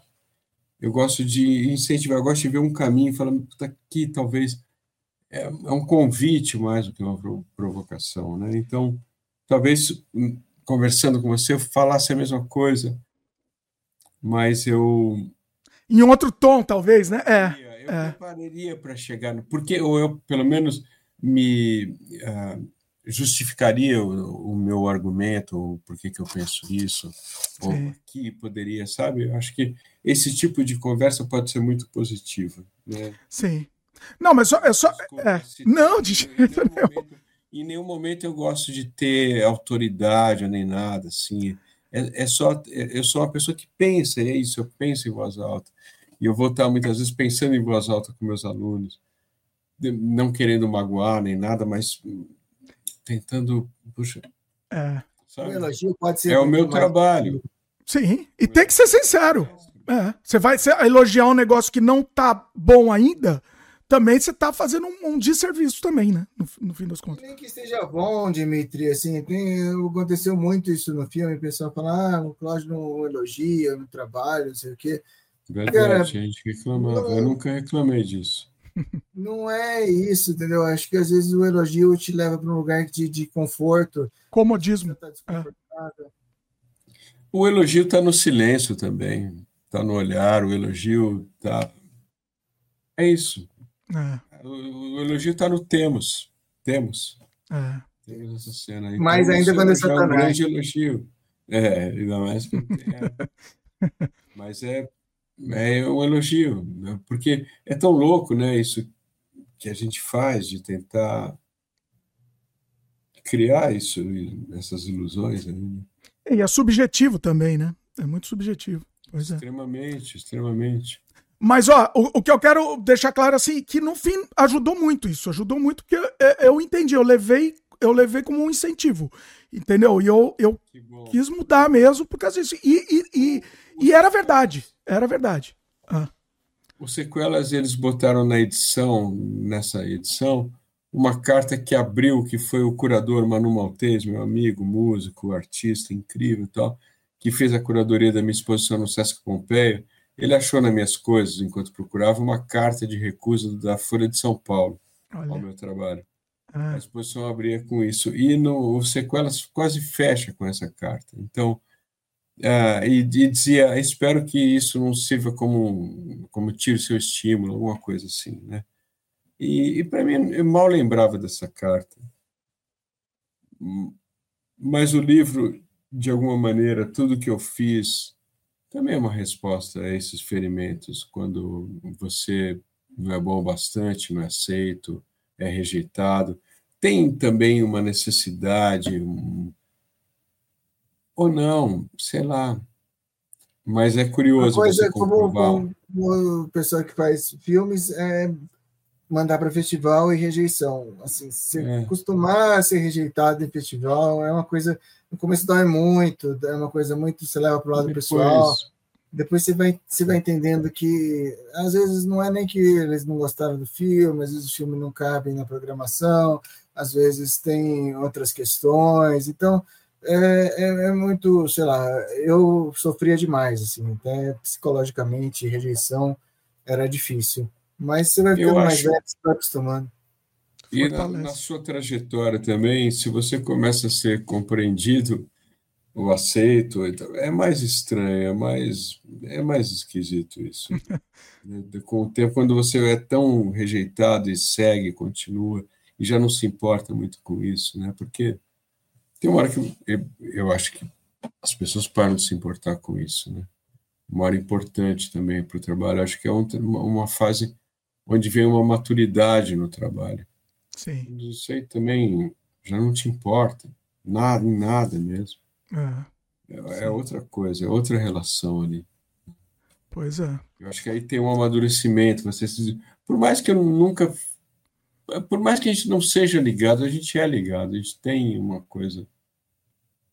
A gente se magoa muito fácil, a gente quer ser querido, sei lá.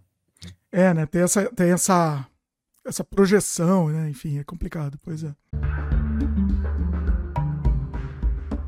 Aí, pegando fogo, pessoal. Espero que vocês tenham gostado aí. Foi, foi o caos. Hein? Maratona. Nossa. Maratona. Maratoma. Maratoma. Nossa. Isso foi. Muito bom. Comenta aí, meu pai, meu pai que, que. Meu pai protagonizou, né? Algumas polêmicas aqui desse último. Eu, eu gosto também de polemizar, não sei de quem puxou, né? E, mas eu gosto muito de polêmica, porque é, é muito difícil, né? Eu já tive polêmica que eu estava sozinho contra quatro há um tempo, há pouco tempo atrás, umas duas semanas, né? E me senti muito bem, porque eu consegui segurar durante três, quatro horas uma discussão para variar era sobre política, né? Porque, mas uh, foi, eu gosto de polêmica, assim, não, não me atrapalha, né? porque tem coisa para espremer, então é isso. É bom que e o Sem Freio vai continuar cutucando. Pessoal, continua cutucando a ferida. A gente não tem lado, a gente não tem político de estimação, não temos. Precisou de cutucar, de, de levar cutucão, a gente vai cutucar. É assim que funciona o Sem Freio. E aqui tá aberto também, tá aberto, é, tá aberto para quase todo mundo. Vamos dizer assim. Quase todo mundo sem freio está aberto aqui, né? O, o- depende do, do, do- nível de. é Mesmo radical, acho que tá aberto para todo mundo. Pronto, mudei. Mudei a frase. Tá aberto para todo mundo. Quer ser radical? Vem aqui. Se você. Se for radical, de, um- de, de um lado que seja, vai tomar alguma, pessoa. Vai tomar. Entendeu? Então, assim. Tá, mas tá aberto para todo mundo aqui. Pronto, mudei a frase. Mudei. Eu gostei mais. Tá, tá pra todo mundo. Quem quiser vir aqui falar coisa completamente contra o que eu tô falando, vai falar, mas vai ouvir também. Vai, vai, pode falar, mas pode ouvir. Né? É assim que funciona. É isso. Encerramos. Foi muito. Falamos, eu tô, eu tô gravando com meu pai vários aqui na sequência aqui, porque esse daqui que tá gravado. Inclusive, lembrando mais uma coisa importante: o Sem Freio é sempre transmitido ao vivo. Só não dava pra transmitir ao vivo esse daí, né? Esse, esses episódios de melhores momentos. Mas ele é sempre transmitido ao vivo, porque eu acho que essa. essa vivacidade, esse dinamismo é muito importante, né? Antes ele era gravado, agora eu acho que tá sendo muito mais legal isso, muito mais. Às vezes acontecem erros de técnicos, acontece, né? Mas são poucos, poucos, é mais é mais o que vem, né? É mais a conversa. É isso que é legal. Ok. Quer dar uma palavra final aí pros, pros melhores momentos? Fala. Não, é só, só muita saúde para todos e continue nos prestigiando, que a gente continua aqui é, tentando fazer algum conteúdo interessante para vocês, tá bom? Muito bom. E esse ano, pessoal, esse ano, esse ano vai ter, promete, tá? Então vai ter algumas, algumas aí que tamo, estamos preparando algumas coisas aí para esse ano que vai ser bem legal. Então, vem junto com a gente, ajuda a gente divulgando, que, que todo mundo cresce e vocês vão ter, vão ter mais coisa legal e conteúdo legal para vocês também. Beleza? É isso. Valeu, pessoal. Lembra do like, se inscreve no canal, clica no sininho de notificação, passa o vídeo para frente e gosta do, do nosso conteúdo, considera a possibilidade de se tornar membro. É um cafezinho por mês. Mas só se você puder. Se você não puder, o, a sua maior ajuda vai ser passando o sem freio para frente. Beleza? É isso. Valeu, pessoal. Tchau.